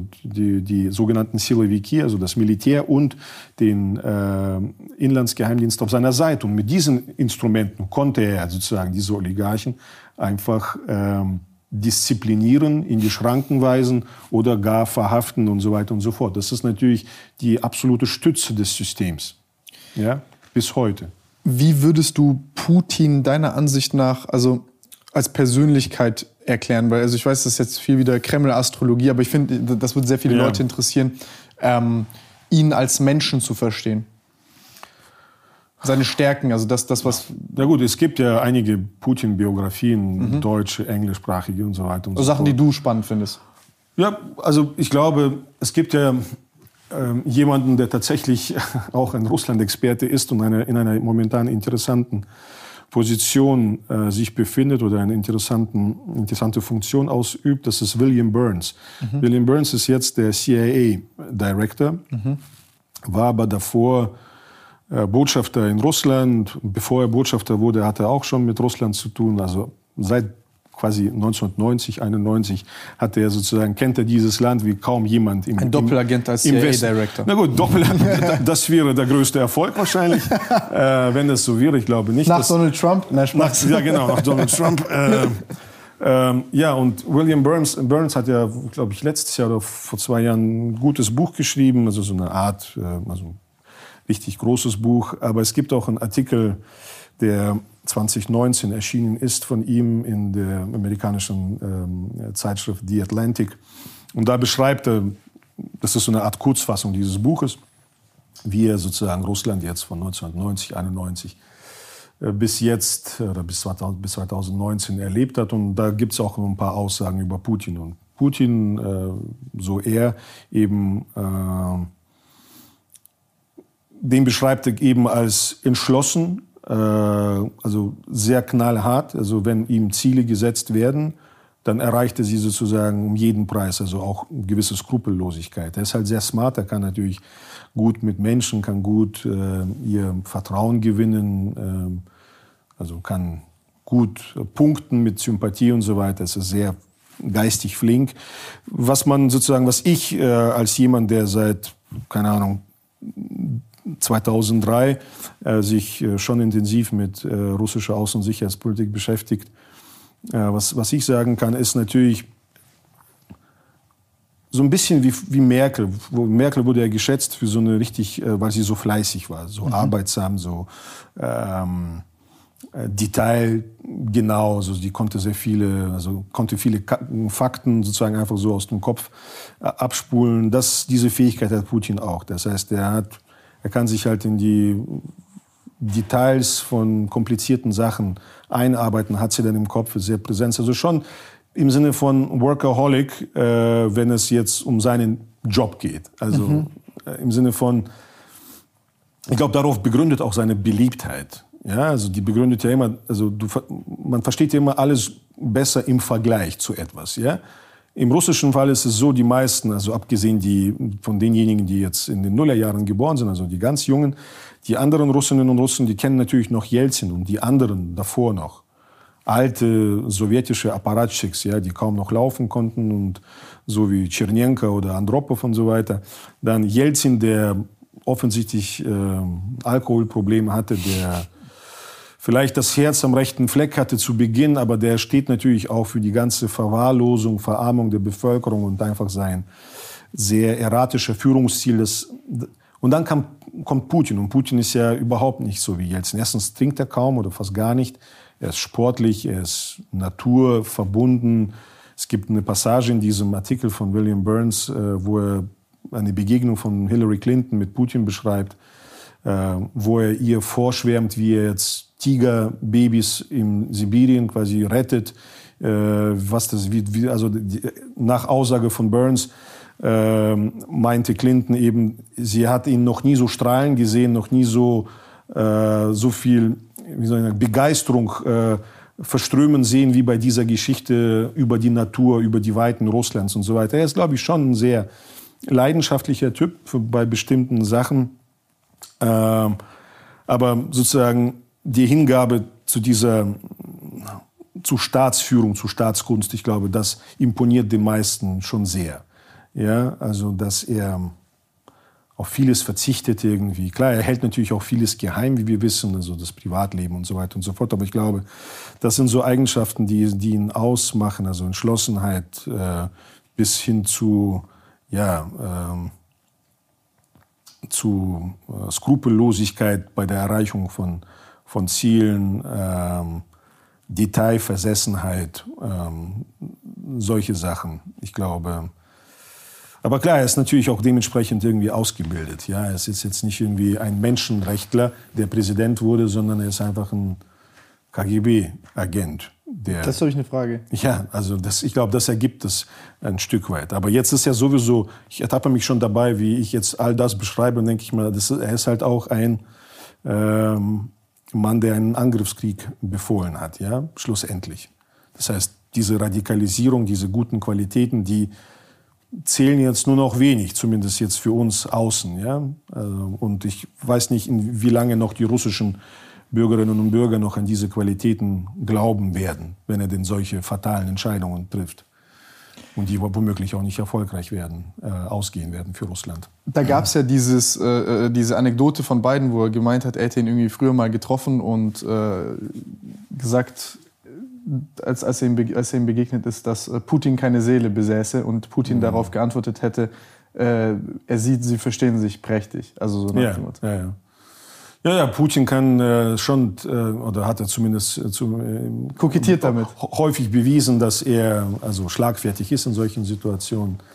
Äh, da gibt es ja sehr, äh, kann man ja fast ein Best-of machen von einigen Stunden, wo er solche Sprüche raushaut. Es gibt ja die Begegnung von George W. Bush und, und Putin, glaube ich, in Ljubljana war das irgendwann mal 2001, 2002, ich bin mir nicht mehr sicher, bei irgendeinem so Gipfel, glaube ich, äh, G7-Gipfel oder so. Äh, da hat auch mm, Bush gesagt, ich habe in die Augen von Putin geblickt und ich habe da quasi Seele gesehen, ja, oder seine Seele äh, entdeckt oder verspürt, wie auch immer.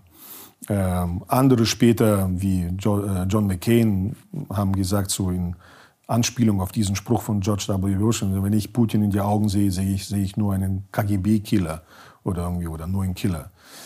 Biden wurde ja auch gefragt, noch kurz nach seiner Amtsübernahme, ob er Putin für einen Killer hält. Dann hat er gesagt, ja, ich glaube, er ist ein Killer.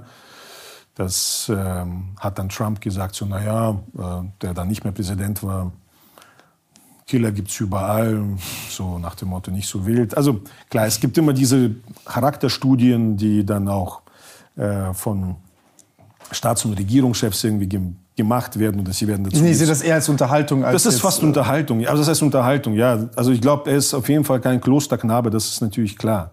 Ja, das, das hat er schon zu oft unter Beweis gestellt. Also allein was seine innenpolitische Machtstabilisierung angeht. Also Nawalny, Litvinenko, äh, sozusagen Skripal, also Salisbury und so weiter. Also die, der ist sicherlich nicht zimperlich, ja, wenn es darum geht, äh, seine Macht zu sichern und die Interessen Russlands zu vertreten. Ja, also deswegen eben äh, die Art von Politik. Ja, es, ich glaube, man muss einfach sehen, es gibt äh, Staaten, die müssen das nicht machen. Sie haben gar nicht dieses Ambitionsniveau und haben auch gar nicht diese Mittel. Äh, also Österreich kann nicht so agieren und so sein wie Russland. Und solche Präsidenten können auch in Österreich gar nicht entstehen, so wie Putin. Äh, aber es gibt natürlich auch Staaten, die machen auch völkerrechtswidrige Kriege zur Erreichung von Interessen. Ähm, sie begehen Verbrechen, äh, ja, auch töten viele Zivilisten und so weiter und so fort. Und damit leben wir dann halt auch irgendwie. Ja? Das ist alles schlimm. Äh, aber das gehört leider auch zur, zur ähm, Ungerechtigkeit des internationalen Systems dazu, zu den internationalen Beziehungen. Du hast einfach in, dieser, in diesem Bereich keinen Schiedsrichter, der sagen kann, das war jetzt aber ein Foul. Und dazu gibt es jetzt irgendwie eine gelbe, rote Karte und eine Bestrafung gibt es ja nicht. Russland ist ein ständiges Mitglied des UN-Sicherheitsrats und wir haben ja gesehen, sie legen halt ein Veto ein und dann gibt es auch irgendwie keine äh, rechtskräftige Instanz, die sagen kann, okay, so hier. Ja, das, das ist halt, man, man muss diese Ungerechtigkeit ein Stück weit aushalten. Man muss nicht sagen, dass das toll ist, Ähm, Muss ich mit der arrangieren, ich verstehe, was du genau, sagst. Genau, ich will damit sagen, also es stört also uns je, beide, aber es, es, stört, es stört fast alle. Halt also das ist normal. Es, genau. Das heißt, jetzt, äh, um auf aktuellen Punkt einzugehen, humanitäre Hilfe sozusagen für die Ukraine so viel wie möglich, also Hilfe bei äh, was die Flüchtlinge angeht, äh, Sachspenden, Geldspenden, versuchen auf die eigene Politik einzuwirken. Das ist ja auch noch im Rahmen unserer Möglichkeiten zu sagen, okay, da müsst ihr irgendwie wirklich alles versuchen, auch äh, mit Verhandlungen, mit direkten Kanälen irgendwo hin. Ja, viele lachen so jetzt über Schröder, der ist da irgendwie, hat versucht zu vermitteln. Ich sage so, meine Meinung ist, von mir aus Schröder, von mir aus, keine Ahnung, Heiko Maas oder Papst Franziskus. Oder Dieter Bohlen. Oder Dieter Bohlen. Und das ist absolut äh, wichtig. Nee, ich, ich, ich glaube, die Dieter Denkweise. Bohlen und, äh, und wie, Thomas Anders ist doch der andere, gell? Ja. Die haben Einfluss äh, in Russland. Ähm, und egal, also wer, wer in Frage kommt, klar. Ähm, damit will ich einfach nur sagen, dass äh, man alles, was nicht äh, äh, eskalatorisch ist, sozusagen nicht konfliktverschärfend ist, kriegsverschärfend ist, äh, nutzen müsste, um das irgendwie zu. Ich habe zwei Fragen. Der erst, die erste Frage ist, du hast äh, Gerd Schröder ange, angesprochen. Ähm, findest, du es, findest du diese gesamte Situation, dass ein ehemaliger deutscher Bundeskanzler ähm, sich so in Anführungszeichen Putin verschrieben hat, beschämend oder, oder, oder gibt es da irgendwas, was, was, was man nicht sieht in der Debatte? Das ist ein schwieriges Thema für mich, weil äh, für mich, also aufgrund meiner Sozialisation, also Entwicklung, ähm, war Schröder immer ein Held. Also das war sozusagen mein Lieblingskanzler. Mhm. Ja? Weil er, ich glaube, einiges gewagt hat, sowohl innenpolitisch als auch außenpolitisch in seiner Amtszeit. Ähm, er hat so ein, er hat tatsächlich so einen Change gebracht äh, mhm. für Deu also Deutschland äh, aus so einem Dornröschenschlaf, so einem Reformstau unter äh, Kohl, unter der nach der langen Kohl-Ära sozusagen. Ähm, äh, da hat er einiges gut gemacht. Ja? Ähm, er hat natürlich auch dieses aus meiner Sicht vielleicht letzte emanzipatorische Momentum deutscher Außenpolitik äh, ein Stück weit mit seinem politischen Kapital getragen. Das war eben dieses Nein zum Irakkrieg, also zur Beteiligung Deutschlands an der Irak-Operation 2003, als er und Joschka Fischer, damaliger Außenminister, eben nicht überzeugt waren von den amerikanischen Kriegsbegründungen, die sich ja dann später auch als Lüge herausgestellt haben. Da hat er ja mit Chirac und damals auch Putin so eine Art äh, naja, so eine Dreierkoalition für eine gewisse Zeit gegründet, die eben, wo, ja, ähm, wo sie sich dem Druck auch ein Stück weit entgegengestellt haben. Ja? Also diesem Druck, der Westen muss jetzt hier äh, treu an der Seite Washingtons äh, auch diese Ziele umsetzen, auch diese amerikanischen Interessen äh, umsetzen. Da, das hat, glaube ich, mir, aber auch vielen anderen Deutschen sehr imponiert. Mhm. Die Beziehung zu Putin war ja in dieser Zeit sehr eng und die war dann auch später eng. Dann gab es ja also eine enge Freundschaft, die daraus entstand. Und ich glaube, ihm war sehr viel daran gelegen, äh, diese Verbindung auch ökonomisch äh, zwischen Russland und Deutschland zu festigen. Ich glaube, er glaubte bis zuletzt, äh, na gut, bis für ein paar Wochen, dass Nord Stream 2 auch eine gute Sache ist für mhm, Deutschland. Mhm, ja? Nord Stream 1, Nord Stream 2, das hat er ja stark äh, mit forciert. Also denkst du, das ist persönliche Überzeugung und nicht äh, dieser Mann ist gekauft? Nein, ich glaube tatsächlich nicht, dass er das einfach nur wegen, wegen dem Geld macht. Es, ich glaube, da, ist, mm, da wird ihm sehr viel unterstellt, ähm, völlig verkauft, kooptiert. Vielleicht haben sie auch irgendwie kompromittierendes Material gegen ihn oder sowas in der Art. Ich glaube, er hat das tatsächlich äh, daran geglaubt, äh, dass das wichtig ist, dass Deutschland tatsächlich auch diese Verbindung zu Russland braucht, diese Modernisierungspartnerschaft, dass über, die, über den Handel ein gewisser Wandel auch äh, entstehen kann. Das hat dann natürlich auch für Deutschland ökonomische Vorteile. Ja, also das ist ja, war ja immer eine gegenseitige Abhängigkeit und du merkst ja auch jetzt. Ich habe das sehr einseitig gesehen. Ich finde das genau, sehr spannend, Erklärung. Ja, momentan ist es also äh, einseitig, sehr stark einseitig. Er wird als fast schon Landesvaterlandsverräter dargestellt und ähnliches. Gut, ich glaube, es wird, wahrscheinlich wird angesichts der aktuellen Situation ähm, seine Beteiligung oder seine beiden Aufsichtsratsposten bei Rosneft und äh, bei Nord Stream 2 AG, Gazprom Nord, der Aufsichtsratsposten ist ja auch noch im Gespräch. Wahrscheinlich wird das nicht mehr zu halten sein, rein moralisch normativ. Aber das, was er zumindest versucht hat, auch ja, bis zum letzten Jahr oder wie auch immer, äh, das will ich nicht verurteilen. Ja, das, ähm, das hatte schon irgendwie, das hatte seinen Sinn. Ja, da bin ich. Äh, auch zum Beispiel, was Nord Stream 2 angeht, da mhm. gibt es ja auch sehr, sehr viele komische sozusagen Mythen. Ja, es war von vornherein schlecht und so weiter und so fort. Nee, Deutschland wollte und die deutschen Energiekonzerne, die daran beteiligt waren, wollten äh, diese Umgehung auch von der Ukraine. Ja? Sie wollten das direkt aus Russland bekommen. Deutschland sollte auch Erdgas als Brückentechnologie selbst nutzen, weil wir aus der Atomkraft, aus der Kohleverstromung aussteigen. Äh, aber wir wollten auch ein äh, Erdgas-Hub sein. Also wir wären dann sozusagen ein Hub für die Weiterverteilung. Äh, Stadt Ukraine wir. Naja, mehr, das heißt nicht, nicht unbedingt, Stadt, aber ja. genau, aber zu, zu zusätzliche durch, durch, durch, durch, die, genau. Und Deutschland hat sich ja auch erst kürzlich darum bemüht, dass der, dass ein neuer Durchleitungsvertrag durch die Ukraine auch noch zusätzlich beschlossen wird oder äh, vereinbart wird zwischen Gazprom und Naftogaz, äh, dem ukrainischen äh, Erdgaskonzern, damit äh, dieses Gastransportsystem, diese Pipelines noch in Betrieb bleiben und Ukraine ein wenig äh, von den Transitgebühren noch was bekommt. Ja? das heißt, auch hier waren tatsächlich ja, die Russen und die Deutschen kooperativ in dieser, in dieser Hinsicht. aber nun ist es ja sowieso alles passé.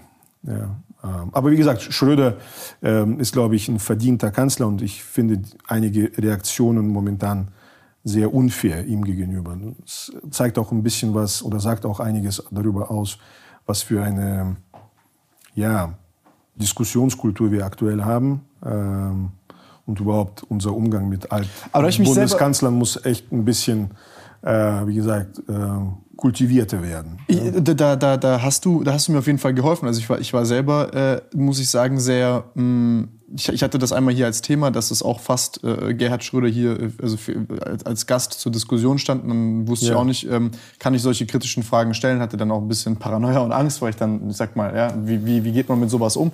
Ähm, war ich noch ein bisschen unerfahrener und, und mhm. auch äh, nicht, nicht, nicht lange dabei bei dieser ganzen Sache. Aber ich finde deine Erklärung einerseits sehr interessant. Ähm, es, es, es, liefert mir eine ganz neue Perspektive, darüber nachzudenken. Äh, also allein diese Option zu haben, okay, dieser Mann hat wirklich daran geglaubt, das ist ja auch vollkommen also ja. nachvollziehbar. Ja. Äh, zweitens, was ich äh, auch interessant finde, ist ja dieser Ruf wieder zum, Ak also zum Aktionismus, dass Leute alle sagen jetzt, äh, äh, Schröder nimm noch die Kamera in die Hand und sag, äh, Putin ist ein Arschloch, ich distanziere mich davon, das ist alles Kacke.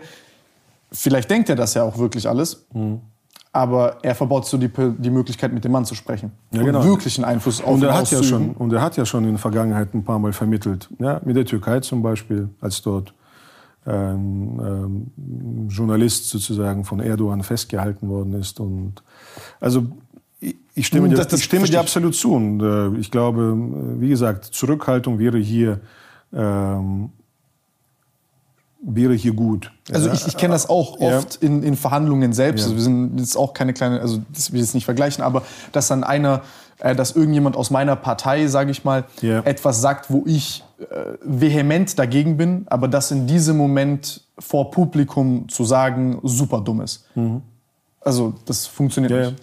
Ja, momentan gibt es halt tatsächlich, wir sind, wir, haben, wir sind aktuell in so einer sehr emotionalen Aufwallung. Es gibt die Leute wollen das aus der Partei werfen. Es gibt irgendwelche anderen äh, Verfahren gegen ihn, auch parteiintern.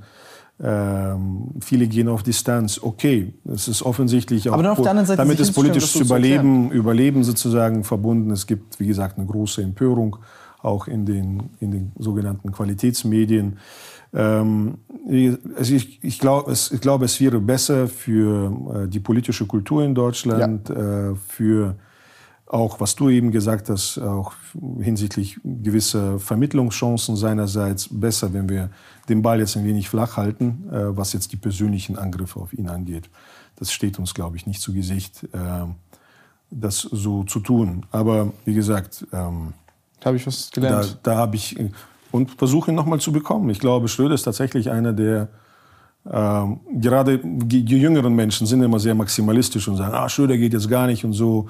Ja, auch ich, ich, bin, ich, ich habe ja, mich selber dabei ertappt. Genau, genau, aber genau, es, es, kann, ja, es kann ja so äh, instinktiv so sowas aufkommen. Nee, du hast mir Lust gerade drauf gemacht genau. mit deiner Erklärung. Aber tatsächlich, ich glaube, so jemandem auch jetzt eine Stimme zu geben, auch mal ausführlich und länger, das kann eine gute Idee sein. De definitiv, ja. definitiv. Also ich, ja. ich, ähm, ich sehe mich ja selber infiziert mit diesem Virus des emotional aufgeladenen Aktivismus. Ja.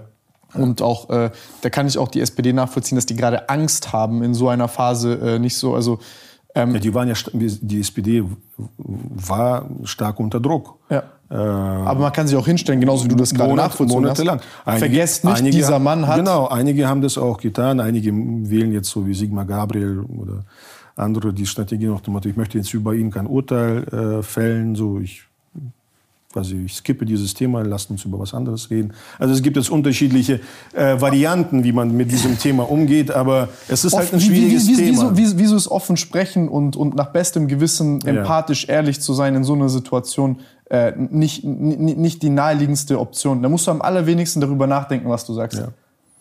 Ja, manchmal werden äh, bestimmte Personen für Leute, die noch Karriere machen, die noch im Geschäft sind und nicht irgendwie Elder Statesman oder irgendwie in Rente. Äh, manche, manchmal werden solche Personen zu toxisch. Ja, und dann kriegst du halt Shitstorms, um es ganz einfach auszudrücken. Ja? Ähm, deswegen. Da muss man halt da durch? Da muss man halt durch. Da brauchst du einen breiten Rücken. Ja? Und äh, das ist ja so insgesamt die Frage. Haben wir überhaupt also einen neuen Politikertypus? Haben wir noch Politikerinnen und Politiker, die so einen richtig breiten Rücken haben. Um, äh die verstehen sich, also viele von denen, sorry, dass ich das so sage, verstehen ja. sich manchmal auch wirklich als Note der Bevölkerung. Ja gut, äh, äh, als Politikwissenschaftler und Politikberater würde ich diesen Begriff nicht benutzen. Ähm, aber klar, die schauen schon stark auf ähm, ich, ich rede nur als, aus meiner Wahrnehmung. Ja, ja, klar, die schauen natürlich schon auch auf, wie, kommt, wie kommen bestimmte Positionen bei der Bevölkerung Ich finde an, das unaufrichtig. Im Wahlkreis, äh, was sagen die Medien dazu? Also wenn der Spiegel oder Spiegel Online sich ein paar Wochen lang an der SPD abarbeitet äh, und die Bildzeitung noch dazu, äh, dann, dann musst du dich warm anziehen, äh, weil das äh, ist eine enorme Meinungsmacht. Ja, also das meine ich nur so als Beispiel. Das musst du halt in Kauf nehmen. Also was, äh, wie willst du das machen? Ja, ja aber ich, also ich, ich verstehe vollkommen, was du meinst. Ich, ich frage mich hier nur halt eine Sache. Also ich kann jetzt natürlich ähm, durch, die, durch die Umfragen gehen und durch die und so weiter und so fort und mir so meine Meinung bilden und, und meine ja. Überzeugungen formen. Aber wenn ich jetzt beispielsweise merke, dass meine Überzeugungen und, und, und die Überzeugungen der Bevölkerung halt auseinandergehen in einem gewissen Feld, dann versuche ich ja hier eine Brücke herzustellen und meinen Gedankengang äh, wenn ich davon wirklich überzeugt bin, den auch öffentlich kundzutun und das yeah. nach bestem Gewissen zu erklären. Das ist ja auch irgendwie eine Verpflichtung eines Politikers. Ähm, yeah. Und dann aber zu sagen, hm, das kann ich jetzt nicht sagen oder ich, ich habe Angst, wie kann ich das sagen? Genau das führt ja zu dieser Politikverdrossenheit auch zu einem großen Teil, weil, ja. weil du merkst ja als Mensch, dass mir da gerade irgendjemand etwas erzählt, was halt vielleicht nicht aufrichtig ist, nicht, äh, nicht seine eigenen mhm. Überzeugungen sind, weil du dann auch merkst, wie kontrolliert diese Menschen sprechen, weil sie etwas auswendig gelerntes sprechen und nicht das, was sie wirklich denken und, und, und, und sagen wollen. Und klar, es gibt, äh, ist ja ganz, ich erzähle ja nichts Neues, es gibt Parteilinien, es gibt äh, Positionen, auf die man sich dann festgelegt hat. Ähm, in der Bundestagsfraktion, es gibt sowas noch wie Fraktionsdisziplin, also wenn jetzt jeder nach seinem Gusto äh, komplett... Hätten Sie die Flügel mal nicht stutzen sollen, alle. ja, ja so, so, so ist es, klar. Das ist so gut willst, für sowas. Klar, und es gibt... Äh, auch wenn die manchmal scheiße reden. Ja, ja, ja. Nee, es ist ähm, ein schwieriges Thema. Das ist ähm, abhängig von, von vielen Faktoren. Also vor allen Dingen von deinem eigenen Erfahrungshorizont. Also was, was prägt dich für die Politik, verstehst du? Ähm, bist du eh, kommst du eher aus einer Friedensbewegung? Äh, äh, welche Themen sind für dich also so richtige Antreiber? Ja? Dementsprechend ähm, füllst du dann, glaube ich, auch deinen Job als Politiker aus.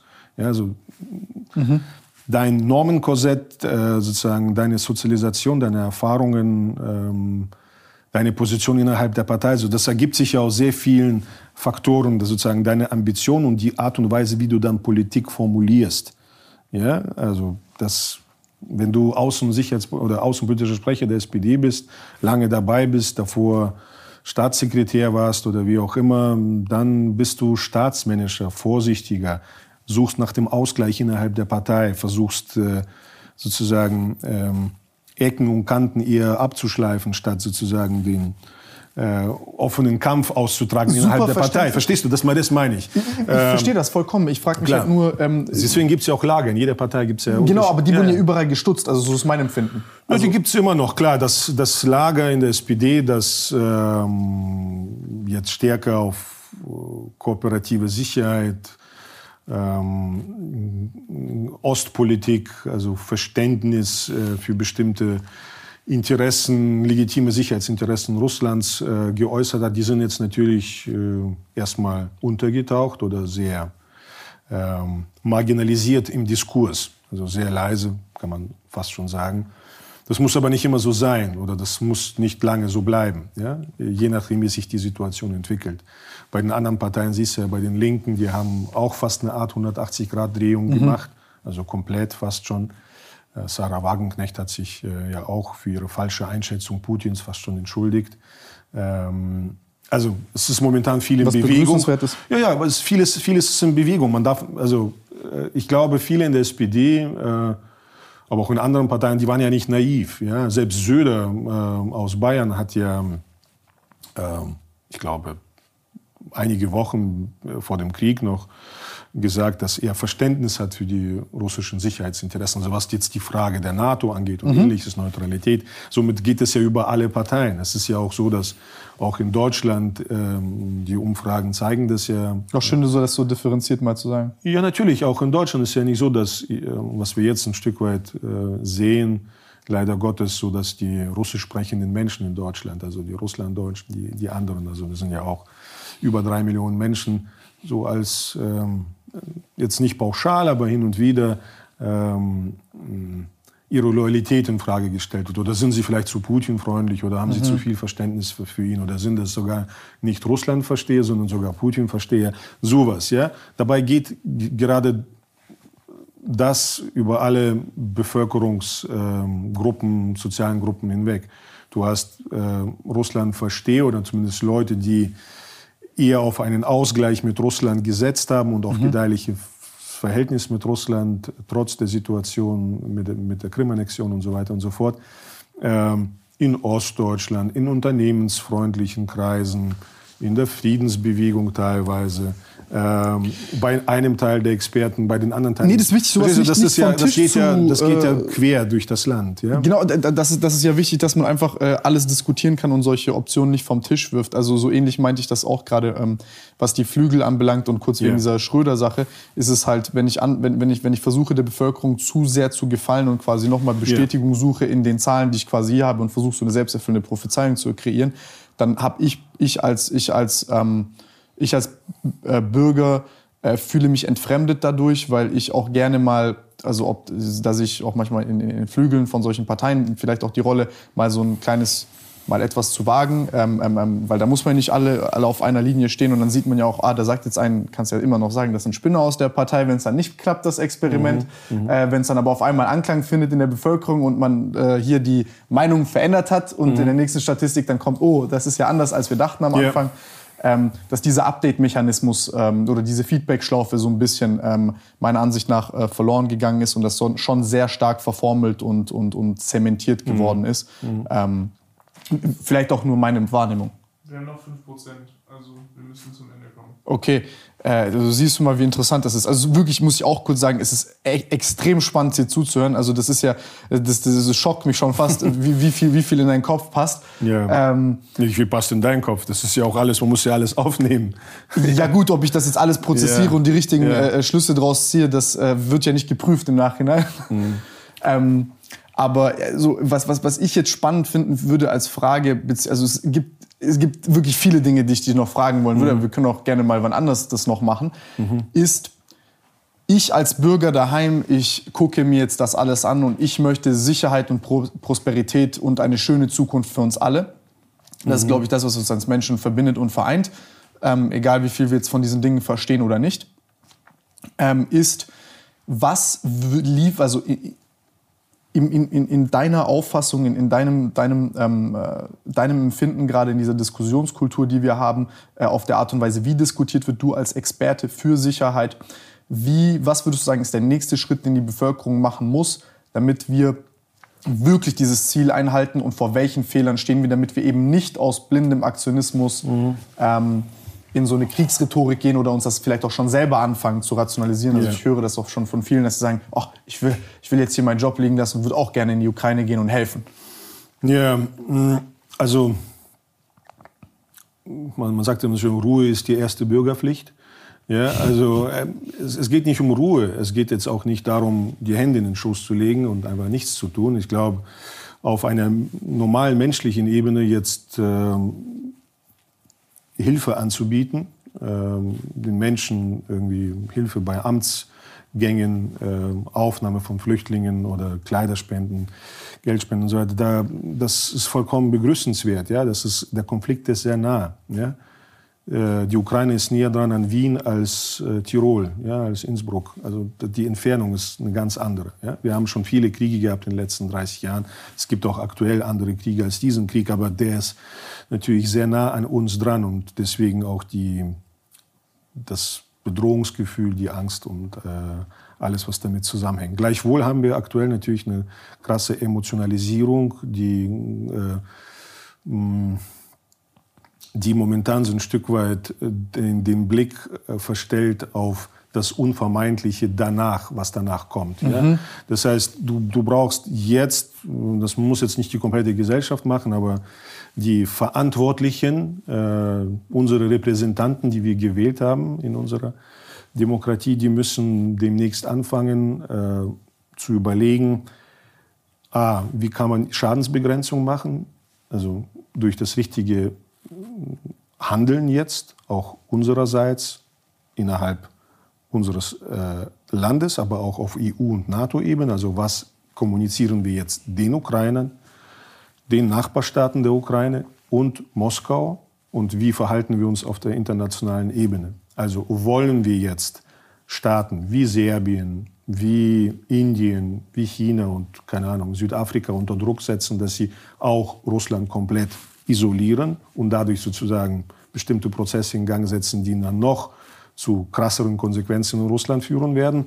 Oder wägen wir hier ab ja, und sagen, okay, wir lassen ein paar Sachen, wir lassen auch ein paar Sanktionen unsererseits, die noch möglich wären, äh, in der Hinterhand, weil wir hier ein bisschen steuern wollen, das Verhalten Russlands. Ja? Wir wollen jetzt nicht so das Ganze aussehen lassen nach dem Motto, damit sie denken, sie haben nichts mehr zu verlieren. Ja? Das ist, glaube ich, ganz genau, wichtig. Genau, das ist wichtig. Das, es geht also darum, äh, wie wollen wir auch den Überlebenskampf des russischen Regimes strukturieren? Ja? Wie wollen wir das ein Stück weit steuern?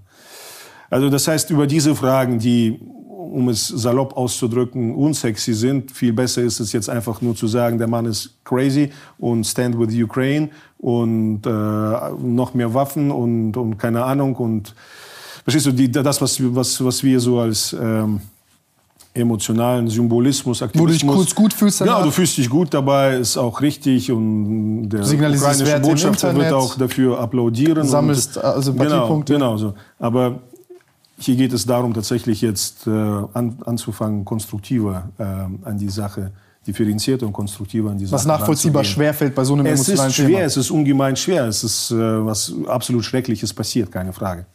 Äh, und das geschieht weiterhin. Es sterben Menschen. Ich meine, ich war selbst dort. Ich war in Mariupol vor drei Jahren. Ich war in Kharkiv. Ich, hab, ich bin sogar zwischen den Gebäuden gelaufen oder war in den Gebäuden drin, die jetzt nicht mehr existieren. Äh, ich habe also über Twitter gesehen, wie da eine Rakete einschlägt, so auf dem Hauptplatz in Kharkiv. Das geht mir sehr nah. Ja, wir haben auch in der Friedrich-Ebert-Stiftung Kolleginnen und Kollegen, die sind auf der Flucht, noch im Land. Einige sind schon draußen, einige sitzen im Keller irgendwo. Das ist Verstehst? Aber das ist mein Job, das ist auch der Job von Politikerinnen und Politikern, jetzt nach Ideen zu suchen oder nach Konzepten zu suchen, wie wir das A, deeskalieren, eingrenzen, äh, so viel wie möglich, ohne dass das Ganze komplett, also noch schlimmer wird, der Ukraine äh, helfen und wie, welche Vorstellungen haben wir, für Russland, für den Tag danach, für die mittellangfristige Perspektive. Was auch sehr wichtig und für ist. Die, ja, und für die, für die Region an sich. Denn das, wird, das ist ja auch unsere Nachbarregion. Ja?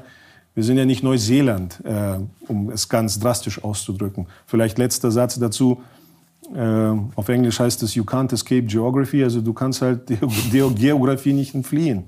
Ja, du bist nun mal da, wo, wo du bist. Und äh, deswegen brauchen wir jetzt, ja, nach einer gewissen Zeit der absoluten Aufregung, der Schockstarre und ähnlichem, brauchen wir jetzt kühle Köpfe, die, die sich Gedanken machen und entsprechend handeln.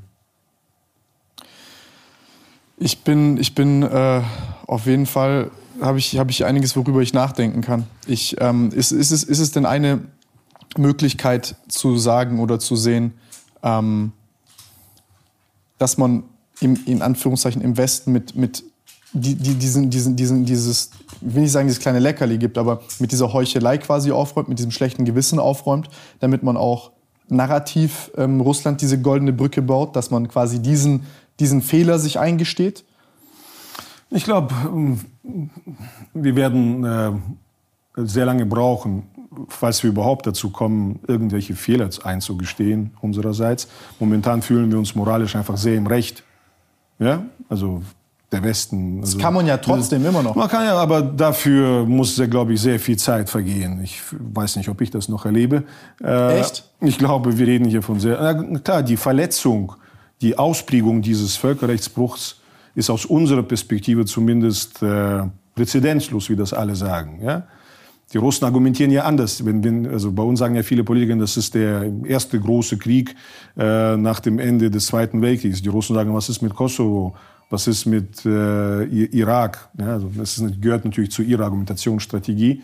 Ähm, wir sagen, das war was ganz anderes und so weiter. Also sprich, Nein, ich meine, der Mann ist ja trotzdem, äh, das ist ja trotzdem ein Angriffskrieg und eine Invasion ja. und die ist nicht begründet und nichts legitimiert das. Ja. Aber trotzdem kannst du ja sagen als Westen, dass wir Umstände geschaffen haben, die die Wahrscheinlichkeit, dass dieser Mann das tut, ja. erhöhen. Trotz, klar ist es seine Schuld oder ist, mhm. es, ist, ist es nicht in Ordnung, aber ähm, es ist, äh, ist trotzdem, also es ist trotzdem Fehler. Also ja, ja, also wie gesagt, in, in bestimmten Kreisen, in, bei, bei vielen Konferenzen ähm, war das vor dem Krieg häufig ein Thema. Also wir, wir kommen, also dieses Entweder-Oder war nicht gut. Die Erosion der Rüstungskontrollverträge war nicht gut. Der Ausstieg aus dem ABM-Vertrag der Amerikaner war nicht gut. Die, dieser Kompromiss in Bukarest 2008 mit dem Versprechen der NATO-Mitgliedschaft an Georgien und Ukraine war nicht gut. Die östliche Partnerschaft war auch nicht optimal. Ja? Also ich habe das schon vorhin erläutert. Das sind so sporadische Elemente, wo man sagt, okay, an einigen, also es gab so eine gewisse Zugeständnisse, dass man im Westen nicht optimal gehandelt hat. Aber man, man fühlt sich einfach überlegener in normativ, moralisch, äh, systemisch, äh, wirtschaftlich und denkt, ja, das, das wieso sollten wir da jetzt äh, Asche über, über unser Haupt äh, sozusagen streuen? Also das, das ist, ist gefährlich, das ist eine richtig, richtig gefährliche Denkweise. Ich weiß, aber die, diese Denkweise ist sehr dominant. Ja, und ich weiß nicht, ob nach dieser Katastrophe, die ja Russland verursacht hat. Noch nie in Moskau gewesen sein, aber wir wissen, also. Ja, auch die Leute, die da auch häufig waren. Äh, der, der Punkt ist, diese Katastrophe, die wir gerade von Russland ausgelöst erleben, wird es noch schwieriger machen, dass äh, Leute ein paar Schritte zurückgehen und dann die eigene Politik, das eigene Wirken, Wirken kritisch hinterfragen. Also das, das ist halt leider so. Ne? Ja. Und ähm, ja, vielleicht braucht es ja einfach wiederum eine, sagt man sagt es halt häufig so. Ich weiß nicht, ob das richtig ist, so zu sagen. Ich habe jetzt auch die aktuelle Generation nicht abgeschrieben, die jetzt die Macht hat und äh, Politik betreibt. Aber vielleicht liegt es auch an der Generation der heute 20-Jährigen, 17-, 18-Jährigen, es besser zu tun. Ja, es mhm. klingt jetzt vielleicht ein bisschen abgedroschen, aber vielleicht, nee, können, so. vielleicht können sie sich dann diesen gordischen Knoten durchschlagen. Verstehst du, diese, diese Dilemmata so ein bisschen auflösen ja. äh, zwischen Bündnisfreiheit äh, und Unteilbarkeit von Sicherheit, dass man bestimmte Sachen dann schon auf dem Verhandlungsweg lösen muss und nicht darauf pochen muss, wir haben Recht äh, und machen das jetzt und, und so weiter. Ja? Nein, definitiv. Also wirklich, dass das, äh, du hast, also ich meine, du hast auch mir sehr viel geholfen, da nochmal ähm, die Art und Weise, wie du dir Gedanken machst drüber, äh, auch, auch dieses äh, äh, Prinzip von Unteilbarkeit von Sicherheit äh, ist spannend, das wusste ich auch nicht. Ähm, nee, also ich finde, ich komme gar nicht hinterher, ich prozessiere nebenher, ich kann gar nicht mehr reden. Also wirklich, es ist, es ist äußerst interessant und diese, diese Hybris, die hast du sehr gut beschrieben und ich glaube, dass ähm, es, es ist halt schwierig, davon wegzugehen und es ist halt schwierig, dieses Gut und Böse aufzulösen. Es ist schwierig äh, zu sagen, wie jetzt nachdem einmal Blut vergossen worden ist, Yeah. äh, wie man es hinkriegt. Aber am Ende des Tages ist eine Sache. Äh, es geht hier nicht darum, Recht zu haben. Es geht darum, äh, solche Kriege zu verhindern, so ein Blutvergießen unter Menschen zu verhindern. Und äh, dann hat man vielleicht auch auf diesem Verhandlungswege mal verloren oder die Demokratie ist, dann kannst du nicht mit der Überlegenheitskeule argumentieren. Aber am Ende des Tages ähm, zerstörst du die, dich und, und, und, und, und, deine Grundlage, deine systematische Grundlage dadurch auch selbst mit so einem Agieren. Ähm, weil es zeigt ja, dass du, also du hast in der echten Welt einen Konflikt nicht gelöst, beziehungsweise hast ihn vielleicht auch mitproduziert und dafür auch Verantwortungsbewusstsein zu schaffen und zu haben als Bevölkerung, als Politik, ähm, zeigt uns allen, dass wir da alle noch Entwicklungspotenzial haben und nicht nur der, also ja, der ist schuld dran und das ist scheiße, aber lass uns nicht noch mehr solche Leute produzieren, nicht noch mehr solche Umstände, in denen so etwas noch mal passieren kann. Ja, ja. Da, das, das ist das Ding. Und äh, ich hoffe, dass ihr einiges hier mitnehmen konntet. Ich konnte auf jeden Fall sehr viel mitnehmen. Also wirklich vielen, vielen, vielen Dank äh, für deine Zeit und dass du dir, äh, dass du hergekommen bist. Und vielen Dank für dieses schöne Exemplar. Ja. Ich werde es mir ähm, noch ansehen. Und Schöne Bilder drin, schöne Grafiken, ist immer gut. damit man es auch schneller versteht. Danke, Tim. Danke. Danke. Vielen Dank. Macht's gut, Freunde. Falls ihr Fragen habt oder äh, Meinungen, gerne in die Kommentare. Wir sehen uns beim nächsten Mal. Ciao.